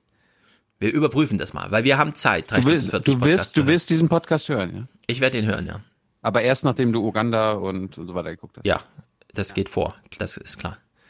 So, also Verhofstadt endet auf einer persönlichen Note. Finally, as my last point is uh, on a more personal note. I, I really think we have a big problem here. And it's not solved by saying we're going to fix it ourselves. And you have to ask yourself what, how you will be remembered. As one of the three big internet giants, together with Steve Jobs, I should say, and Bill Gates, who have enriched our world and our societies. Or on the other hand, in fact, a, a genius who created a, digital monster that is destroying our democracies and our societies for the moment. That's a question that you have to put yourself for yourself. Ja. Allein dafür, Christian Sievers, ist mir scheißegal, ob Zuckerberg da eine direkte Antwort drauf gibt, ja. Aber er hat das in einem direkten Gespräch eins zu eins, sie saßen sich gegenüber und Verhofstadt hat ihr einfach mal gesagt, wir haben hier ein echt großes Problem, sie zerstören unsere Demokratie. Mit welcher Stimmung gehen sie eigentlich ins Bett? Dafür hat sich die Veranstaltung schon gelohnt. Aber dann ich reg mir natürlich wieder darüber auf, dass er dann irgendwie Bill Gates und Steve Jobs auf so einen Podest hebt. Dann, oh! äh, nee, zu Recht. Also die EU hatte sehr viele Sorgen mit Microsoft. Rückblickend alles Pipifax. Wirklich. Das, das größte war ja, äh, ja, wir haben jetzt hier einen Browser und muss, ist, kann man Facebook, äh, kann man Microsoft jetzt zwingen, auch noch einen anderen Browser zu installieren. Okay, das wurde dann geklärt. Aber, und da hat Bill Gates eben recht. Windows ist eine Plattform. Das installiert man sich zu Hause, danach keine Verbindung mehr. Äh, mittlerweile mit Windows 10 ist es anders, man kann es aber ändern. Und dann kann man Windows einfach nutzen für alles. Es ist ein Universalcomputer-Betriebssystem. Und das ist bei Facebook nicht gegeben. Facebook ist eine, oh, wir müssen jetzt ganz viel gegen Fake News, wir müssen Uploadfilter einbauen, wir wissen auch nicht genau, was wir hier machen, aber wir machen es einfach mal. Ein hochdynamisches System, bei dem du nichts mehr in, auf eigene Faust machen kannst, sondern immer abhängig davon bist, dass irgendwas da halt funktioniert, ja. Und Steve Jobs, wenn man jetzt äh, allein das iPhone nimmt, ja, das iPhone hat so vielen Menschen so viel mehr Lebensqualität beschert. Behinderte, die plötzlich sehen und hören und äh, Spracherkennung und alles drin haben, ja, völlig neues Aufschlüsseln der Welt. Familien können Kontakt miteinander halten. Bei Facebook ist das alles ganz anders gelagert. Facebook ist einfach eine Profitmaschine, die Schach gegen unser Gehirn spielt, uns ausbeutet. Also wirklich die, die, niederen Instinkte der Menschheit ausbeutet und es war mit den anderen beiden nicht gegeben. Ja, also ich meine, Steve Jobs, was hat er für Reden gehalten und so, wie inspirierend für wie viele Leute und überhaupt. Und Bill Gates mit seiner Stiftung und so weiter, das ist bei Zuckerberg alles dieses Inter äh, Facebook.org, ja, das kannst du alles vergessen, ist doch alles für die Tonne gewesen. Ich spende 99 Prozent, ja wann denn, ja, pf, keine Ahnung. Nee, das ist einfach, ich fand das von Verhofstadt hat es hier zurecht gemacht. Nächste Fragende, Bekannte von uns, Gabi Zimmer. Oh. Dieses Meeting ist jetzt zustande gekommen und ich würde Sie gerne als erstes fragen wollen, warum Sie eigentlich kein öffentliches kann die nicht, kann die nicht Englisch reden? Mann. Ja, für uns aber gut. Deutsch. Na gut, aber Zuckerberg würde sich sagen so, ah ja, in Europa wird ja Deutsch geredet. Endlich. Ja. Öffentliches Meeting zulassen wollten. Warum ist es nicht möglich gewesen, dass wir in einem offenen Meeting unter Beteiligung auch von Abgeordneten äh, die aus den entsprechenden Ausschüssen kommen, tatsächlich hier miteinander diskutieren können. Warum äh, haben Sie sich dem verweigert? Ich glaube, das wäre angesichts dessen, was Sie ja formuliert haben, auch als einen Gründungskonsens der Plattform, ähm, dass Sie ähm, für Transparenz eintreten, dass die Communities zusammenrücken sollen für ein Verständnis miteinander, wäre das ungeheuer wichtig auch für uns gewesen. Hm. Ja. Das, hm. Sie kommt mal auf die Metaebene, die hier nicht ganz unwichtig ist zu sprechen. Aber das, das, das würde ich nicht. Dann gibt es ähm, einen Terror von Transparenz und Öffentlichkeit. So, so weit nun nicht. Ja, wir hören mal weiter. Ich glaube, jetzt kommt inhaltlich was ganz Interessantes. Die Kommunikationsplattform, so haben Sie vorhin selber gesagt, ist als äh, eine soziale Mission geschaffen worden. Sie sollte die Welt offener machen. Und jetzt, 14 Jahre später, müssen wir feststellen, und da kann ich an vielen anknüpfen, was meine Kollegen vorher gesagt haben, müssen wir feststellen, dass äh, die Plattform doch mehr oder weniger geändert worden ist äh, in Richtung von vielen Fake News, Desinformationen. Die Communities sind kleiner gemacht worden. Es sprechen praktisch äh, Menschen innerhalb eines bestimmten Raums miteinander. Das heißt, es ist eigentlich die generelle Sicht auf die Welt eingeschränkt worden was vielleicht in, in Deutschland, in Europa noch kompensierbar ist in öffentlichen Debatten, erweist sich aber gerade über die Desinformationskampagnen und äh, Fake News, die über Facebook gelaufen sind, in anderen Teilen der Welt für Menschen als tödlich. Ich denke hier zum Beispiel an Myanmar, an die, äh, die Aufrufe auch zu Mord, die über Facebook mitgelaufen sind, äh, die auch dazu geführt haben, dass Menschen umgebracht worden sind. Und äh, Insofern habe ich ernsthaft Zweifel, auch verglichen mit den Äußerungen der letzten Jahre, ob es ihnen wirklich gelingt, das Geschäftsmodell von Facebook entscheidend zu ändern. Ja, jetzt fragt man sich so ein bisschen, warte mal, Menschen getötet wurden? Wovon redet die? Keine Ahnung. War das nur so Halbsatz? Hört man das so weg? Christian Sievers so, ja, pf, das ist Selbstdarstellung, keine Ahnung. Sie wollte halt ein ja. krasses Argument machen. Ja. Hören wir doch mal kurz in The Daily rein, unserer eigentlichen Nachrichtenquelle, weil Christian Sievers ein Fail nach dem anderen hinlegt. Ich lasse nur mal 35 Sekunden durchspielen. Ja, wir springen so mitten mal rein in so eine typische The Daily Beschäftigung mit der Welt. One case we found in rural Indonesia in Java where these rumors spread about child kidnapping gangs and it hit on anti-Chinese sentiment in this very complicated way and within like a week of this rumor spreading in the very rural part of a very developing part of the world. Nine different towns spontaneously lynched people who were coming through the towns. It could not happen without Facebook and social media and without hate speech and misinformation coursing through it the way it does. Ja, also wer glaubt, wir hätten ein Problem mit Fake News, da rotten sich einfach Menschen zusammen und lynchen weil irgendwer, irgendwer behauptet, die Chinesen, die äh, vergewaltigen unsere Kinder. Wenn ihr einen seht, tötet ihn. Und dann gehen die los und töten Chinesen. Ja, also so läuft es in Indonesien zum Beispiel ab. Und da muss man sagen, äh, Gabi Zimmer hat hier den richtigen Fokus gelegt. Leider nicht das Format, wo das so durchdringt, aber absolut perfekt. Die Frage, die sie dann allerdings anschließt, die ist ein bisschen übertrieben, würde ich sagen. Nicht inhaltlich, aber ich glaube, hätte man ahnen können. Ist es Zeit, den Stecker zu ziehen für Facebook von Ihrer Seite? Äh, Herr Zuckerberg, ist jetzt den Stecker zu ziehen. Eigentlich schon, Sie haben recht, aber nee. Sie sind doch reich genug. 500 Milliarden Börsenwert zerstöre ich jetzt nicht einfach so. so, wir dachten, das wäre lustig gewesen. Jetzt kommt Nigel Farage. Was hast du schon über Nigel Farage Auftritt gehört hier? Er hat ja auch eine Frage gestellt. Er war ja da ehrlich gesagt, ich habe gedacht, ey, komm, das, das gibt doch jetzt eine Runde, das wird doch tausendmal auf Facebook und so weiter, auf Twitter geteilt. Ich habe bisher nichts mitbekommen, also hört jetzt genau zu. Wir hören jetzt Nigel Farage auch mit, würde ich sagen, so einem eher persönlichen Anliegen. Uh, Mr. Zuckerberg, I'm, I'm the largest user of Facebook in all the EU institutions in terms of followers, in terms of engagement, so I'm, I'm your best client here in the room. I, I've no idea of the value of that, but I'm pleased to see you as I hope you are me. The one slight problem I have, and I, I'm watching very carefully the testimony that you gave on Capitol Hill. Time and again, people asked you, you know, is this genuinely a neutral political platform? And you come up with the same line again and again, it's well crafted. You say that Facebook is a platform. Ah, jetzt kommt die Opferschiene. Ah. For all ideas.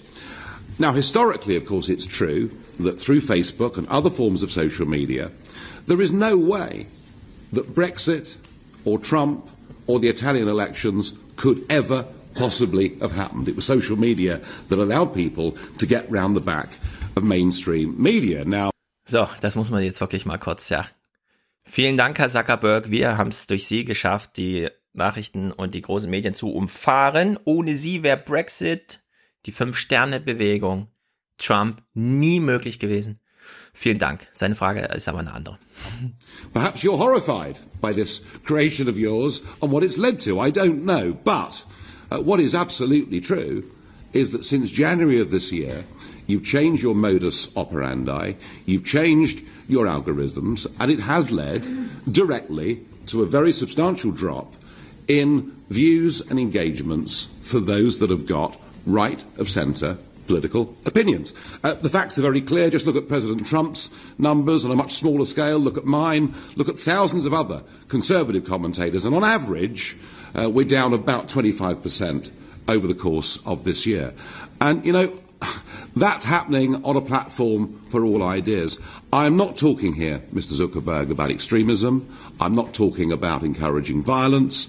I'm not talking about hatred of anybody. I'm talking about people who have majority mainstream opinions, and frankly, uh, I feel they are being willfully discriminated against. What interests me is who decides what is acceptable? Who are these people you referred to earlier, these third party fact checkers? Who are these people? I mean, why is there no transparency in this process at all? I'm not generally somebody that calls for legislation on the international stage, but I'm beginning to wonder whether we need a social media bill of rights to basically protect free speech. And I'm asking you today very, very clearly that would you accept that today Facebook is not a platform for all ideas that is operated impartially. Tja. Was für ein Schulterschluss plötzlich. Sitzen die FDP-Leute da und denken, wir finden ja Regulierung auch scheiße, aber was der Nigel Farage gerade gesagt hat, hm. mal drüber nachdenken. Also das ist wirklich zu krass gewesen, ja. Also überhaupt diesen Dank da so. Zuckerberg noch so lächelt so, ja, alles klar, danke, bitte. Tja, 20 Prozent hm. sind die Zahlen nach unten gegangen. Das ist ja wohl nicht gerade eine offene Plattform, oder? Tja, eine Niederländerin, du kannst sie wieder googeln, äh, bringt auch nochmal eine etwas persönlichere, ich würde sagen individuellere Geschichte ins Spiel, von der wir wissen, ist zwar eine Einzelfallschilderung, aber betrifft Millionen und Millionen. I am a member of this parliament from Northern Ireland in the United Kingdom. Oh, Nordirland. Sorry, nicht Niederlande. Um, Sieht man doch, hallo. Stimmt, sie ist ganz grün. Okay.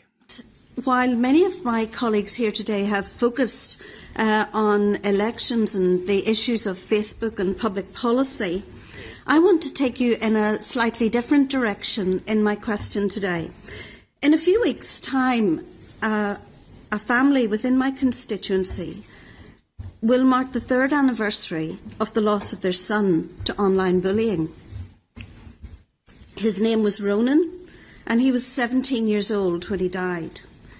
He was the victim of a false Facebook account from online bullies um, who um, persuaded him to send an intimate photograph of himself um, and then asked for £3,000 in return for not posting this on his Facebook account. Um, Ronan's family have been incredibly brave in um, publicising this case and in dealing with this uh, situation. But this is only one example of the rise of false accounts within Facebook and I would like you to tell us today what you're doing to stop the rise of false Facebook accounts which deliberately target young and vulnerable people. Ronan clearly felt he had nowhere to go. Can you explain to us then, as well, um, in, in light of this um, phenomenon, which is a terrible um, thing right across Europe, can you explain to us what you're doing to work with third party organisations to try and educate people um, in safety in using uh, the Internet? Tja, da ging's zur Sache. Und das war auch nicht Selbstdarstellung, Herr Sievers, sondern hier ging's zur Sache. Hier wurden echte Probleme geklärt und es ist jetzt nicht der erste Todesfall, der hier besprochen wurde, sondern die Lynchmorde waren ja vorher auch schon Thema. Tja, äh, Ronan hatte äh, no one to go. Er konnte einfach sich an niemanden wenden. An die Lehrer, ja, keine Ahnung, Eltern, Bürgermeister, Polizei, niemand konnte ihm da helfen. Facebook hat auch nicht geholfen. Naja, letzter in der Runde Jan-Philipp Albrecht, der heute zu Recht sehr gefeiert wird. Aber ich glaube, man muss auch nochmal dazu sagen, die Initiative war via Viviane Reding mit ihrem damaligen Kabinettschef Martin Seelmeier, die dann Autoren herbeigeschafft haben, beispielsweise von deutschen Universitäten, um zu sagen, meine Herren, meine Damen, wir brauchen jetzt ein europäisches Datenschutzgrundgesetz, äh, Grund, Grundgesetz im Grunde schreiben Sie das mal. Jan-Philipp Albrecht hat dann diesen Vorschlag genommen und mit allen Parlamentariern einzeln abgestimmt. Meterweise, stapelweise hat er Fragen beantwortet, äh, Änderungswünsche aufgenommen, Änderungswünsche ausgeredet und das Ding zu einem Ding gebunden, so dass Vivian Reding und er zu den Mitgliedstaaten kommen konnten und sagen konnten, das ist unser Vorschlag, bitte verhaltet euch dazu. Die Bundesregierung hat's bis aufs Blut bekämpft, wollte das nicht. Merkel ja, hasst es heute noch, dieses ganze Unterfangen. Aber er hat's durchgeboxt. Und jetzt stellt er hier die drei Fragen, also seine drei Fragen, die hören wir uns natürlich im Detail an. will you, with Friday, the GDPR kicking in, uh, assure that no Facebook user or future Facebook user has to give consent for the processing of personal data um, more than what is necessary to use the service. Because today we have very often the problem that there is a take it or leave it situation, and uh, with the GDPR, that is not really what we want to see anymore. You need to give consent for everything what is not uh, necessary to use the service. Zweckbindung. Mr. Zuckerberg, wird es nochmal vorkommen, dass jemand seine Telefonnummer angibt, weil sie behaupten, damit kannst du deine Freundin dann kontaktieren und plötzlich liegt es bei Cambridge Analytica? Oder also jenseits des, der genannten Zwecke benutzt? Sehr wichtige Frage. Ich würde ja sagen, die Einwilligung steht als felsenfestes Prinzip jetzt drinne, auch wenn es natürlich die berechtigten Interesse für, was weiß ich, Datenverarbeitung hinsichtlich Werbe und so weiter. Aber das, was Facebook da macht, das geht auch über Werbung weit hinaus. Ja. So, sehr wichtige Frage. Also, zweite Frage geht so ein bisschen in die ähnliche Richtung, denn Facebook erhebt auch Daten, die man jetzt, von denen man sich so ein bisschen fragt, äh, muss das sein und so. Was ist mit denen eigentlich? In the US Senate, you responded to this question. We uh, collect some data for security purposes. So, to one of the questions, we collect some data for security purposes and we keep it. Um, can you promise that this data, which you keep for security purposes, is not used for other services, uh, for other purposes like targeted advertisement? Ja, dieser große Exzess kann das mal einfach beendet werden? Nur weil ein Server, was weiß ich, eine IP braucht und deswegen auch den Standort kennt und die gespeichert werden muss, um später herauszufinden, wer was gemacht hat, falls mal was kaputt gegangen ist oder sonst irgendwie, muss man dann diese Daten auch gleich an die Werbetreibenden schicken, ja oder nein? Und dann ist die Antwort hoffentlich nein. Er hat die Frage hier gestellt, sie steht jetzt im Raum, Facebook muss sie beantworten. Sehr gut. Dritte Frage ist für mich natürlich sehr interessant, weil ich nutze WhatsApp aber mit Absicht kein Facebook.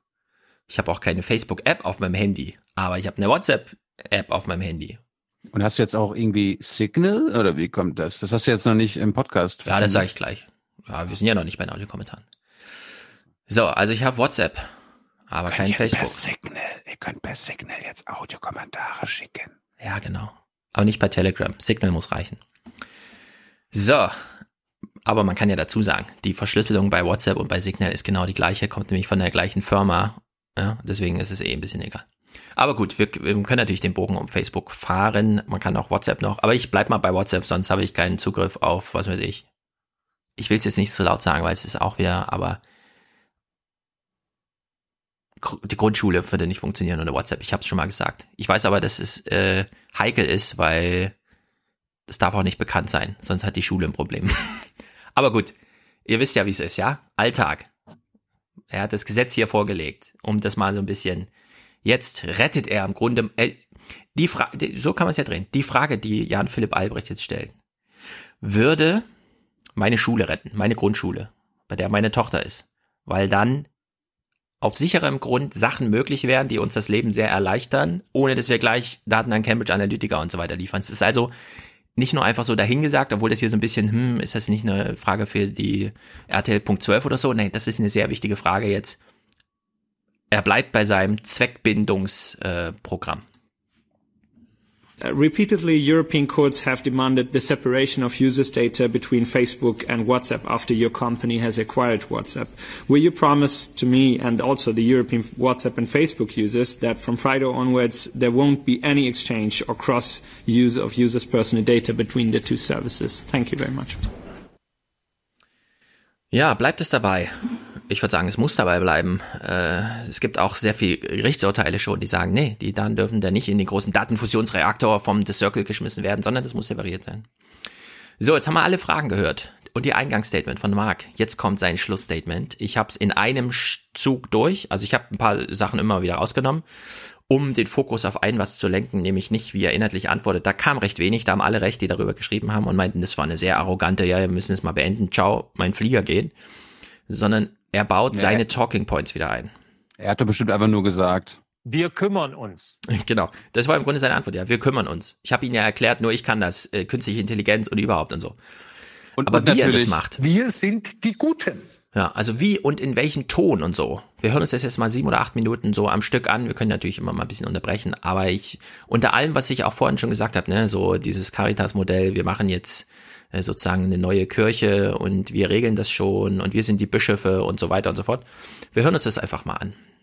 President Tajani and, and honorable members, um, you, you've raised a lot of important questions, and I'm going to try to use the remainder of our time to get through as many of them as I possibly can. Er wusste in diesem Moment sieben Minuten laut Uhr noch, ja? Sieben Minuten. Ja, ich meine, das ist typische Regierungssprecher-Antwort erstmal. Ja, äh, gute Fragen, danke dafür. Ich, Ich guck mal, was ich jetzt, ja, genau. We need to upgrade and do a better job of, of executing our policies. And when I got started in my dorm room in college, um, because it was just me and because we didn't have the AI tools at the time to be able to go look through a lot of the content and understand what was in violation of our community standards and what wasn't, our policy for most of the history of the company has been to have our community flag things for us and then us to look at them reactively. And, and now, sitting here in 2018, um, we have the ability to start developing more AI tools, which I'll get to in, in a moment, some more detail, um, to be able to flag more of the content up front. And now, as a, as a big company, we also have the ability to employ tens of thousands of people to go review more of this content. We'll never be perfect on this. You know, our adversaries, especially on the election side, um, people who are trying to interfere, will have access to some of the same AI tools that we will. So it's an arms race, and we'll need to constantly be working to stay ahead. But our vision for how we should manage the system um, is going to move from one of reactive management um, as people in our community flag things to one where we're more proactively um, having systems look at the content, flag things for tens of thousands of people to review. And we're already making significant progress in doing that. Now, a number of you mentioned Ist das nicht so eine Vorstufe von Zensur? Also ich meine, wenn, wenn man, wenn man seine Meinung äußert und das kann wird irgendwo gepostet oder so weiter, das kann ja keine Zensur sein, weil die ja nicht vorab äh, gefiltert wird oder so Mhm. weiter, sondern wenn, wenn sie im Nachhinein gelöscht wird, dann ist es halt Hausrecht, Moderation Ja. oder einfach äh, wegen Recht, rechtswidriger Inhalte kann das gelöscht werden. Aber wenn im Vorfeld schon aussortiert wird, dann sprechen wir doch von Zensur. Ja, wir hatten jetzt lange das Problem, Facebook sortiert zu wenig aus. Wir haben in Deutschland Gesetze, wir dürfen Holocaust nicht verleugnen oder sowas. Facebook greift da einfach nicht. Jetzt gibt's ja die neue, wenn Upload-Filter da sind, das neue Problem Overblocking. Es wird einfach zu viel rausgenommen. Das Problem ist nur, Man kriegt's ja nicht mehr mit, sondern das erscheint ja einfach gar nicht erst, so wie bei YouTube mit der Content ID. Das Video sieht niemals jemand, sondern es wurde einfach entschieden, das wird nicht publiziert. Und da ist natürlich die Frage, okay, zu viel Holocaust bei Facebook ist ein Problem. Aber zu wenig Meinung und Information und die Frage, wer sortiert, ist natürlich auch ein Problem. Nur eben noch intransparenter als das bisherige Problem. Also es wird sozusagen problematischer. Gerade wenn man Wahlen im Blick hat. Ja, also diese Frage, das habe ich ja in meinem Buch damals schon reingeschrieben. Wenn Facebook sich damit rühmt, äh, einfach zu sagen, wir haben hier ein Get Out the Vote äh, und das mobilisiert die Leute, muss man sich fragen, welche? Kann man das parteiisch ausbeuten, dieses Prinzip? Und können Parteien das einfach buchen als Service? Ja, ich meine, das, was wir eben gehört haben von The Daily, das ist in Indonesien passiert. Was wissen wir denn über die Wahlen, die irgendwo passieren, was Facebook da macht? Niemand weiß da irgendwas. Ja, und deswegen ist das hochproblematisch, wenn er ja einfach behauptet, ja, wir haben so ein hochdynamisches System und wir kümmern uns schon, ja. Also dieses T-Wissen, wir kümmern uns, ist hier ein echtes Problem. Weil hier geht's einfach um die globale Kommunikation irgendwie. Mit Spezifikum Wahlkämpfe. Das behauptet er auch immer wieder, dass das so wichtig ist für Facebook. Also in der Hinsicht ist das schon wirklich äh, dramatisch, was er da so einfach als, ja, wir haben jetzt AI-Tools und so. Specifically issues around fake news. The bottom line here is that nobody on Facebook or off Facebook wants fake news. When people are using fake accounts on our system, um, there's less accountability. And they're more likely to spread bad information, uh, misinformation, um, interact in, in, ways that are interfering um, in elections and things like that. Siehst du, er, er kann nicht mal die Kategorien richtig nennen. Ja, pf, keine Ahnung, so. Aber das muss am Ende glasklar geregelt sein. Was ist Fake News und was nicht? Also ja, Misinformation, hier so ein bisschen Unklarheiten und so. Ja, also schon wie er darüber redet, zeigt doch, dass äh, niemand Kontrolle drüber hat, nicht mal er selbst. Und da hat Guy Verhofstadt eben auch recht, ja. Da, sie haben da gar keine Kontrolle drüber. Das ist wirklich wie bei The Circle. Das System läuft halt irgendwie und man guckt halt, ja, dass es nicht kaputt geht. That. So we develop systems both to identify fake accounts as they're being registered. Uh, and we just released a transparency report where we said that we took down, I think it was in the first quarter of this year, uh, about 580 million fake accounts. Uh, the vast majority within minutes of being registered, as our systems are able to identify that well. You know, we don't want to be in a position. Ja, also wir haben 500, 800, 1,3 Milliarden Accounts gelöscht. Waren da auch echte dabei, wo sie es nur missverstanden haben? Ist uns doch egal. Ein Prozent Fehlerquote, die Millionen Leute sollen sich mal nicht beschweren, ja. Stimmt. Also es ist halt wirklich. Es 5 Millionen. Drama ja, es ist dramatisch, je nachdem, welche Zahl man dann nimmt. Position as Facebook of saying what is true or false. We think that that's not the right position for us to be in. Um, so we want to work with third-party fact checkers, and we're public with, with who all the fact checkers are. To, to one of the questions that that the that there. Ja, da hören wir auch schon, ja, welche amerikanischen Thinktanks das so sind, die jetzt in Europa Ja. da sortieren, was Fake News ist und was nicht und so. In Deutschland ja auch hier korrektiv und so. Ja. Und wir dachten, ja, der Sievers haben, macht keine, die, haben, die haben auch keine Agenda. Die haben auch keine Agenda. Nee, da hat niemand eine Agenda, ne? Irgendwie irgendwelche Beratungsfirmen aus Washington und so.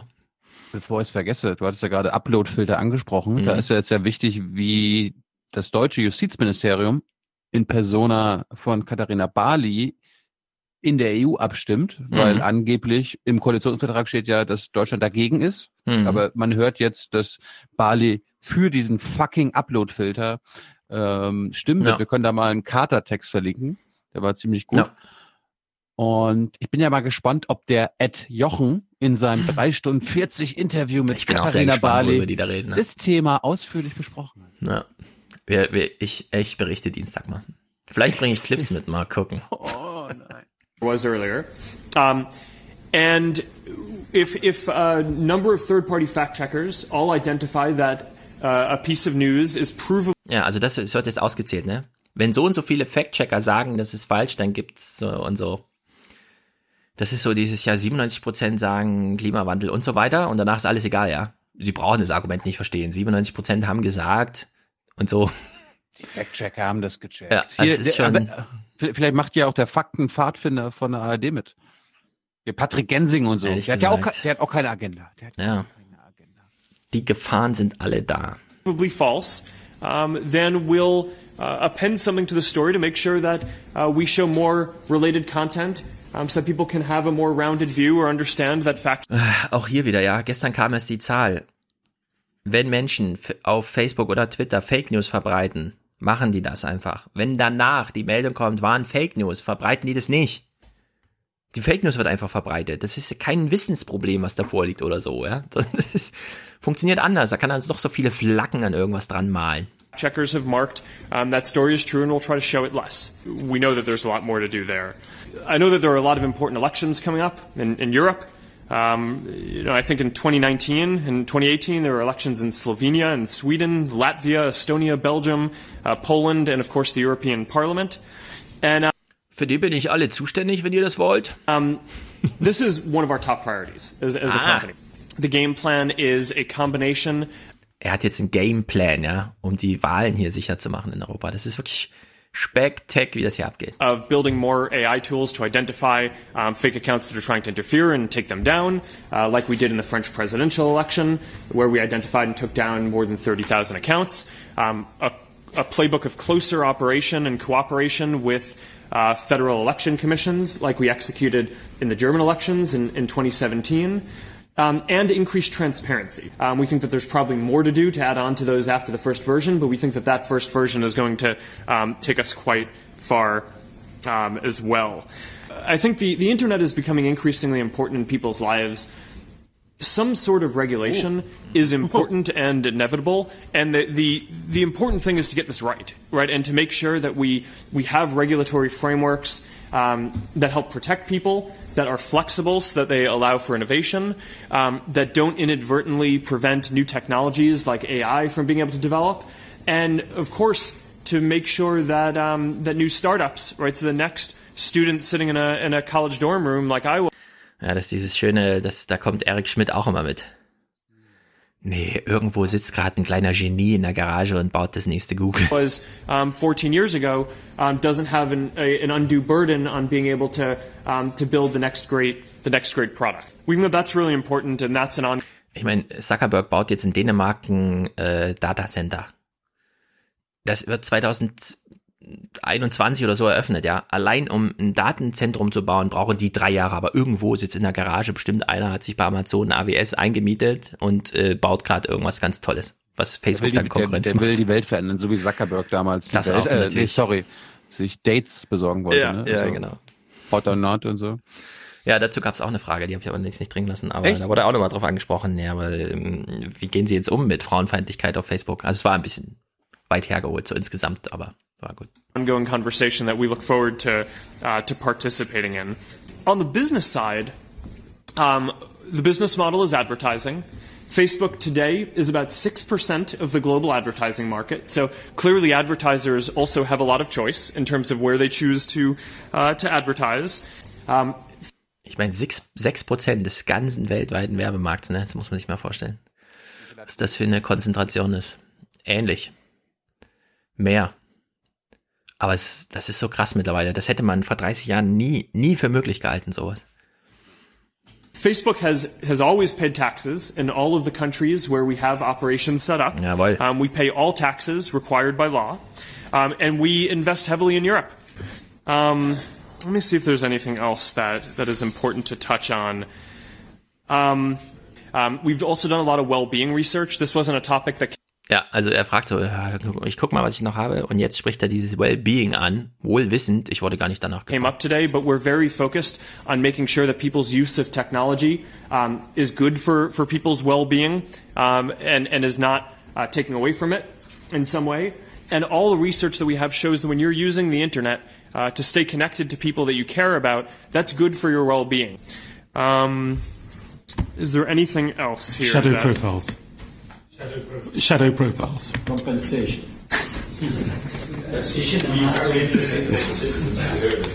Um, I want to be sensitive to time because we are 15 minutes over.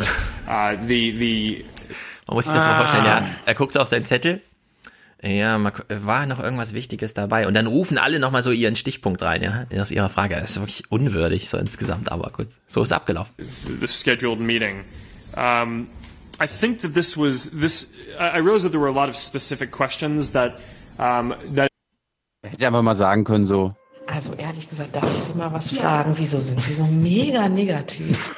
I didn't get to specifically answer, but um, you know, going around and, and, hearing the themes of what people were are, are concerned about and had questions about, um, I, I, think I was able to to address the high level areas in each, um, and I'll make sure that we follow up. Uh, with each of you afterwards to make sure that your specific questions um, get addressed, and we're going to have someone uh, come to to do a, a, a full hearing uh, soon to answer more of the technical questions as well. So thank you again for, for inviting Someone. me. For, I, I think me. there was one question raised by Guy Verhofstadt. Das ist so geil, ja. Der, der Antonio sitzt daneben und Zuckerberg beendet einfach mal die Sitzung Und jetzt ruft äh, Albrecht, der drei Meter neben ihm sitzt, noch so ein, ja, also meine Frage. And uh, that's linked to my question, and that's the separation of different services. And it, I think it's a very important question in this round, the market power of uh, Facebook, and the question if you cross-use, for example, data between Facebook and WhatsApp. So it would be good if you say at least one word to that.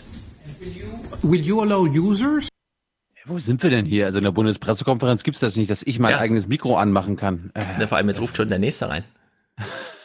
To escape targeted advertising. I mean, I asked you six yes and no questions. I got not a single answer. Yeah. And of course, well, you asked for this format, well, for a reason.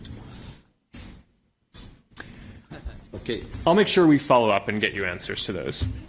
Oh well, we have all well prepared our interventions, so we have them on paper. We could, uh, Mr. President, you collect them, you give them uh, to the team of Mr. Zuckerberg, or Mr. Zuckerberg himself, and we receive written answers on it. Because, let's be honest, I have not so much, uh, uh, uh I don't think that the right way is to say, and now we're going to put it in Libya and so on. No, there are a number of questions that have been put by other colleagues that I want an answer to.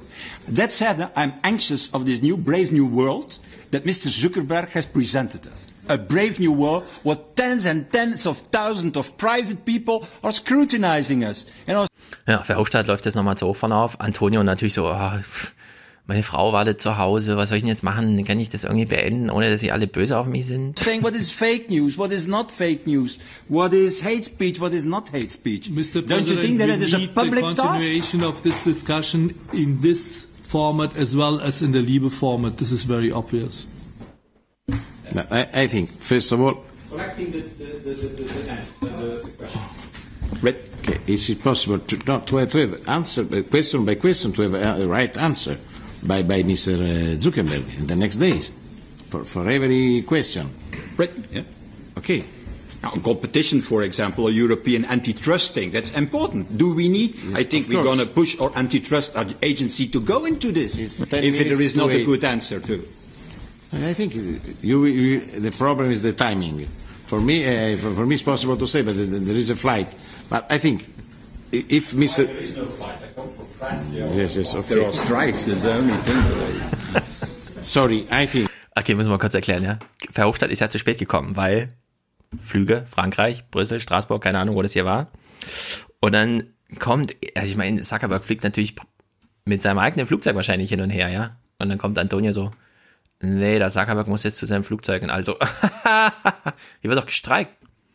Gibt's kein Flugzeug. Also Antonio ist ja echt in Bedrängnis. Ist als Präsident ein bisschen, naja, tatteliger Opa, würde ich sagen.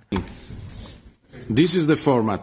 If, do you agree, Mr. Zuckerberg, for, for right answer in the next days for, for a question by question? Is possible to, to have a right answer? The questions that weren't answered today. Yes, you, you have the question, yeah. okay? Yeah. yeah. Okay. Thank you very much. Thank you. Ja.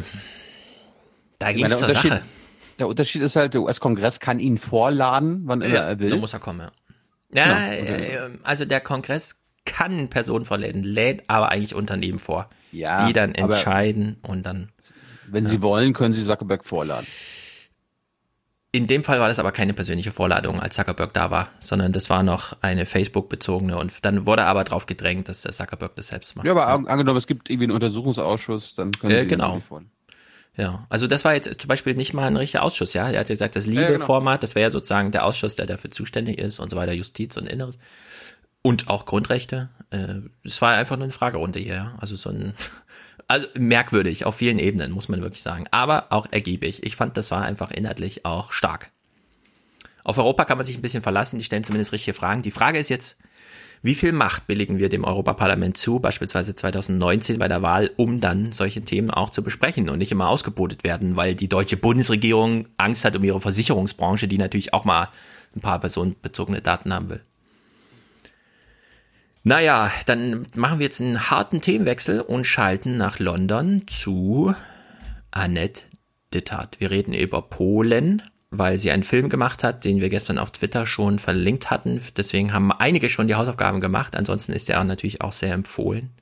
Wir schalten jetzt auf die Themse nach London. Ist das richtig, Annette?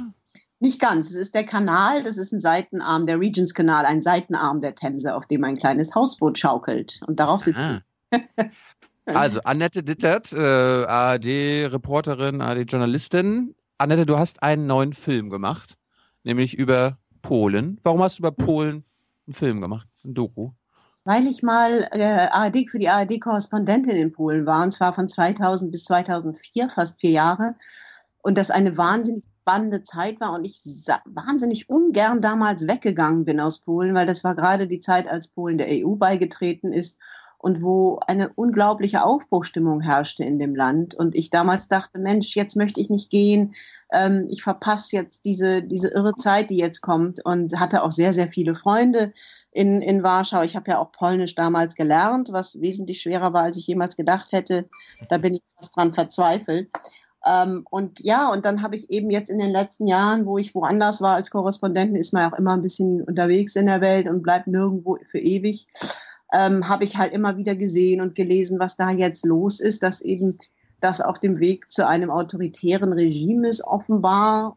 Viele meiner alten Freunde schrieben mir sehr besorgte E-Mails und dann habe ich gedacht, hm, ich kann die Sprache, glaube ich noch. Ähm, ich hänge irgendwie an dem Land, habe da viele Freunde, war nie mehr wirklich da seit 2004 und bin dann deswegen ähm, nochmal zurückgekehrt und habe eigentlich sogar zwei Filme gemacht, einen für Arte im Winter und einen jetzt für die ARD. Gleichzeitig hast du das gemacht? Nee, hintereinander. Nee, nee, hintereinander. Ich habe erst einen im Winter gemacht, der für einen riesen Aufruhr gesorgt hat, weil ich da eine Oppositionspolitikerin porträtiert habe, die ähm, ja, die sich sehr kritisch der Regierung gegenüber geäußert hat, worauf nicht nur ein riesen Shitstorm in den Social Media begann, sondern auch die Regierungspartei sie in einer Weise attackiert hat, die, die wirklich unfassbar war. Das hat mich wirklich damals schockiert und daraufhin musste damals einer der äh, Mitglieder der Regierungspartei, Richard Czarnecki, der auch der Vizepräsident des Europaparlaments war, pikanterweise, der ist damals vom Europaparlament aufgrund dieser Beschimpfung nach meinem ersten Film im Winter äh, abgewählt worden. Das war natürlich auch nochmal eine Riesenstory in Polen. Und daraufhin bin ich jetzt nochmal hingefahren, weil ich einfach verstehen wollte, was ist in dem Land passiert, dass jeder, der kritisch der Regierung gegenüber sich äußert, sich derartigen Attacken aussetzt. Ja wenn du 2000 bis 2004 da warst, war das ja im Grunde diese europäische Hochzeit. Äh, der Euro wurde eingeführt. Äh, nee, der Euro nicht. EU-Mitgliedschaft. Ja, aber der Euro wurde eben auch 2002 eingeführt. Also es fiel alles so in diese Zeit. Wir haben noch Bei uns in Deutschland wurde 2002 der Euro eingeführt, so. möchte ich kurz so, sagen. Ja, ja, klar, in Polen Die, nicht. Ne? Das, in, in, Polen nicht, genau. Aber wenn, wenn man jetzt äh, sagt, okay, du, du gehst jetzt nach Polen zurück, weil du damals in Polen gelebt hast, dann vergleichst du ja Polen jetzt auch mit England und sagst, es gibt halt den Brexit und dann gibt es noch schlimmere Sachen. Glaubst du, es gäbe irgendein Land, in das ein Korrespondent jetzt, 15, 16, 17 Jahre später, zurückkommen könnte und meinte, es ist besser geworden? Europa ist hier, hat eine tollere Perspektive, die Menschen gehen fröhlicher in die Zukunft. Oder ist das, was in Polen, in deinem Film, da kommen wir ja gleich drauf, besonders drastisch dargestellt wird, weil es eben auch drastisch ist? Ist das so eine, ein Schicksal jedes Korrespondenten in jedem europäischen Land eigentlich. Das glaube ich so nicht. Ich meine, natürlich ist es so, wenn man nach 10, 12, 15 Jahren, war das bei mir ja, in ein Land zurückkehrt, dass man immer was ganz Neues und anderes vorfindet. Ähm, ich denke auch, wenn man ein Anhänger der liberalen Demokratie ist, gibt es viele Länder in Europa, wo man sich derzeit Sorgen machen kann. Polen ist da nur eine, ein Land im Trend, sage ich mal, wenn man sich Ungarn anguckt oder Slowakei. Aber ich glaube schon, dass, der, ähm, dass das, was im Moment in diesem Land passiert, besonders drastisch ist. Ähm, vor allem deshalb, weil Polen ja einer der größten Nutznießer der EU war, des EU-Beitritts oder immer noch ist und es immer noch und auch heute übrigens noch eine große ähm, Zustimmung zu der EU-Mitgliedschaft gibt. Polen ist ja auch der größte Nettoempfänger und es deswegen fast umso unverständlicher ist, dass sie auf einem Kurs sich jetzt mit der Regierung begeben haben, der letztlich Westeuropa, Brüssel und Deutschland als die neuen alten Feinde wieder kreiert. Das hat mich, das ist, glaube ich, in keinem anderen Land so unverständlich und so krass, weil, mhm. ja, weil Polen eben so wahnsinnig viel davon profitiert und vor allem, weil eben immer noch die Mehrheit der Bevölkerung der Polen für die EU-Mitgliedschaft sind. Das ist ja anders als in Großbritannien. Du bist ja äh, du bist ja 2004 gegangen. 2005 haben die Kaczynskis ja schon mal eine Wahl gewonnen und die mhm. Regierung übernommen. Was ich mir jetzt gefragt habe, das war in deinem Film jetzt kein Thema, aber was ist denn der Unterschied zwischen der damaligen rechten Regierung, die dann ja irgendwann wieder abgewählt wurde, und mhm. der heutigen? Weißt du das? Der, der, Unterschied ist der, dass sie damals in einer Koalition waren und heute die absolute Mehrheit haben.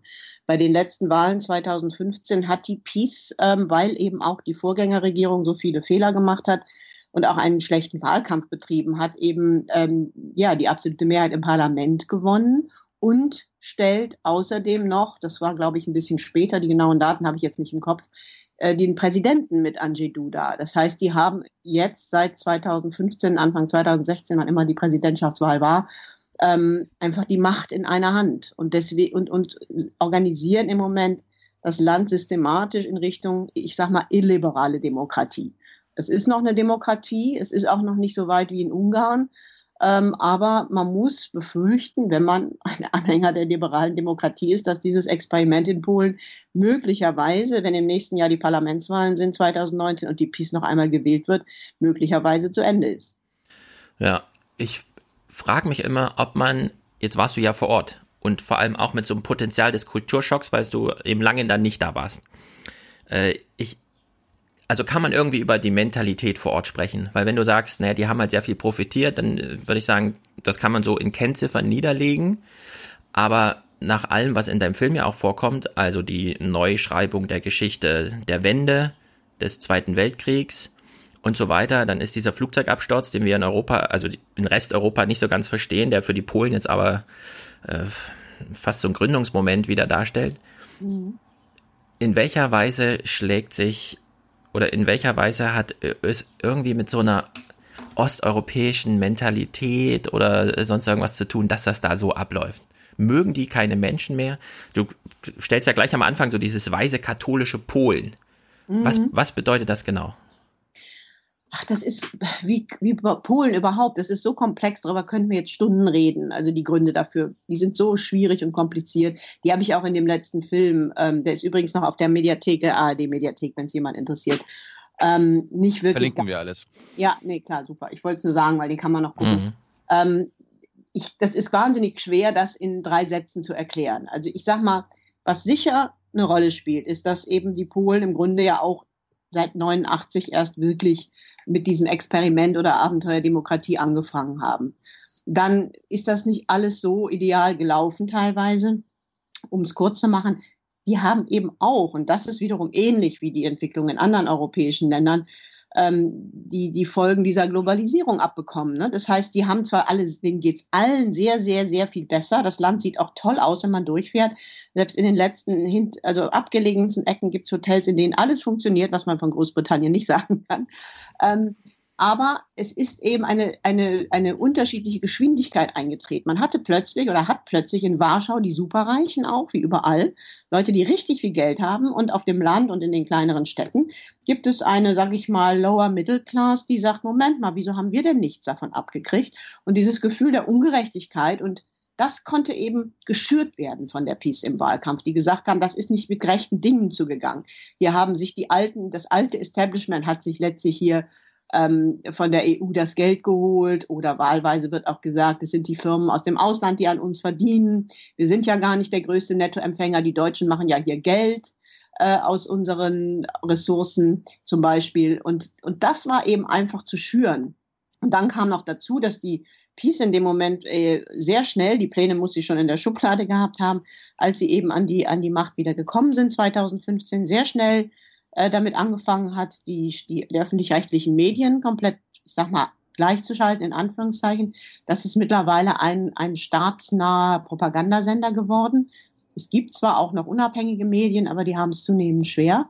Und ähm, mit all diesen Methoden hat man es irgendwie geschafft, diese alten Ängste, dass Polen von Feinden umstellt ist, wieder zu erwecken und eben das Gefühl zu erwecken, dass, dass diese Globalisierung oder dass diese ganze er der Erfolg Polens, den, den das Land unzweifelbar hat, wirtschaftlich, dass der eben nicht gerecht verteilt wurde. Und teilweise muss man sagen, stimmt das auch. Also die PO, die, sag ich mal, neoliberale Vorgängerpartei, die hat eben auch nicht genug auf, darauf geachtet, dass dass ähm, ja in, im sozialpolitischen Bereich, dass es in den ärmeren Regionen auch äh, Unterstützung gab für die Leute. Und da ist die PiS reingegangen und hat also die Regierungspartei, die Kaczynski-Partei und zum Teil auch zu Recht. Hm. Also die, die, die, die, Fehler der, der Vorgängerregierung hast du in dem Film nicht thematisiert. Nee, wie, wie kam, halt wie kam das? Film, ja, weil das einfach so alles so kompliziert ist. Es war sowieso wahnsinnig schwer, in 45 Minuten diese Situation in Polen halbwegs zu erklären. Ähm, ich habe mich einfach dafür entschieden zu sagen, was ist das, was ist wirklich beunruhigend an dem System Kaczynski? Und das habe ich versucht aufzuzeigen. Das war eine bewusste Entscheidung. Ich habe auch gezeigt in dem Film, ähm, was zum Beispiel die Gründe sind, warum die Peace gewählt wurde. Das wäre auch nochmal ein eigener Film. Die Rolle der katholischen Kirche, auch nochmal ein eigener Film. Ähm, das hätte das Ding komplett überfrachtet. Ich fand es so schon ziemlich schwer zu verstehen und übrigens super, dass das so eine relativ gute Quote hatte dafür. Ja, du schließt ja an eine äh, Sache an, die wir kennen. Also wir haben wenig Polen-Nachrichten, äh, seit die Peace gewählt wurde. Alle also Augen sind auf Trump gerichtet, aber doch dann relativ wenig auf Polen. Und das ist diese Justizreform.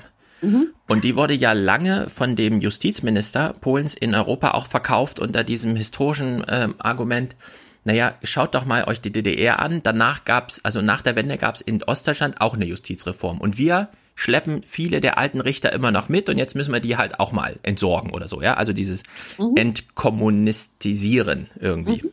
So, und dann habe ich mir gedacht, hm, vielleicht ist, ist das ein Argument, das irgendwie trägt, weil wir haben ja in der ehemaligen DDR, die wir heute natürlich zu Deutschland zählen, aber im Osten, haben wir ja so ähnlich abgeschwächt, also sehr viel abgeschwächter als in deinem Film. Mhm. Aber es gibt doch so Parallelen. Ich, also in deinem Film wirkte es auf mich so, als gäbe es in Polen eine Bewegung, die wir in Deutschland auch kennen, nämlich Pegida. Nur dort sind es nicht irgendwelche Bürger, die unzufrieden sind, sondern sie sind die Skinheads Sächsische Schweiz und organisiert wird die Veranstaltung von der Regierungspartei. Mhm. So, also wir haben im Grunde das gleiche Phänomen in Ostdeutschland, nur sehr viel abgeschwächter.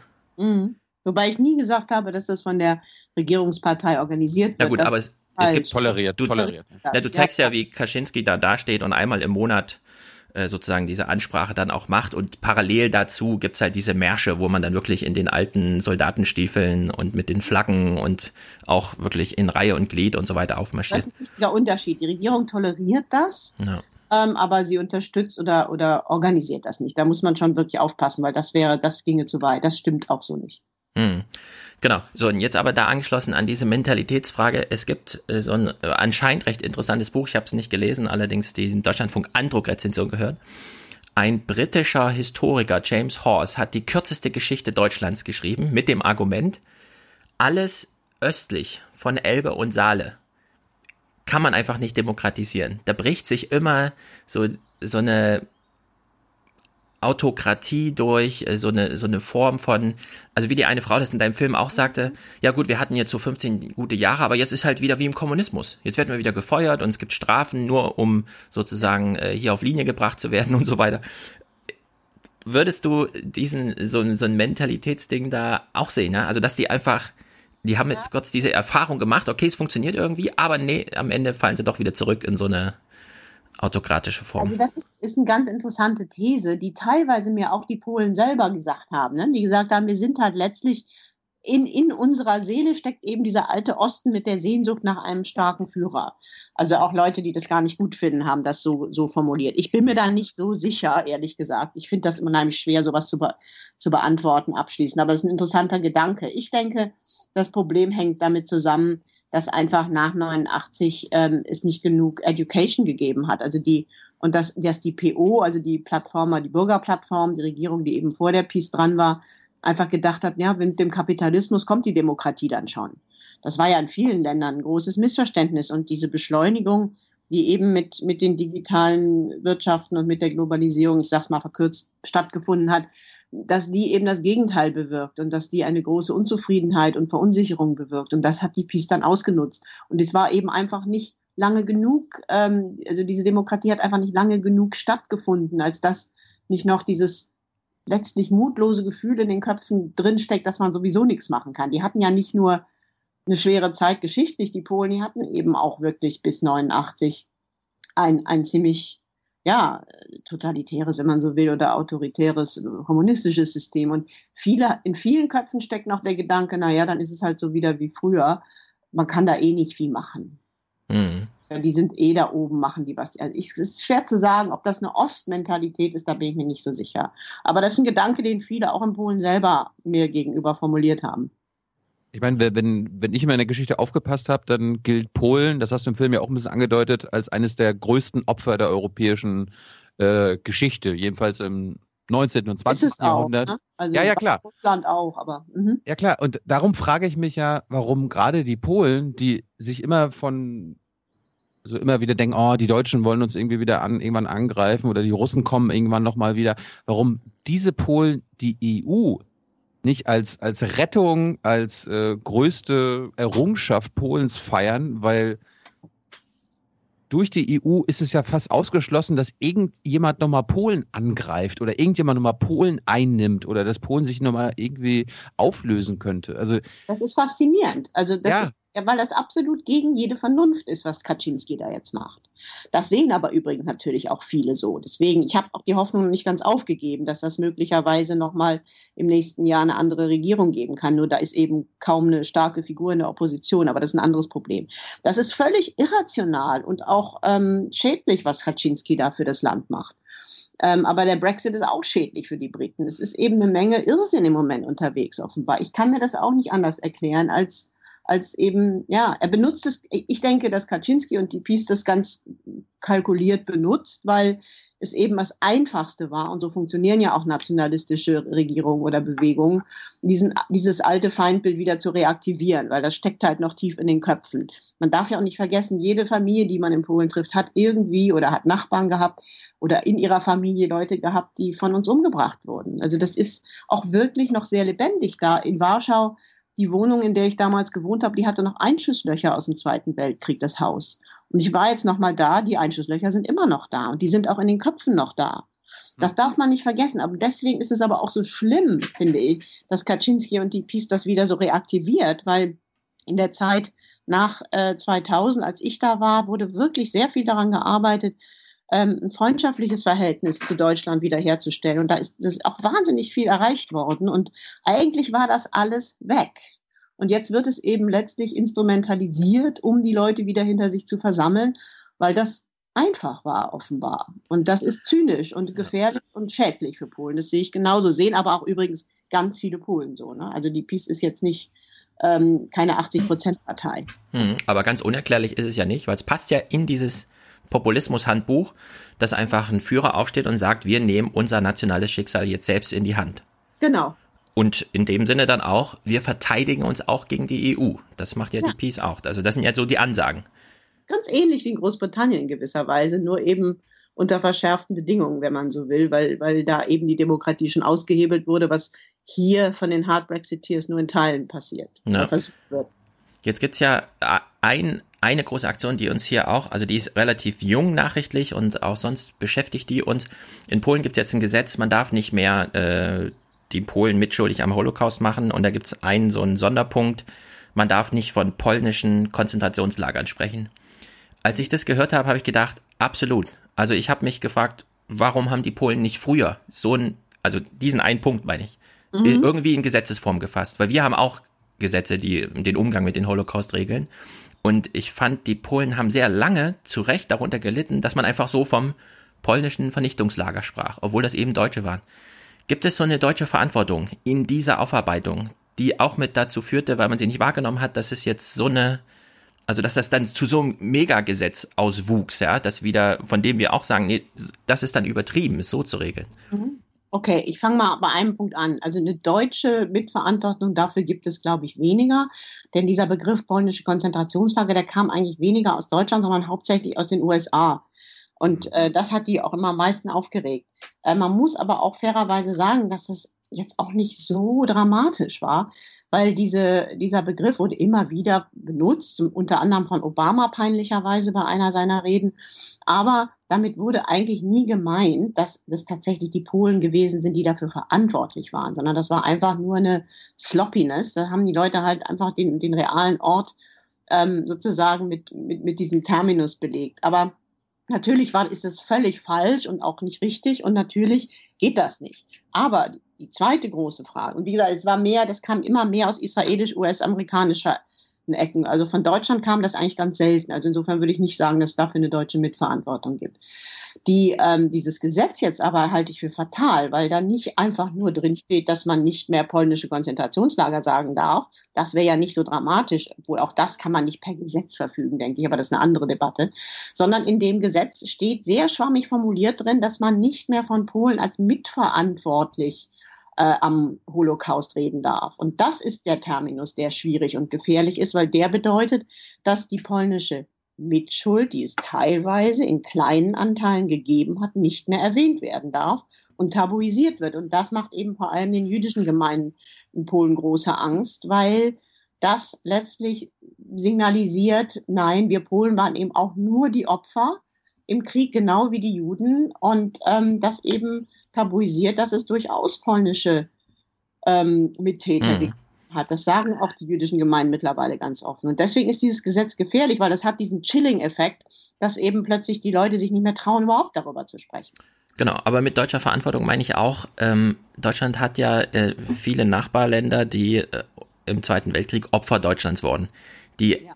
Geschichte mit Frankreich nach dem Zweiten Weltkrieg ist zum Beispiel eine andere als mit Polen. Na klar, Kalter Krieg, aber der liegt jetzt eben auch schon wieder fast 30 Jahre zurück und diese 30 Jahre wirken auf mich irgendwie ungenutzt. Deutschland vergräbt sich so in dieser zu Recht Opferhaltung bis heute, ja, also wenn mit Israel, das ist ja wieder hochaktuell, wie weit darf man gehen in der, in der Kritik an der israelischen Regierung? Der Springer Verlag macht die riesigen Debatten in Welt, ja, also, also in der Zeitung Die Welt. Was ist jetzt Antisemitismus? Wo versteckt er sich? Wo müssen wir drüber reden? Mit Polen ich kann mich an jetzt keine große Aktion, was weiß ich, künstlerischer Natur oder politischer Natur. Wir sehen halt allenfalls mal in den Nachrichten, ja, Merkel ist jetzt da, Merkel mahnt irgendwie an und so, und dann ist sie wieder weg und keiner redet mehr über Polen. Sind es nicht irgendwie 30 verlorene Jahre auch? Ja, ich finde das, na, ganz so würde ich es jetzt nicht sagen, aber ich, du hast schon absolut recht. Also im Prinzip das Interesse oder das, äh, die Verantwortung für, die, für, für das, was wir in Polen angerichtet haben, ist immer noch relativ low. Das war damals schon schwierig, als ich 2000 2004 da war, überhaupt Interesse in der, auch in den Redaktionen für die polnischen Themen zu finden, weil alle sagten, ach, Polen. Jeder guckt nach Britannien und nach USA, nach Westen, aber nach Osten und dabei ist es 80 Kilometer vor Berlin, gucken wir irgendwie immer noch nicht gerne. Ich habe damals immer den Eindruck gehabt, es ist so eine Mischung aus alten Vorurteilen, zum Teil noch aus der Nazizeit in Polen gegenüber, der Untermensch, das ist ja auch das, warum die oft so allergisch reagieren und auch zu Recht auf diesen Underdog-Komplex haben und gleichzeitig eben diesem, diesem Gefühl ähm, der Schuld, dass wir eben irgendwo auch vergraben haben Polen gegenüber immer noch und deswegen will man da auch gar nicht so genau hingucken. Da ist schon viel gemacht worden, da ist auch ganz, ganz viel gearbeitet worden im deutsch-polnischen. Es gibt ja jede Menge deutsch-polnische Gesellschaften, und es ist eben auch gerade in der Zeit, als, als, die, als Polen der EU beigetreten ist, ganz viel passiert. Also die Ruja Thun, die ich in dem ersten Film porträtiert habe, die hat eine Schumann-Stiftung gegründet, wo sie Austausch gemacht haben mit Westeuropa, äh, wo ganz, ganz viel Annäherung passiert ist. Und in den Köpfen der Jungen war das auch nicht mehr drin, als ich damals ging. Da war wirklich was Neues passiert. Da war eine Öffnung ähm, da war ein Miteinander, da war ein, ein, ein Optimismus und eine Euphorie für, für, für den EU-Beitritt und dieses, diese liberale Demokratie. Und das hat mich eben so erschreckt, dass ich jetzt wieder kam, dass das auch bei den Jungen, vor allem auch in der jungen Generation weg ist. Auf den Demos gegen die Justizreform sind immer die Alten, weil die wissen, wie es im Kommunismus war. Die Jungen sind nicht da. Hm. Den, die jüdischen Polen hattest du ja auch im Film äh, drinne mhm. und ihre Sorgen. Äh, was im Film jetzt nicht drin kam, äh, war, war jetzt die, die ich sage jetzt mal, polnische Islamophobie. Mhm. Ja, also vom muslimischen so Flücht. Wie bitte? Noch so ein Thema. Also man hätte einen Sechsteiler machen müssen. Ja, du hast äh, recht. Habe ich auch aber, ausgekammert, ja. Mich würde eher interessieren, wie erklärst du dir das? Also wo, woher kommt dieser, also gerade in Osteuropa ja grassierende Islamophobie? Mhm. Das ist wie mit dem Antisemitismus und dem berühmten Spruch von Woody Allen, dass der Antisemitismus am besten funktioniert, wo es keine Juden gibt. Ähm, das ist da auch so. Die haben keine Erfahrung und kein, die kennen keine Muslime. Und ähm, das ist für die ein Angstfaktor, wie immer, wenn man jemanden nicht kennt. In dem Moment, wo du damit offen umgehst, so, so wie jetzt meinetwegen in London, ist das viel schwieriger mit der Xenophobie, obwohl selbst das hat ja jetzt die Tory-Partei hingekriegt. Aber das ist das Problem, dass, dass, dass die einfach da keine, irre Berührungsängste haben, weil das für sie was Fremdes ist. Dann kommt im spezifischen Fall Polen hinzu, dass eben Polen sich unglaublich stark über die katholische Religion definiert, weil das über, über Jahrhunderte das Einzige war, was sie als Nation ausgemacht hat. Wenn immer wieder Leute über die Grenzen getrampelt sind, irgendwann haben die gesagt, okay, äh, unser, unser Polen existiert in der Kirche, unsere katholische Identität ist eben unsere nationale Identität. Und das wiederum wird ähm, teilweise gegen, gegen diese muslimischen Flüchtlinge jetzt ausgespielt von interessierten Kreisen, sage ich mal. Äh, da kommt einiges zusammen. Und welche, ja. welche Rolle, welche ja. Rolle, das kam in dem Film auch noch ganz kurz, glaube ich, von einem Protagonisten, äh, welche Rolle spielen die Ukrainer? Also wir haben mhm. auch immer wieder gehört, es gibt ukrainische Flüchtlinge. Nee, wir haben das nicht immer wieder gehört, wir haben das genau einmal gehört in einem Halbsatz, dass in der europäischen Diskussion, wo verteilen wir welche Flüchtlinge hin, mal erwähnt wurde, ja, es gibt ja noch einen anderen Krieg, nicht nur in Syrien, sondern auch in der Ukraine und Polen hat 1,5 Millionen Flüchtlinge aus der Ukraine aufgenommen. Das ist natürlich totaler Blödsinn, weil die Ukrainer sind die Polen der Polen sozusagen. Also das sind, das sind die, die da bei denen die Häuser reparieren und die ja. Putzfrauen. Das sind die Ukrainer und das sind keine Flüchtlinge, sondern das sind einfach Arbeitskräfte. Da gibt es hm. natürlich jetzt auch durch den, durch den Krieg im Osten gibt es ein paar Flüchtlinge und die hatten auch mal tschetschenische Flüchtlinge, aber im Prinzip ist es Unsinn. Das ist wirklich eine, eine Behauptung, wo ich auch gedacht habe, jetzt aber hallo? ja, ich fand das damals so einen ganz interessanten Hinweis unter der Maßgabe, egal warum sie jetzt da sind, also ob sie Wirtschaftsflüchtlinge oder sozusagen also wirklich bedrohte Kriegsflüchtlinge sind, aber es, es, man kümmert sich um sie. Der polnische Sozialstaat ist auch für die mit da. Die arbeiten für die Polen. Das sind Immigranten einfach. Ja, gut. Also ich, kann man echt nicht Flüchtlinge nennen. Das ist so, wie wenn wir unsere Polen, die bei uns äh, putzen und die Häuser machen, jetzt als Flüchtlinge verbuchen. Entlastet Polen also nicht von der Verteilungsfrage? Nein, Nein, also das ist albern und das weiß auch jeder in Europa. Nur die EU ist natürlich total hilflos Polen gegenüber. Und jetzt haben sie noch die Baustelle Justizreform und Artikel 7, also dieses Rechtsstaatsverfahren, was sie eingeleitet haben. Und jetzt will im Moment niemand jetzt auch noch wieder an die Flüchtlingsfrage ran, weil das natürlich auch noch ein Problem on top ist.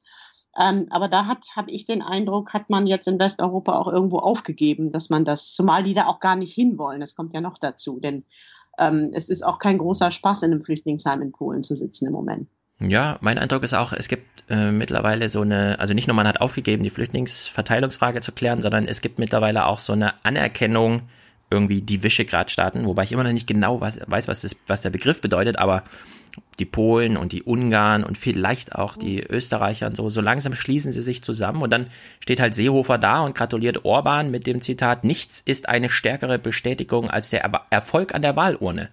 Also von allen Inhalten befreit, sozusagen Bewunderung für dieses Politikmodell. Orban, Orban da so zu hofieren, das ist etwas, was ich für brandgefährlich halte und auch nicht verstehe. Aber das ist nochmal eine andere Geschichte. Ja, ich glaube auch, das hat man jetzt aufgegeben. Die Justizreform ist auch das weit größere Problem für die EU. Und, ähm, und da kommen die ja keinen Schritt weiter in Brüssel letzten Endes, weil ähm, die PiS das einfach durchzieht weiterhin und ähm, es eigentlich am Ende nur Verlierer geben wird in Brüssel, weil sie können sie nicht raus, ausschließen. Sie können versuchen, die Gelder zu reduzieren aufgrund von rechtsstaatlichen Prinzipien. Das ist aber in der Praxis ein unglaublich kompliziertes Verfahren und ich fürchte, dass am Ende dieses, diese ganze Konfrontation ausgeht wie das Schießen. Äh, denn große Teile der Justizreform, das habe ich ja im Film auch gezeigt, ähm, sind längst vollzogen und die werden ja. auch zurückgenommen.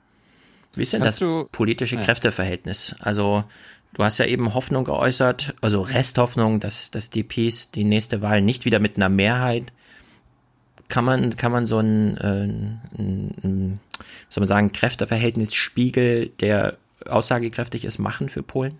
schwierig im Moment. Also das, der, das Problem ist ein bisschen die, ich sage, es gibt keine linken oder sozialdemokratischen Parteien, die wirklich jetzt irgendwo mehr als eine Splitterpartei wären im Moment. Das hängt auch mit der kommunistischen Vergangenheit zusammen. Man wollte jetzt keine Sozialisten mehr.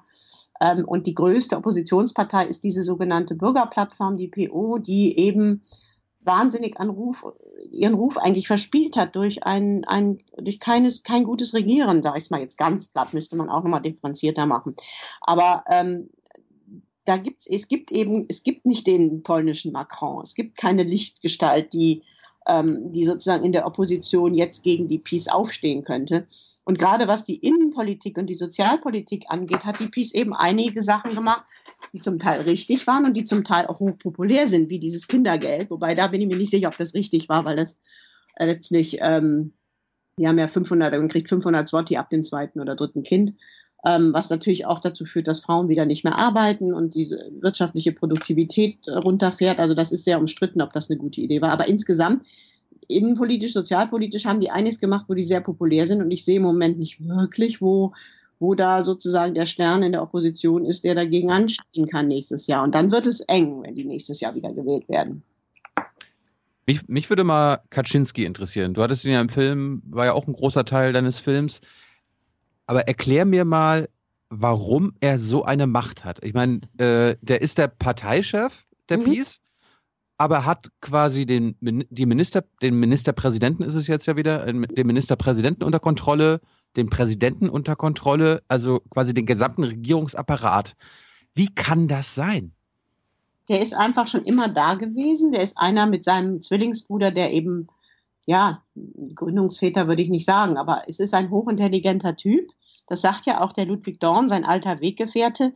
Der ist zwar irre geworden, aber trotzdem intelligent. Ein Paranoiker muss nicht dumm sein der ist, das haben mir immer wieder viele gesagt, ein ganz eiskalter Machtpolitiker, der über Jahre in dieser Partei einfach dafür gesorgt hat, dass jeder, der ihm nicht, der ihm gefährlich werden wollte, sofort verschwunden, verschwunden ist. Also Kritik oder Widerspruch heißt es, duldet er gar nicht und dadurch hat er eine Partei geschaffen, die ihm sozusagen zu Füßen liegt. Ähm, das hat auch viel mit der Selbststilisierung nach dem Tod seines Bruders zu tun was für ihn offenbar traumatisch war und was er ja auch seit Jahren zelebriert mit diesem monatlichen Marsch, der wo jedes Mal, weiß ich nicht, 8.000, 9.000 Polizisten durch Warschau ziehen, um das zu schützen, ähm, was ja auch eine irre Verschwendung von Steuergeldern war.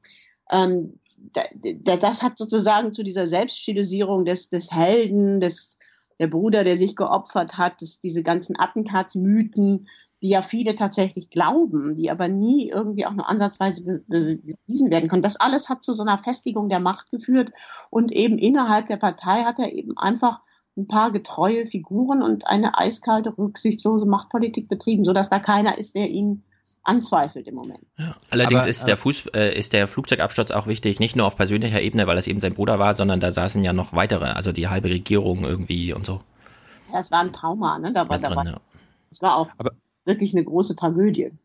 Aber warum ist er denn nicht selbst an der Macht, also selbst Präsident oder Ministerpräsident? Da gibt es verschiedene Theorien zu. Also manche sagen, weil er weiß, dass er nicht wirklich populär ist. Er kann nicht besonders gut reden. Und ich glaube, ihm gefällt es auch besser von hinten, das ist jetzt aber meine persönliche Spekulation, dass er lieber die Fäden zieht und andere nach vorne schiebt. Ich meine, der, der jetzige Premierminister ist ja, das ist ja auch kein dummer Schachzug, jemanden nach vorne zu schieben, der modern ist, der ein Banker war, der Englisch kann. Ähm, und gleichzeitig kann er dadurch eben die Fäden der Macht stärker und besser von hinten in der Hand halten. Ich glaube, das ist auch eine persönliche Choice. Wenn er wollen würde, könnte er natürlich sich selbst auch wieder nach vorne stellen. Aber das will er, glaube ich, gar nicht. Hast du, hast du probiert, mit ihm zu sprechen für den Film? Du hast ja gesagt, es ist schwer, mit ihm zu reden. Er redet kaum mit deutschen Medien. Hast du es versucht? Wenigstens? Wir haben ganz viele Anfragen, auch an sein Büro. Wir haben an den 15 Mal Anfrage an den Justizminister, Interviewanfrage. Wir haben so viele Peace-Leute versucht ähm, zu interviewen. Die meisten antworten noch nicht mal. Die wollen nicht mit dem Fernsehen reden. Ähm, da haben die auch deswegen kein Interesse dran, weil ihnen das ja auch gar nichts nützt. Und mhm. das ist eine ganz bewusste Strategie, wo auch das ARD-Studio immer wieder mit zu kämpfen hat, was es unheimlich schwer macht für uns, ähm, über, diese, über diese Regierung auch zu berichten weil, ähm, weil die einfach nicht mitmachen. Und dadurch gibt es auch so wenig längere Filme und so wenig Berichterstattung oder sagen wir vergleichsweise wenig Berichterstattung über das, was da passiert. Deswegen gab es auch, glaube ich, so ein Aufschrei in Polen, als ich diesen ersten Film gemacht habe, weil das war eines der ersten Male, dass im ich sag mal, im westeuropäischen Fernsehen mal ein Film darüber lief, wie das aus Sicht der Opposition da jetzt aussieht. Und da haben sich eben auch viele in, in Westeuropa wirklich erschrocken drüber. Ich habe wahnsinnig viele Reaktionen auch von da bekommen.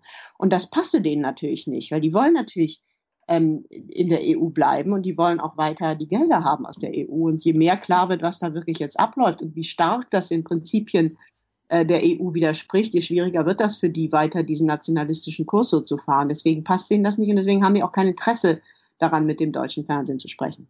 Ist das in der Hinsicht ein doppelt politischer Film? Also, den man auch mit Absicht so macht, dass bekannt wird, was da passiert? Das habe ich nicht ganz verstanden. Da siehst du dich auch in so einer gewissen aktivistischen Rolle. Wir hatten das zuletzt ein bisschen thematisiert, weil Georg Restler auf der Republika-Bühne auch mal mit Kai Kniefke darüber sprach. Nee, Muss man als Journalist sozusagen ein Interesse mitbringen oder soll man wirklich super neutral berichten? Und ja, ja, das ist eine gute Frage. Also ich sehe mich gar nicht als Aktivistin, um Gottes Willen. Ich bin eine Journalistin. Aber, und das ist was, was ich wichtig finde, wir haben, und das steht sogar in irgendeinem Rundfunkgesetz, was ich noch nicht äh, wirklich gelesen habe, aber das habe ich irgendwann mal gehabt. das hat, hat, mir jemand mal geschickt. Ich muss mir das mal irgendwann ausdrücken. Also der öffentlich-rechtliche Rundfunk ist den Grundsätzen der Demokratie verpflichtet.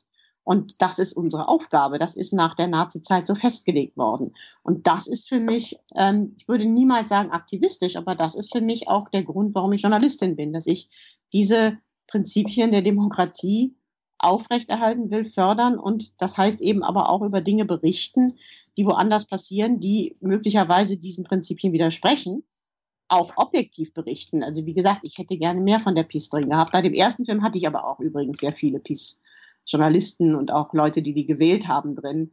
Ähm, das hat nur diesmal, das war ein anderer Film, habe ich es weniger gehabt und es ist eben sehr schwer, die Verantwortlichen zu kriegen. Aber wir haben eine Aufgabe als öffentlich-rechtliche Journalisten. Wir sind nicht nur der Quote verpflichtet und das heißt auch, die Prinzipien der Demokratie ähm, weiterzutragen und darüber zu informieren. Und ähm, insofern Aktivistin nein, aber eine Haltung schon. Das hat, man ja auch ein bisschen gemerkt. Ich meine, das, wir wollen dir ja nicht nur Honig ums Maul schmieren. Nein, nein, nein. Wir, haben, wir haben so ein bisschen die Grautöne in deiner Doku gefehlt. Also mir, mir kam es vor, die Leute, die zu Wort kamen, das waren so die Guten, ja, mhm. die weißen Ritter. Und dann kam halt ein, also mal kurz so, so, so ein gefühlter Nazi zu Wort bei irgendeinem Aufmarsch und dann ein Abgeordneter, der nochmal dieses Gesetz, dieses Holocaust-Gesetz verteidigte. Aber ansonsten ja. kamen quasi nur Leute, die für dich so die Hoffnungsträger sind, mhm. die Guten in der polnischen ja. Gesellschaft zu Wort. Ja, nicht nur. Also es war ja der Jarin war ja drin, der dieser ähm, Senator und Historiker, der, der ähm, sowohl das Holocaust Law als auch die ONR verteidigt hat. Also das war ja. schon da. Wie gesagt, in dem ersten Film hatte ich sehr viel mehr das drin. Da hatte ich auch Wähler drin. Das Problem ist nur, das ist eben dann nochmal wieder ein anderer Film. Mir ging es diesmal einfach darum zu zeigen, wie funktioniert, wer ist dieser Kaczynski, wie funktioniert das System und was ist daran meiner Meinung nach gefährlich, nämlich diese Tolerierung nach rechts, diese die eine irre Unruhe im Land schafft, indem eben diese, diese ONR da überall marschieren kann und in größeren Zahlen als früher und eben letztlich Leute verehrt, und das geht ja von Warschau aus, die die Minderheiten äh, umgebracht haben, die nicht-katholischen. Deswegen sind ja auch gerade eben diese weißrussischen Minderheit, die jü jüdischen Gemeinden, die haben so eine Angst davor. Also diese Unruhe, die durch diesen Nationalismus im Land geschaffen wird und natürlich eben auch nach außen durch dieses Kreieren der Feindbilder. Und das ordentlich zu zeigen in 45 Minuten, das ist eben, also ich fand es schon echt viel, was da so drin war. Das, das war ja. nicht der Platz, nochmal zu, zum Beispiel das Thema, das, was mich auch total interessiert, warum wählen die Leute die PIS, ne? Ähm, das ist, fehlte natürlich, aber das geht eben auch nicht alles. Dann hätte ich zwei Stunden gebraucht. Und ich hatte es auch in dem anderen Film, in dem ersten Arte-Film drin. Und da ist halt immer das Problem, die Leute wissen gar nicht so genau, warum die die wählen. Die wählen die wegen des Kindergeldes, die wählen die, weil sie denken, da ist der starke Mann. Das sind so diffuse, ja, diffuse Argumente, die auch letztlich einen nicht so richtig weit weiterbringen, wenn man das hört. Das ging auch dann am Ende so gefühlt unter in der ersten Reportage, diese, diese Stimmen, die für die Peace waren das ist halt wie überall. Das sind viele Mitläufer. Die wenigsten, die wenigsten sind so extrem wie die, die ich da gezeigt habe. Ne? Das, das, war, das war ganz bewusst der äußerste rechte Rand. Aber klar, man kann dem Film tausend Sachen nicht vorwerfen, aber da fehlten tausend Sachen, weil das ist so ein kompliziertes Land, Polen. Und ähm, das, das, war, das hat mir auch ein bisschen gefehlt bei dem Ding. Ich habe mich nur am Ende entschieden, die Sachen zu nehmen, die ich am wichtigsten fand. Und dann ist es eben so, ja, dabei, dabei rauskommen. Aber man kann dem Film das vorwerfen, das akzeptiere ich auch. Hast du in den ersten Reaktionen von Kollegen schon gehört, dass das Interesse jetzt steigt, sich um Polen zu kümmern, auch beispielsweise im Nachrichtengeschäft? Ja, ich glaube schon. Also ich habe sehr viel Reaktionen bekommen diesmal. Diesmal übrigens interessanterweise auch den üblichen Shitstorm, aber das ging diesmal. Das schien mir nicht so stark aus Regierungskreisen organisiert wie letztes Mal. Ähm, aber ähm, ich habe vor allem diesmal sehr viel positives Feedback bekommen. Vielleicht auch, weil ich gezeigt habe, wie übel das beim ersten Mal war. Ähm, auch von Polen in Deutschland, die sich auch bei mir bedankt haben. Und klar, solche Filme, von denen es, finde ich, viel zu wenig gibt über Osteuropa, die, ähm, die, die, hoffentlich wecken die Interesse daran und, und, und eine größere Neugier, was da passiert. Weil ein Teil dessen, dass es so wenig vorkommt, ist auch einfach, weil man zu wenig weiß. Ja. Wie, sehr muss, wie sehr musstest du in der ARD um diesen Film kämpfen? Das war nicht so ganz leicht. Also ähm, der sollte erst im WDR nur laufen, im dritten, aber dann hat der, haben sich die, hat sich die Chefredaktion in München da sehr für eingesetzt und dann ging es auch. Aber ich musste ein bisschen was dafür tun. Es war nicht so, dass alle gesagt haben, oh ja, lass uns was über Polen machen.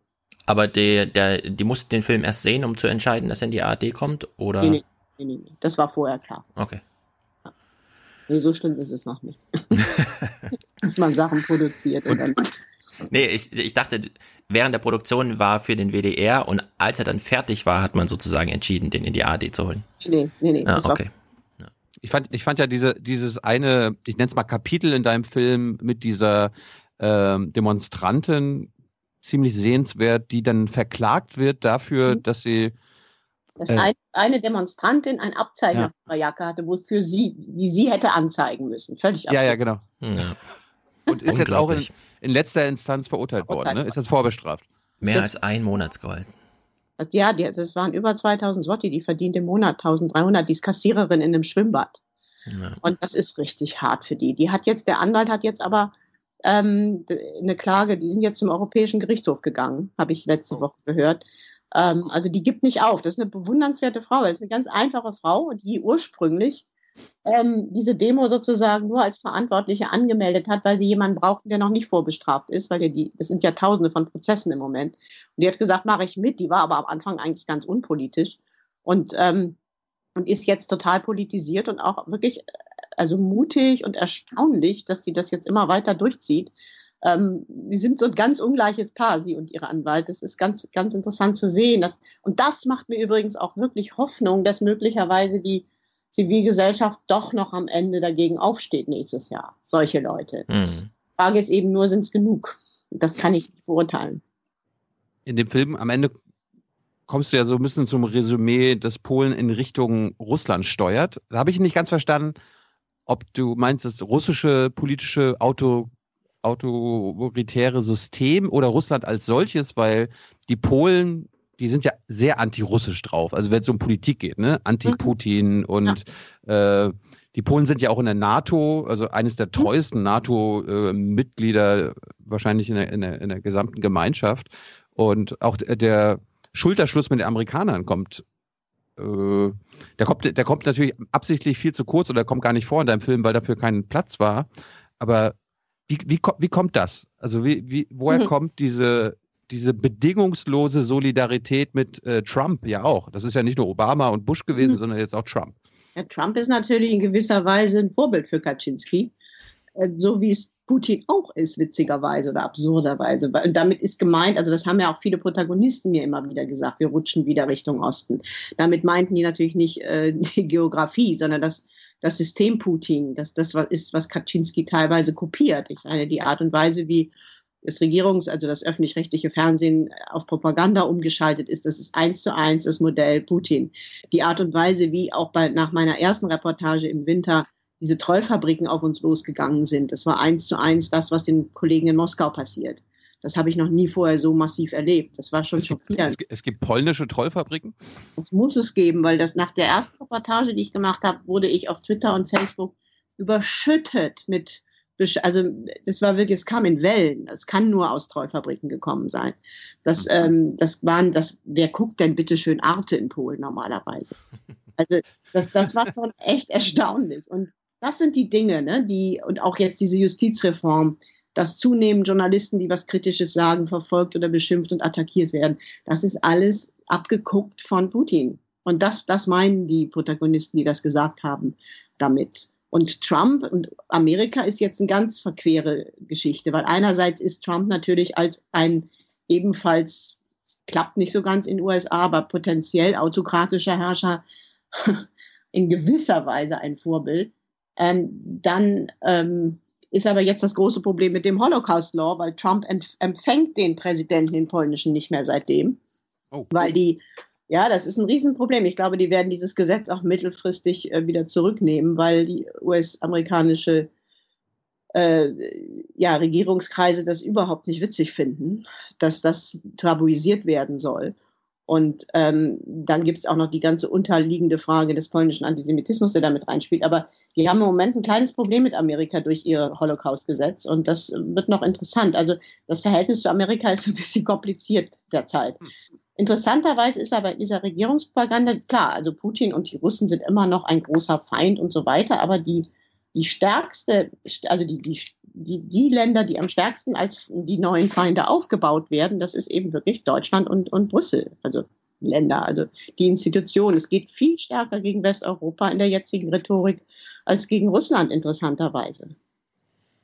Aber, aber es sind wahrscheinlich in Sachen Deutschland äh, andere Argumente, die wir hervorbringen. Also ich meine, ich bin ja auch der Meinung, Deutschland ist viel zu stark in der EU und wir sollten ja. kein deutsches Europa bekommen. Aber mit welchen Argumenten kommen denn die Polen? Das sind keine Argumente, das sind dann immer wieder so, gerade in diesen, in diesen regierungsnahen Medien, ähm, sind dann halt so Karikaturen von Merkel, die mit Donald Tusk irgendwie als Krake in Brüssel thront. Also Brüssel und die EU ist unterwandert von deutschen Interessen. Das ist in Teilen, kann man das sachlich natürlich alles diskutieren auf Deutschland, das sehe ich auch so. Ich meine, und außerdem liegt sowieso natürlich einiges im Argen mit der EU zurzeit. Das wird auch alles nicht besser werden in der, in der Zukunft. Aber das ist weitestgehend, das sind gar keine, das sind gar nicht unbedingt Argumente, die ich da sehe, sondern das ist weitestgehend einfach äh, Propaganda. Also das, wenn ich irgendwo angerufen habe, als ich jetzt da war und gesagt habe, deutsches Fernsehen, merkt man einfach so einen Moment des Erschreckens, der Stille am anderen Ende, wenn man mit, als ich damals Schüler, eine Schülerinitiative, eine Gruppe angesprochen habe, die ähm, eben ja gegen die Regierung Aktionen machen, die hatten richtig Angst, mit uns zu sprechen. Also das ist mehr so ein, es ist sehr irrational. Es gibt eigentlich kaum Argumente, weil de facto ähm, macht Deutschland ja gar nichts gegen Polen, abgesehen von dieser elenden Gazprom-Debatte, aber das führt uns jetzt hier zu weit, die natürlich den Polen extrem auf die Nerven geht, dass da Deutschland mit Putin gemeinsam versucht, eine Gaslinie durch die Ostsee zu legen, was ich auch für höchst problematisch halte politisch. Aber das ist auch ein, ein ganz anderes Thema. Aber, die, aber nehmen wir das mal raus es gibt ja eigentlich keine antipolnische Politik von Deutschland. Außer dass man eben darum bittet, dass die rechtsstaatlichen Prinzipien eingehalten werden. Ja, vor allem ist die wirtschaftliche Verflechtung eben wirklich sehr stark. Also wir sind ja Nummer eins in Polen, was alle wirtschaftlichen Beziehungen angeht und so weiter. Das, auch die, das wird interessant, ob irgendwann mal in Deutschland dann äh, sich ein paar Unternehmer fragen, ob das eigentlich noch eine gute Idee ist, in Polen zu investieren. Denn wenn man in den Gerichten nur noch Peace-Richter hat und das läuft darauf hinaus, dann wird das natürlich ein Risiko für einen Unternehmer, wenn der ja. Weise mal vor Gericht landet und nicht mehr weiß, ob der sich darauf verlassen kann, dass hier nach den Regeln des Gesetzes entschieden wird. Das ist mittelfristig für Polen, diese Justizreform, ein Riesenproblem, was, was die wirtschaftliche Entwicklung auch angehen wird. Wir wollen ja zum Schluss noch mal ganz kurz über den Brexit reden. Darum meine letzte Frage zu deinem Film und deiner Reise. Hast du irgendwas Positives mitgenommen? Gab es irgendwas, was du im Vorfeld äh, so quasi von außen gedacht hast, oh Gott, so schlimm, oh, das sieht alles so schlimm aus. Und dann warst du da und wurdest wenigstens bei einem Thema beruhigt. Also bist du Ja, was mich beruhigt oder was auch, das merkt man aber, glaube ich, auch in dem Film, ist, dass es eben Menschen gibt wie die Rujatun, ne? die, oder dass es Menschen gibt wie die Alina, dass es doch immer noch sehr große Demonstrationen gibt äh, für ähm, die Demokratie und den Rechtsstaat. Ähm, da ist noch viel Kraft drin in dieser Zivilgesellschaft. Ähm, und hoffentlich wird es nicht so am Ende sein wie in Ungarn, dass die erst nach der Wahl dann auf die Straße gehen und sagen, nein, hoffentlich wird es so sein, dass sie, dass sie es schaffen, dass sie eine Partei oder eine Figur im nächsten Jahr auf die Beine stellen, die, die dann nochmal wirklich auch mit einer Chance, ihn abzulösen, gegen die Kaczynski-Partei antreten wird. Das sage ich jetzt persönlich. Ich meine, letztlich ist es die Sache der Polen. Ne? Die müssen selber wissen, was für ein Land die leben wollen. Aber hm. ich würde mir schon große Sorgen machen um die, um die Demokratie in Polen, wenn die, wenn die Peace jetzt nochmal vier Jahre an, die, an der Regierung bleiben wird.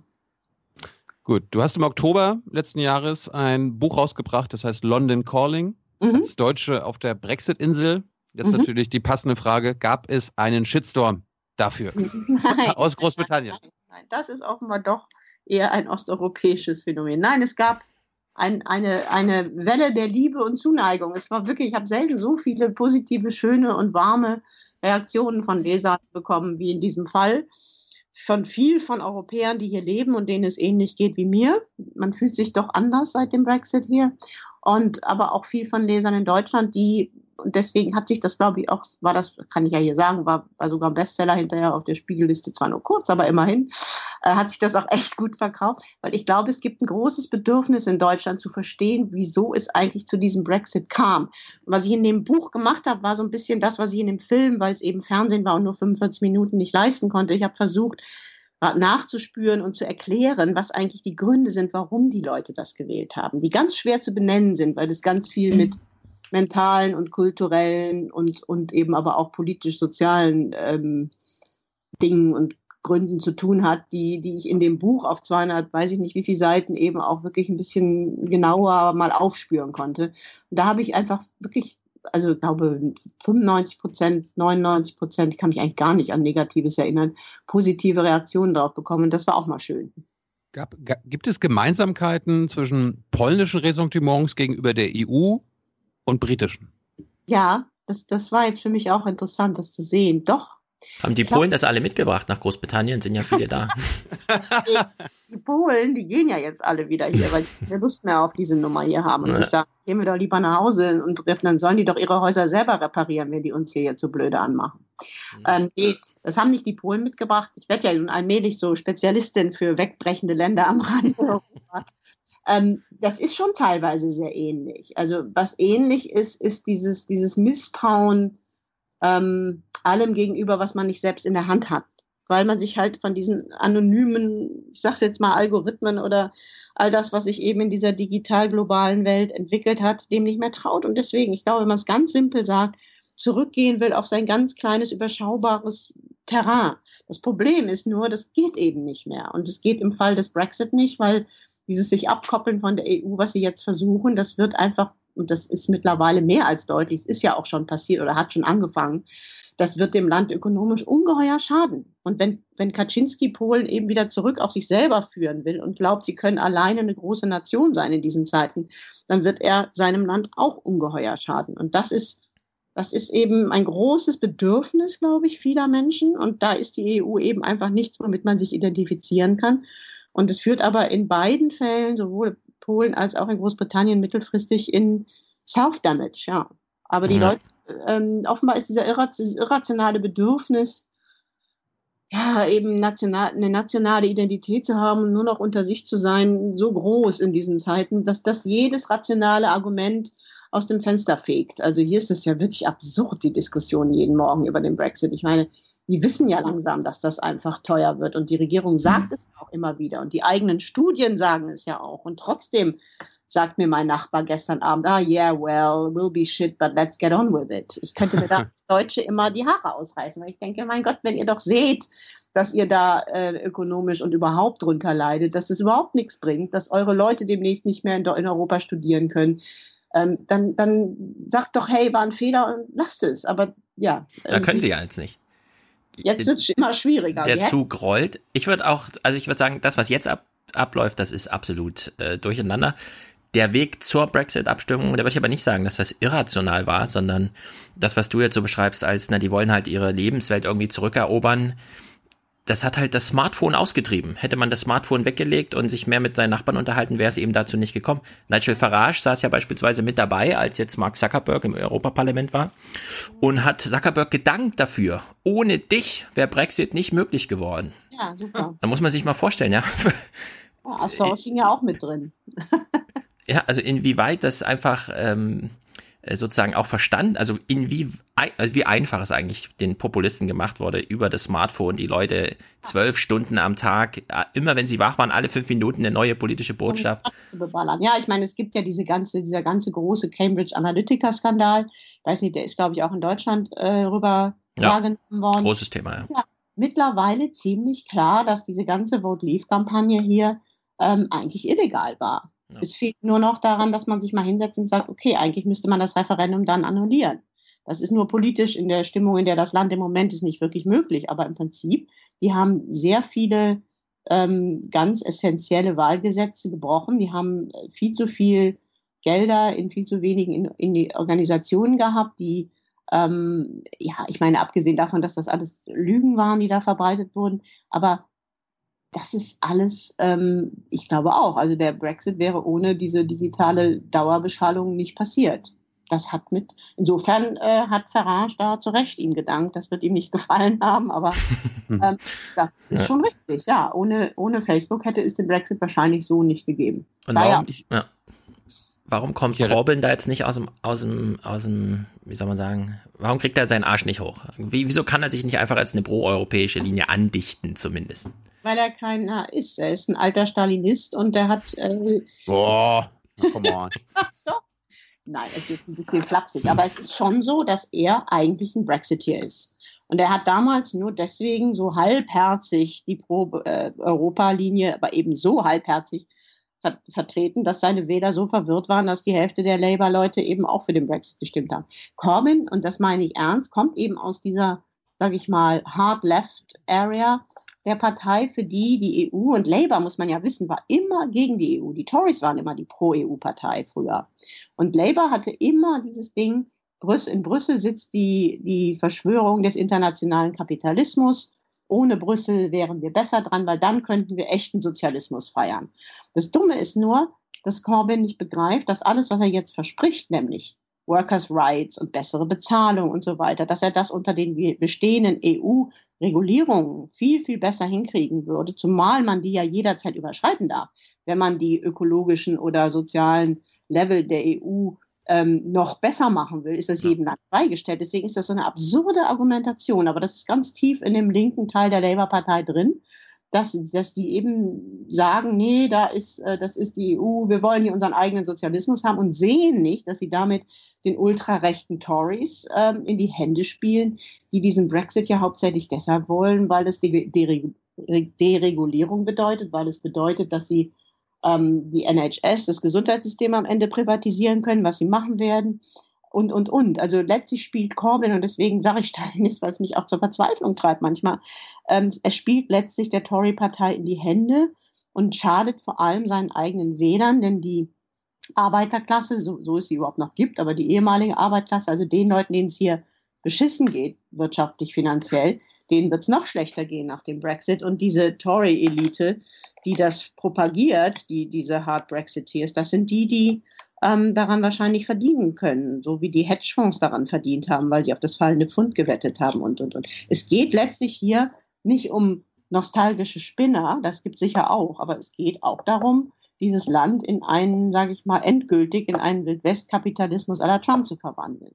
Und deswegen okay. finde ich so schlimm, dass Corbyn da mitspielt oder so unverständlich, weil er müsste das doch sehen. Punkt. Okay, wir stellen fest, Annette Dittet ist noch nicht wie wir zur Korba, zum Korbanista geworden. Äh, ich auch nicht, ich auch nicht. Das ist Tilo, deine Sache. Ich, ich, ich, ich, auf jeden Fall ich. Du mal herkommen, Tilo. Ich lade dich ja, ein. Du, ich bin, äh, ich bin, ich versuche Corbin Sehr gute Idee. Für Junge Naiv. Ja, da möchte ich dich aber vorher briefen gerne. du, gerne, gerne. ähm, letzte Frage. Bei unserem letzten Interview war ja auch über Brexit, ob ob denn noch eine Hoffnung besteht, dass sie es abwenden? Ist die Hoffnung jetzt dahin? Ist die weg? Oh, glaub, glaub. Ich glaube, das weiß man. Ich glaube, also ich glaube, ich glaube. Aber, aber, aber, gibt es in Großbritannien noch irgendeine Diskussion, wo gesagt wird, okay, wir machen irgendwie die Brexit, also den Vertrag nochmal, also als Referendum? Also gibt es irgendeinen Weg, wie man den noch abwenden kann? Also wenn man das wollen würde, wenn es jemanden gäbe, der populär genug wäre, um zu sagen, lass es uns sein lassen, es war eine dumme Idee, mhm. theoretisch kann man es noch. Also ich meine, klar, ich meine, es wäre eine Frage, ob die EU das überhaupt noch will. Die haben ja genug Probleme. Die wollen jetzt auch nicht wieder ja, so eine nervige, das wird ja, nehmen wir mal, sagen wir mal so, aus der Sicht der EU wäre das ganz schlecht, wenn die jetzt in diesem Zustand wieder, wieder zurückkämen. Das ist das Letzte, was die EU im Moment braucht, würde ich mal sagen. Also sage ich mal so. Aber von hier aus gesehen, im Moment sehe ich es nicht. Ich glaube, im Moment, was, was im Moment sich andeutet oder anbahnt, ist eine endlose Transition, ähm, endlose Übergänge, endlose halb, halbgare Zustände, die man irgendwann Brexit nennen wird. und ähm, die irgendwas zwischen einem EU-Mitglied ist, einer EU-Mitgliedschaft sein wird und, und eben Selbstbestimmung. Es wird ein endloses Muddling through. Das ist so meine, meine These. Und das wird für niemanden gut sein, aber eben hoffentlich auch nicht so heftig, wie wenn sie wirklich jetzt rauscrashen würden nächstes Jahr. Ja. Ich habe auch noch eine letzte Frage. Und zwar konnte ich am Sonntag leider nicht live zugucken, aber Rolf Seemann Eckeberg hat im NDR auch noch 45 Minuten, also genau wie lange wie du über Polen einen Bericht gemacht hast, einen Bericht über die Hochzeit gemacht. Mhm. Ich fand's tief berührend so insgesamt. Ah. Hat das, hat, also wie geht's den Briten, da sie auch immer noch nach allen wirtschaftlichen Problemen und so weiter, aber sie haben so eine kulturelle Ebene, das ist uns in Deutschland völlig fremd, musikalischer Natur, schauspielerischer Natur und natürlich das Königshaus. Zehrt man ordentlich davon, nutzen die Briten diese, diese Möglichkeit, so, ein, so einfach so ein Königshaus mitzuerleben, mitzufeiern? Ja, ich meine, es war ein wunderbarer Urlaub von diesen endlosen Brexit-Diskussionen, die ja hier ständig rauf und runter laufen nach wie vor. Ich glaube, es hat allen hier wahnsinnig gut getan, mal ähm, ja einfach mal zwei Tage Fairy Tale zu feiern. Ähm, ich persönlich, ja, ich fand es auch ganz nett und fand auch nett, dass dass sie so viele Black People as possible in die Church gezogen hat. Das war schon beeindruckend, das zu sehen, ne? wenn dann plötzlich ein schwarzer Chor singt, dieser, dieser Priester, das hat schon das weiße Establishment, sage ich mal, hier ganz schön erschüttert. Ein, auch beim ZDF, auch beim ZDF. ja, das, das muss schlimm gewesen sein. Das habe ich aber nur auf Twitter Es war super schlimm, ja, ja. ja. Gab es also, gab, auch in, der, in, den britischen Medien so einen, so einen latenten Rassismus? Oh Gott. Äh, Nein. So eine, so eine Frau war damals eine Mistresse, also eine das, Nanny und so. Ich habe das nur gelesen, wenn er das so gesagt hat, ist natürlich wirklich unfassbar. Nein, ja. nein, nein, nein. Also Megan ist extrem populär hier. Ich finde, die hat es auch cool gemacht. Das ist ja nicht so einfach, so einer, so einer Institution dann so eine, so eine Hochzeit aufzudrücken. Gemeinsam mit Harry wahrscheinlich. Ja. Aber, ähm, und das war interessant, vor allem deshalb, weil es diesen Windrush-Skandal vorher gab. Ich weiß nicht, ob das irgendwie ähm, berichtet wurde in Deutschland, aber es gab vorher eine Riesendiskussion seit Wochen. Deswegen ist auch die Innenministerin zurückgetreten, weil die ihre schwarzen Einwanderer ähm, alle nach Hause geschickt haben. Völlig illegal, äh, weil, dieses, weil dieses Innenministerium einfach versucht, alles zu deportieren, was angeblich illegal ist. Das hat mit dieser fremdenfeindlichen Stimmung nach dem Brexit zu tun. Und da, da war das natürlich in dieser, mitten in dieser Diskussion hier, dass, wie man eben seine Schwarzen behandelt hat in dem Land über, über die letzten drei Jahre illegal deportiert nach Jamaika, alte Männer die, oder Frauen, die überhaupt noch nie da gelebt haben als Erwachsene. Also richtig krasse Sachen, die da passiert sind. Da war das natürlich ein ganz besonderer Moment hier. Und dadurch, dass alle sich wahnsinnig erschreckt haben, was da passiert ist mit diesem Windrush, das Windrush heißen die, weil so das Boot hieß, mit denen die damals alle gekommen sind in den 80ern oder so. Ähm, war das ein ganz besondere, also das ist, glaube ich, in Deutschland gar nicht so rübergekommen, war das ein ganz besonderer Moment, um sozusagen gerade jetzt zu sagen, hey, ne, the black British are part of our society. Und ähm, das fand ich auch als politisches Zeichen interessant. Ähm, und weit, sie hat ja dann, das fand ich noch viel interessanter, sie hat am nächsten Tag erschien dann auf der Royal Website ihr Porträt und das Zitat, was da groß äh, oben drüber stand, war I'm proud to be a woman and a feminist. Das ist natürlich schon ein Hammer, wenn sowas auf der Royal Seite steht. Das hat so noch nie gegeben und bis jetzt ist sie auch selbst in der Daily Mail und in dieser rechten ähm, hässlich konservativen äh, Presse ganz gut damit weggekommen, weil die sich auch noch nicht trauen, sie anzugreifen. Deswegen, es wird jetzt interessant, inwieweit sie weiter politisch so klar äh, diese, sag ich mal, diesen frischen amerikanischen Wind hier im positiven Sinne weiter reinbringen darf. Ja. Das muss man mal gucken. Aber ich fand es, muss ich auch ehrlich gesagt, ich bin überhaupt keine, ähm, kein Fan der Royals as such, aber ich fand es ehrlich gesagt, Tilo, da wirst du deinen Daumen wahrscheinlich wieder runter machen, den ich gerade schon auch sehr rührend. Ich habe es auch geguckt. Ja, es war sehr rührend und ich möchte es nochmal ausdrücklich für Thilo auch markieren. Wir haben jetzt eine Stunde über den europäischen zivilisatorischen Verfall geredet und am Ende doch nochmal irgendwo sozialen Fortschritt gefunden, angeführt vom britischen Königshaus. Ja, in dem Fall erstaunlicherweise. Ja. Erkenne ich, erkenne ich gerne an. Gut, wir, wir, kommen, wir kommen zum Schluss. Annette ja. Dittet gibt es auf Twitter. Annette, at Annette Dittet, jeweils mhm. mit zwei Ts. Ja, ähm, dein Film heißt, es ist ein Weltspiegel extra und heißt Wohin treibt Polen, haben wir verlinkt. Ja, danke. Und dein Brexit-Buch heißt London Calling als Deutsche. Das heißt übrigens London Calling, nicht London Calling. Ihr seid süß. London. London Calling. Ja, es hat Spaß gemacht mal wieder. Es ist immer äh, spannend, mit euch zu reden. Sehr gut. Danke für deine Zeit. Wir rufen dich bald zurück. In einem Jahr gibt es bestimmt neue Geschichten. Hey, no problem. I'm here. Tschüss. Ciao. Sehr gut. Bis dann. So, das war Annette, Annette Dittet. Ähm, wie ihr selbst hört, das war jetzt nicht das Interview über den Iran. Das werden wir dann aber nächste Woche spielen. Wir fanden jetzt wichtig, dass wir über Annettes Doku reden. Der Iran kann ja auch noch mal ein paar Tage warten. Wir wollen aber trotzdem weder mit Facebook noch mit äh, der Situation in Polen oder in England enden, sondern ich will einen kleinen Teaser machen. Die neue Staffel von Out of Touch ist zurück und ich Mhm. dachte mir, ich, ich tease euch mal mit einem Thema. Ich meine, wir machen ja immer innerer, äußerer Mainstream. Was kommt bei Oma Erna an? Es gibt aber auch eine jüngere Form von Oma Erna, nämlich Evelyn Weigert. Naja. Was kommt, was kommt denn bei der so an? Und äh, das Format ist ja so ein bisschen, ich stelle ihr Politikfragen, die eigentlich jeder wissen müsste, der sich ein bisschen mit Nachrichten befasst und sie stellt mir Boulevardfragen, der jeder, äh, was jeder wissen müsste, der sich mit Bildzeitungen, Bunte und so weiter auskennt. Das ist so ein bisschen der Reiz daran und ich habe sie mal zum Iran-Deal befragt. Hast du von, diesem, hast du von diesem Iran-Deal gehört? Nein. Sehr gut. Wer hat den Wann war das denn jetzt wieder?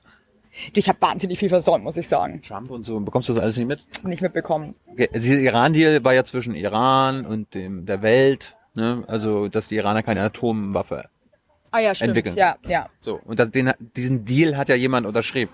Du, du musst jetzt hier nicht den Erklärbären machen. Jetzt sag die Frage jetzt. Wer hat den ursprünglichen Iran-Deal nicht unterschrieben? Der Iran, Mhm. China, die USA, Israel oder Deutschland? Also, Wer hat den Deal nicht unterschrieben? Der Iran-Deal. Iran? Hallo. China, USA, Israel oder Deutschland? Also jetzt mal ganz ehrlich, eigentlich ist die Frage ziemlich plausibel. Ja. Es ist eigentlich klar, wer es nicht unterschrieben hat, oder? Ja. USA. Warum sollte Trump irgendwas unterschreiben? Ich, also ich gebe dir eine Hilfe. Der Deal wurde vor Trump äh, unterschrieben und fertig gemacht. Der wurde unter Obama noch fertig gemacht. Bei dem Obama ist doch auch mal so ein bisschen so ähm, kriegstechnisch wurde der ist ja nicht eh lustig, weil der war ja eigentlich auch voll dabei so in Sachen Krieg anzetteln und wird dann aber immer so als ähm, Saubermann dargestellt. Ich glaube USA. Ich, ich lese es nochmal vor. Sag halt jetzt einfach, was die Antwort ist, wenn ich mich festgelegt habe, Mensch. Gut, es ist nicht USA. USA hat unterschrieben, ist jetzt aber rausgegangen. Israel ist die Antwort. Ja. muss man aber nicht wissen. Muss man nicht wissen? Nee. Doch. Äh, Also, Doch, komm. Ein gutes, gesundes Leben für die Menschen, die das nicht wissen. Und die sich auf die wichtigen Dinge im Leben äh, konzentrieren. Warum muss man das denn wissen, dass Israel da nicht unterschrieben hat? Weiß ich nicht. Aber man muss wissen, dass die Amis das unterschrieben haben. Nee, also ich, ich sage nochmal, ein gesundes Leben führt man, wenn man vertrauensvoll den äh, Regierungen der Politik diesen, diesen Sachverhalt einfach überlässt und sich damit nicht weiter befassen muss. Lange konnte man dieses Vertrauen haben, mittlerweile erfahren wir immer häufiger, wie es dazu kommt, dass dieses Vertrauen, wie wir auch manchmal sagen, illegitimerweise hergestellt wird. Aber wissen, finde ich, muss man das eigentlich nicht. Ja, findet sie ja auch. Ja. Ist ja gut. Man kann sich halt manchmal nicht mehr auf die Politik verlassen. Ja? Wenn Trump so ein Theater macht, dann sollte man sich darüber informieren. Aber na gut. Gut, Ja. also da, da von Out of Touch der neuen Staffel gibt's am Sonntag eine neue Folge, unter anderem, weil uns ein wichtiger Gesprächspartner diese Woche abgesagt hat und ich keinen anderen wichtigen Gesprächspartner gefunden habe und weil Tyler schon ein langes Wochenende seit heute Morgen genießt und wir deshalb zum Beispiel heute keine, keine Interview aufnehmen konnten. Ich werde aber, aber voraussichtlich morgen noch mit Jan-Philipp Albrecht, den wir jetzt heute in der Sendung an irgendeiner Stelle gehört haben, Mhm. äh, noch mal ein bisschen reden. Bringe ich dann auch nächste Woche mit für uns beide. Ja. Und unsere Hörer und Hörerinnen. Gut. Und ansonsten äh, gibt es noch irgendwelche Hinweise, die wir machen müssen? 13. Juni, Äh, ja. abends, 20 Uhr im Berlin Basecamp. Es gibt keinen Eintritt, ihr könnt alle kommen. Außer die Präsentatoren, die dürfen in der ersten Reihe sitzen. Alle anderen first come, first serve. Ja, wir hören heute Musik Ich habe es noch nicht ganz durchschaut. Matthias und Markus machen jetzt immer zusammen Musik, oder? Ist sehr interessant, sehr interessant. Das ist natürlich, das ist gut für unser Land. Ich lese kurz vor. Äh, diesmal ist es nämlich eine ähm, persönliche Geschichte von, von Matthias auch. Es handelt sich um ein Cover, um eine Coverversion des Titels Du hast Jesus Christus an das Kreuz genagelt. Äh, von seiner Band Das Auge Gottes damals, vor einem Vierteljahrhundert schreibt er, als er da als Plattenkratzer, da hat man da, damals hat man noch Platten gekratzt, gespielt hat. Äh, der Text lohnt sich. Da fragt man sich, warte mal, du hast Jesus Christus an das Kreuz genagelt. Ach so, weil auch Stalin drin vorkommt, alles klar. ich habe das letzte Mal meinen Hitler-Vergleich. Ne? Wenn Hitler nicht Stalin äh, mitgemacht hätte, hätte er Frankreich behalten können. Jetzt hat man ihm alles aus der Hand gerissen. Äh, das, an das lehnt das anscheinend nochmal an. Ich habe den, ich hab den Song von Matthias und Markus noch nicht gehört, aber ich gehe immer von aus, dass diese Passage auch drin ist. Jesus aber antwortete und sprach, steh auf. Steh auf. Geh hin. Geh hin. Dein Glaube hat dir geholfen. Naja. Du wirst nicht überrascht sein, dass es eine ganz andere Tonalität ist. Ah. Äh, passt natürlich sehr gut äh, zum Podcast. Äh, die Haben wir Wiederaufführung Audiokommentare? machen wir hier gerne. Audiokommentare mal auch. Mr. B über Macron beziehungsweise Denkschulen und so weiter. Er hat den Kommentar angemoderiert mit, muss man nicht spielen, ist mehr so für mich, aber ich dachte, jetzt ist es als Kommentar da und muss man nicht spielen. Ich habe mich jetzt entschieden, den zu spielen, obwohl die, das ist ja ab heute auch besonders wichtig, die Einwilligung zur Datenverarbeitung dieses Audiostücks dadurch nicht so ganz 100% geklärt ist, aber wir spielen es einfach, weil wir tough sind. Wir wissen, es gibt juristische Diskussion und dann gibt es Spielräume, in denen wir uns bewegen. Also Mr. B hat sicherlich nichts dagegen, diesen Kommentar zu spielen, da ich ihn auch inhaltlich sehr interessant finde. Dahut erklärt uns nochmal Erdogan aus so einer Sicht, die nicht zu selten ist, aber die wir auch im Podcast mal uns anhören sollten. Also eher aus der verteidigenden Richtung. Sam über jüdisch-arabische Geschichte. Er äh, schließt nochmal an dieses kurz erklärt, über das wir uns da lustig gemacht haben im, in den Abendnachrichten äh, an Stefan, unser Lehrer, über Novichok.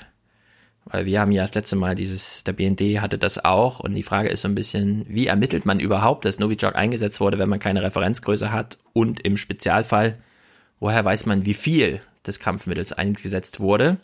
Ist es also nicht ganz so verwunderlich, auch aus so einer technischen Sicht, äh, dass äh, das Gift eben nicht nur in Russland, ja, hat jetzt schließt sozusagen direkt an diese Frage an, kann es, an diese Argumentation, kann es nur Russland sein, weil es das dann nur gab oder und so weiter und so fort. Und Tim, der berichtet über, über Venezuela aus Bolivien. Also wir haben vor Ort Berichte. Er hat lange in Venezuela gelebt und berichtet nochmal von den Zuständen dort. Sehr gut. Ich möchte sagen, ich bin sehr zufrieden. Thilo hat vorhin gesagt, es gibt ja weniger Audiokommentare. Stimmt so ein bisschen. Es gibt auch weniger Aktionen im Forum, aber das Qualitätsniveau, ja, auch bei den Kommentaren, die auf der Seite anlanden bei uns, ich habe vorhin zum Beispiel alle Kommentare vor, äh, einen habe ich nicht vorgelesen, aber ich habe alle Kommentare erwähnt. Es waren nämlich diese vier oder fünf und alle waren Volltreffer. Also in der Hinsicht haben wir unter diesem ganzen hier Fake News, da Hate und überhaupt und so haben wir hier eine wunderbare, durchdisziplinierte, qualitätsgesicherte Produktion unserer Hörer. Und ansonsten nochmal der Hinweis, äh, beteiligt euch an unserem Aufwachen-Glossar, Mhm. was wir jetzt erarbeiten mit euch zusammen. Welche Begriffe muss man kennen, um ein guter Aufwachen-Podcast-Hörer oder Hörerin zu sein? Ja, vielleicht sprechen wir das auch ein, um das dann, wenn es fertig ist, mal so ein bisschen Ja. hörbar zu machen. Referenzepisode oder sowas. Und ansonsten brauchen wir für Folge 296 am Dienstag noch Unterstützung. Wir brauchen Produzenten und am besten mindestens einen Präsentatoren oder Präsentatorin. Und ähm, wie gesagt, hört euch noch Jung und Naiv mit Christian Kern an. Wenn ihr wollt, könnt ihr euch das sogar durchlesen. Gibt es jetzt auch als Leseversion auf der jung und naiv.de Seite. Ja. Jetzt brauchst du nur noch den, den Beta-Player von Podlog, in dem du das Transkript direkt einbaust, durchsuchbar misst und dann läuft jeder Satz für Satz im Gesprochenen mit. Das geht allerdings nur mit technischen Transkripten, weil du brauchst die Zeitmarke pro Satz. Oh Gott. Aber darauf läuft Nee. es hinaus bald. Ja. Gut. Ich wünsche dir und allen ein schönes Wochenende. Ja, feiert noch schön den DGSVO-Tag. Wir haben einen, einen Meilenstein gegen China auch äh, heute geschafft. Mal gucken, wie es so weitergeht. Ist gut für Deutschland. Ja. Alles klar. Herzlichen Dank und Ihnen und Ihren Zuschauerinnen und Zuschauern einen schönen Abend. Herzlichen Dank und äh, Deutschland alles Gute. So viel heute von uns. Ihnen noch einen schönen Abend bei uns im Ersten. Selbstverständlich werden Sie die Tagesschau und die Tagesthemen auf dem Laufenden halten. Machen Sie es gut. Good night and good luck. Wir kümmern uns. Es wäre schön für Deutschland. Für Deutschland! Wir sind die Guten. Es ist einfach gut für unser Land. Für Deutschland. Es ist schlimm ist das, schade. Schade auch für Deutschland. Für Deutschland. Deutschland oder unser Land. Unser Land. Diese Kompromisse dienen Deutschland und sind gut für unser Land. Für unsere schöne Heimat. Also auch, dass man da einen Konsens findet, mit dem wir alle leben können.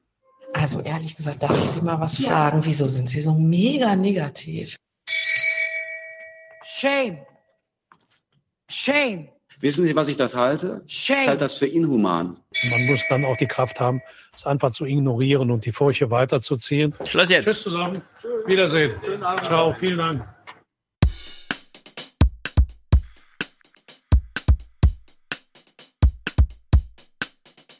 Vor Stalingrad verreckt ist, vor Stalingrad verreckt ist, hat er sich vor dem Tod gefragt, ob das gerecht ist, dass man macht, was man soll, dass man spart und dass man keult. Und zum Schluss mit vollen Hosen nach der Mama heult, das ist die Strafe für die Feigheit, die Strafe für die Feigheit. Für die Sucht nach unbedingter Angepasstheit an die Macht, an den Staat, die Gesellschaft, den Geschmack. Du hältst deine Schnauze, denn du bist schon lange satt.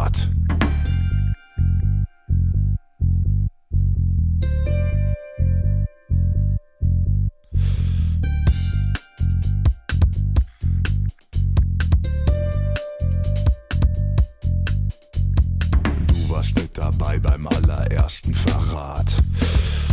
In der Masse fühlt sich jeder Schwächling stark. Wessen Hand, wessen Hammer, wessen Nagel, wessen Kreuz. Du warst mit dabei, weil du mit jeder Herde läufst. Du hast Jesus Christus an das Kreuz genagelt. Du hast Jesus Christus an das Kreuz genagelt. Du hast Jesus Christus an das Kreuz genagelt. Du hast Jesus Christus an das Kreuz genagelt. Du hast. Du hast. Du hast. Du hast. Du hast. Du hast. Du hast. Du hast. Du hast. Du hast. Du hast. Du hast.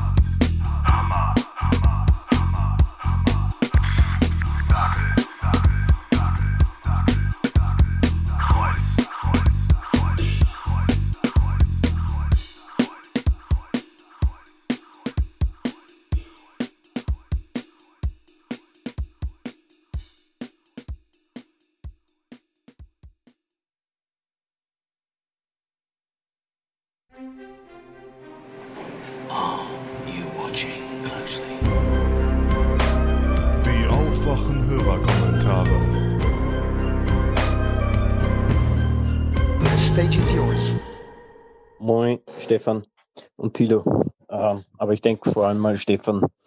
Ähm, das ist jetzt kein Hörerkommentar, das soll, äh, muss nicht unbedingt nach dem Podcast. Ich möchte nur kurz mal äh, was durchgeben. Und zwar ähm, bin ich ja immer wieder sehr entzückt über deine Begeisterung gegenüber dem Macron, ja, lieber Stefan, vor allem weil er da so eine, äh, ich sage jetzt mal, pro-europäische Agenda fährt. Und äh, ich mag ja die Franzosen auch sehr. Ich bin, ähm, meine Freundin ist Französin, mein Kind ist ähm, auch Franzose. Und ähm, ich finde aber, also den Macron mag ich aber trotzdem nicht, ja, auch wenn er das so als aufgesetzter Europäer daherkommt. Und äh, zwar habe ich jetzt jemanden entdeckt, den Alain de Benoist, ja, ich weiß nicht, ob ich es richtig ausgesprochen habe. Ich tippe dir den Namen dann nochmal kurz durch. Das ist so ein Vordenker der neuen Rechten in Europa und ist so auch äh, zumindest ein ideologischer Gründer der identitären Bewegung, die ja ähm, ganz tief äh, in Frankreich verwurzelt ist. Ja, das ist ja aus Frankreich entstanden, diese Bewegung ähm, und äh, kann in Deutschland auch, äh, wie man weiß, in Deutschland und Österreich äh, fassen die auch gut Fuß, wobei äh, ich glaube, momentan äh, stagnieren sie eher. Und äh, ich lese dir jetzt ein Zitat vor von diesem Typen.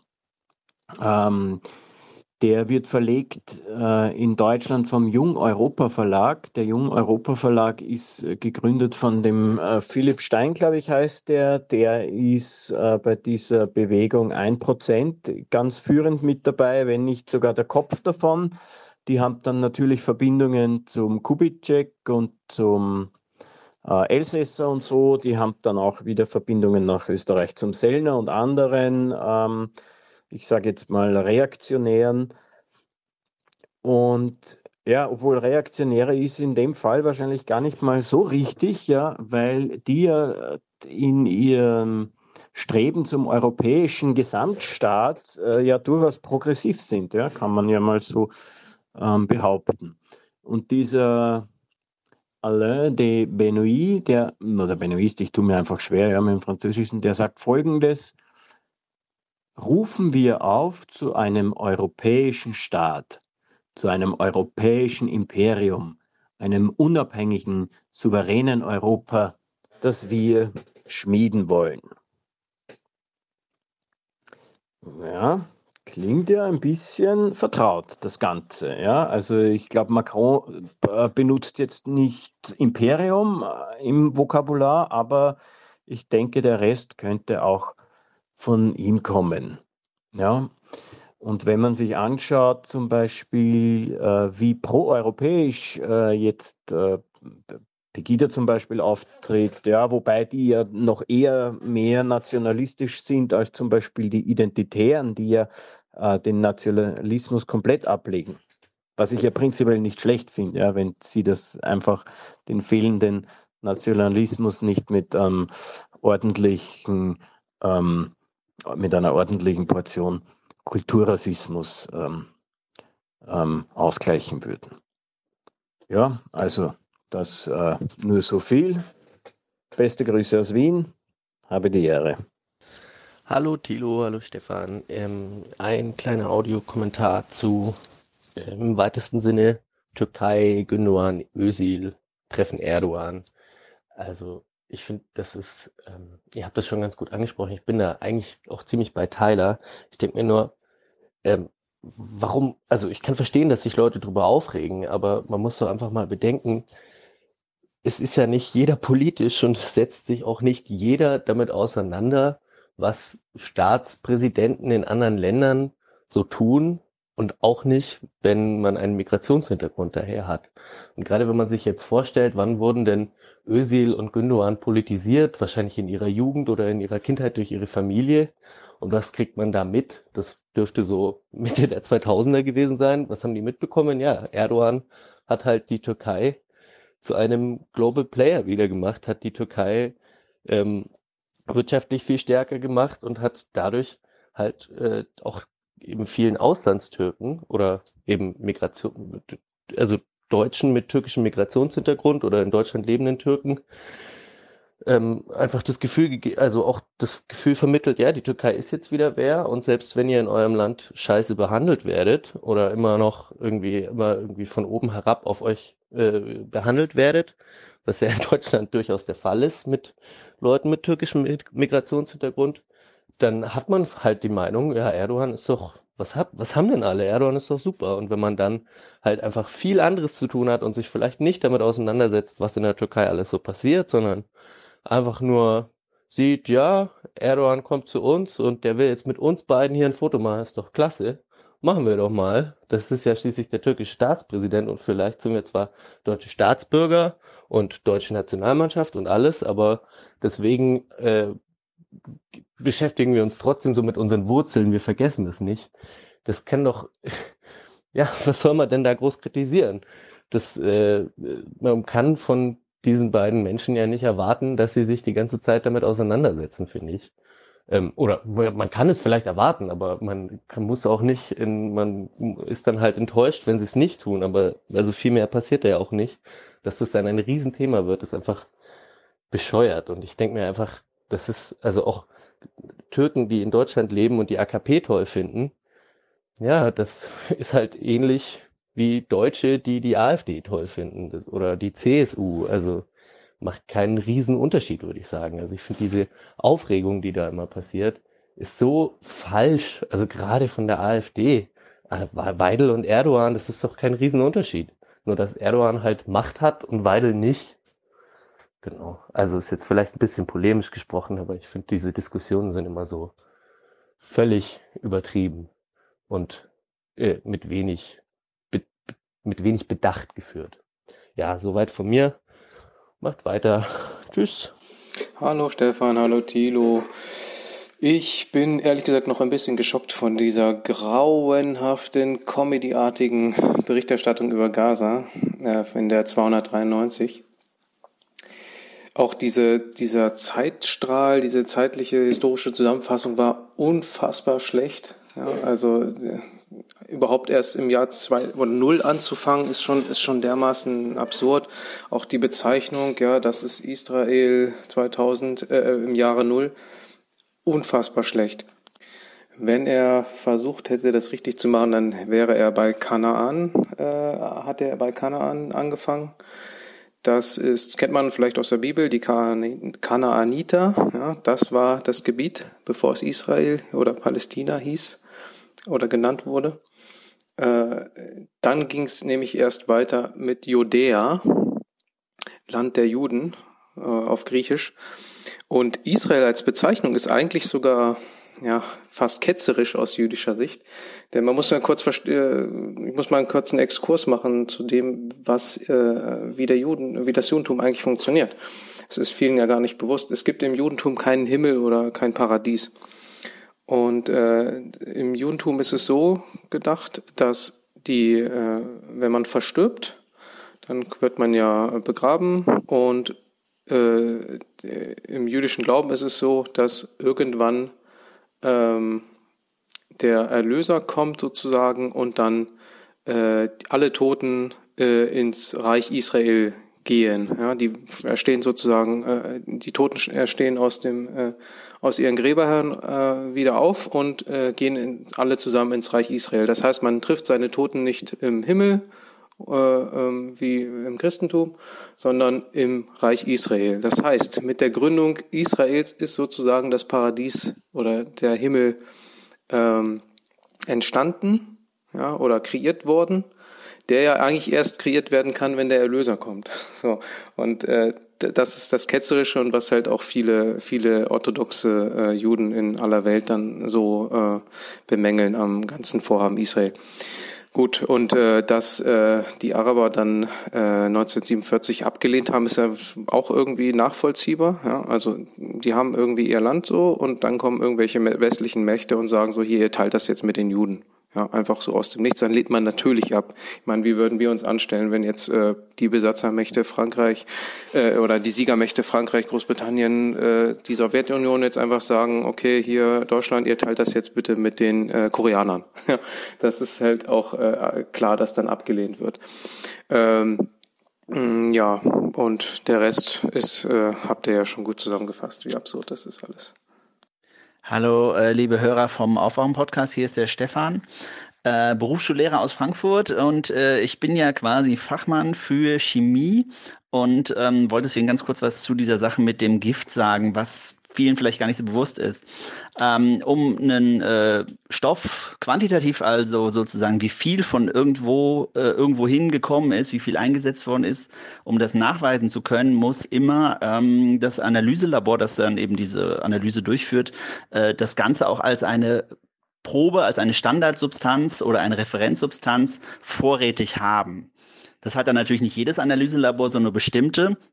Aber nur wenn man eben sozusagen diese Referenzsubstanz hat, kann man auch genau sagen, wie viel eingesetzt worden ist. Wenn man das einfach nur nachweisen will, ob es verwendet worden ist, dann geht es auch ohne. Das ist ein bisschen einfacher. Ähm, aber eben diese Mengenangabe ist immer äh, nur möglich mit der Standardsubstanz. Und das heißt eben, dass bestimmte ausgewählte Labore geringe, also sehr geringe Mengen äh, von diversen Giften und äh, umweltschädlichen Substanzen und so weiter vorrätig haben, um dann eben wirklich eine quantitative Aussage machen zu können. Und das heißt natürlich auch im Umkehrschluss, dass es auch irgendwo Firmen geben muss, die sozusagen natürlich unter sehr strengen Auflagen diese äh, Standardsubstanzen zum Beispiel eben für Gifte herstellen. Also ist es sozusagen quasi ein Muss, dass auch äh, ja in Deutschland Firmen das Know-how haben oder vielleicht nicht unbedingt nur in Deutschland, aber in Europa, die eben solche Gifte und auch solche exotischen Gifte eben herstellen können, weil sonst eben eine quantitative, mengenmäßige äh, Analyse gar nicht möglich wäre. Ja, das wollte ich nur kurz sagen, ist vielleicht äh, nicht jedem bewusst. Also wir, die Guten, haben so ein Zeug auch. Ciao. Hallo Leute, hier ist Sascha. Ich wollte mich zum Thema Venezuela bei euch melden, ähm, da ich seit, also ähm, im Januar drei Wochen in Venezuela unterwegs war. Ich bin gerade seit einem Jahr in Lateinamerika am Backpacken und wollte euch einfach mal an meinem Eindruck oder an meinem, an dem erlebt, an dem, was ich erlebt habe, teilhaben lassen. Wie einfach die Realität, Lebensrealität der Venezolaner aussieht, gerade in dieser Krise. Ähm, Venezuela war ja einmal das eine der reichsten Länder, so wie Stefan das so schön treffend beschrieben hat. Ähm, ein, ein Land mit den größten Erdöl, Erdölreserven. Ähm, die Erdölproduktion ist jedoch absolut zusammengebrochen. Es gibt kaum, ähm, ähm, genau, es wird kaum noch mehr, kaum Erdöl ähm, exportiert, was dazu führt, dass ähm, Venezuela kein, kein Geld hat, um ihre Importe, um ihre Importe, worauf sie angewiesen sind, zu finanzieren. Äh, zum Beispiel ist jetzt einfach die Nahrungsmittel, also eine absolute Nahrungsmittelknappheit herrscht. Ähm, die Super, Supermärkte sind absolut leer. Ähm, wenn du irgendwie eine Packung Mais kaufen, ähm, Maismehl kaufen willst, was halt so Grundnahrungsmittel ist, zahlst du eigentlich einen ganzen Monatslohn. Ähm, die Medikamente, also die Medikamentenversorgung ist auch absolut zusammengebrochen. Das heißt, wenn du irgendwelche Medikamente haben willst, dann musst du dir das als Venezolaner auf dem Schwarzmarkt holen, was natürlich unerschwinglich ist. Wenn du als Frau schwanger bist und eine Geburt vor, vor also genau, eine Geburt vor kurz vor der Tür steht, sagen wir mal so, dann musst du ähm, als Frau, die auf dem Schwarzmarkt die Antibiotika und so weiter ähm, holen, weil du ähm, genau, weil es im Krankenhaus einfach keine mehr gibt. es besteht eine, ist eine unglaublich hohe Kriminalität in Venezuela. Also von allen Ländern, die ich bereist habe in Lateinamerika, ist es in Venezuela einfach super. Also es ist wirklich brandheiß. Ähm, davon also Davon abgesehen, dass die Polizei selber absolut korrupt ist und Räuber sind. Also ich habe, ähm, wie, ich schon gesagt habe, oder ich habe meine, ähm, genau, also wenn ich mich hat die Polizei um, um total oft kontrolliert und eigentlich haben die mich nur deswegen kontrolliert, weil ich halt offensichtlich Ausländer bin und deswegen dann halt auch Dollar mit habe und ähm, eigentlich nur auf der Suche nach Dollar waren. Die haben mich auch einfach ganz klar darauf gesprochen, ob ich Dollar habe und ob sie ähm, wollten es haben. So, ich hatte einfach, die haben, ich hatte irgendwie, ich habe es ganz gut versteckt. Dementsprechend kommen sie es nicht gefunden. Ähm, von abgesehen, dass halt auch äh, genau die ähm, die Polizei oder die Guardia Nacional, es gibt ganz viele, also, genau, ist ein bisschen unübersichtlich, aber genau, die sind halt ähm, wenn du halt als politischer Oppositioneller bekannt ist, dann kann das wirklich auch sehr gefährlich sein in Venezuela. Was mir Freunde erzählt haben, das habe ich jetzt selbst nicht mitbekommen, aber genau, ähm, dass du halt wirklich eingesperrt wirst, grundlos ähm, verhaftet wirst, ähm, Leute verschwinden. Solche Sachen sollen da schon auch vorkommen. Ähm, ich selber wurde, jetzt nochmal zur Kriminalität, wurde einmal ausgeraubt in Venezuela mit ähm, von zwei, zwei Jungs mit Pistole und so weiter was natürlich in ganz Lateinamerika passieren kann, aber in Venezuela hatte ich schon mal noch das Gefühl, oder es ist wirklich Realität, dass es da nochmal eine Spur härter abgeht. Ähm, einfach weil die Leute sonst überhaupt keine Überlebenschancen sehen. genau, alles das quasi führt dazu, dass in die ganzen Nachbarländer oder ganz Lateinamerika, vor allem Kolumbien, Ecuador, Peru, ich bin jetzt gerade in Bolivien, ähm, also all diese Länder sind voll mit Venezolanern, die alle abhauen. Und ähm, ich war an der, vor einem Monat habe ich die Grenze nach Peru passiert, von Ecuador aus und habe acht Stunden lang an der Grenze gewartet, bis sie meinen Pass abgestempelt haben, weil einfach die Schlange an Venezolanern so groß ist. Ähm, ganz davon zu schweigen, wie viele Leute oder wie viele Venezolaner illegal ausreisen aus Venezuela und illegal in die ganzen Länder einreisen, weil mittlerweile der venezolanische Staat keine Pässe mehr ausstellt, beziehungsweise Pässe nur ausstellt für 500 Dollar oder für, ja, wenn sie das überhaupt ausstellen, was natürlich absolut, ja, realitätsfern ist, weil 500 Dollar, also, also es ist einfach, ja, genau. Ähm, so, das einfach mal so ein kleiner Eindruck, den ich aus Venezuela, Venezuela, von, aus Venezuela hab, damit ihr da einfach ein bisschen Bescheid wisst, wie es da läuft. Und ähm, genau, dass ich dann nach, nach drei Wochen ausgereist bin und wirklich froh war, dass es bei uns dann doch noch so gut läuft oder so schön ist, wie es ist. Genau. Ich liebe euren Podcast. Ähm, passt auf euch auf und macht weiter so. Ciao.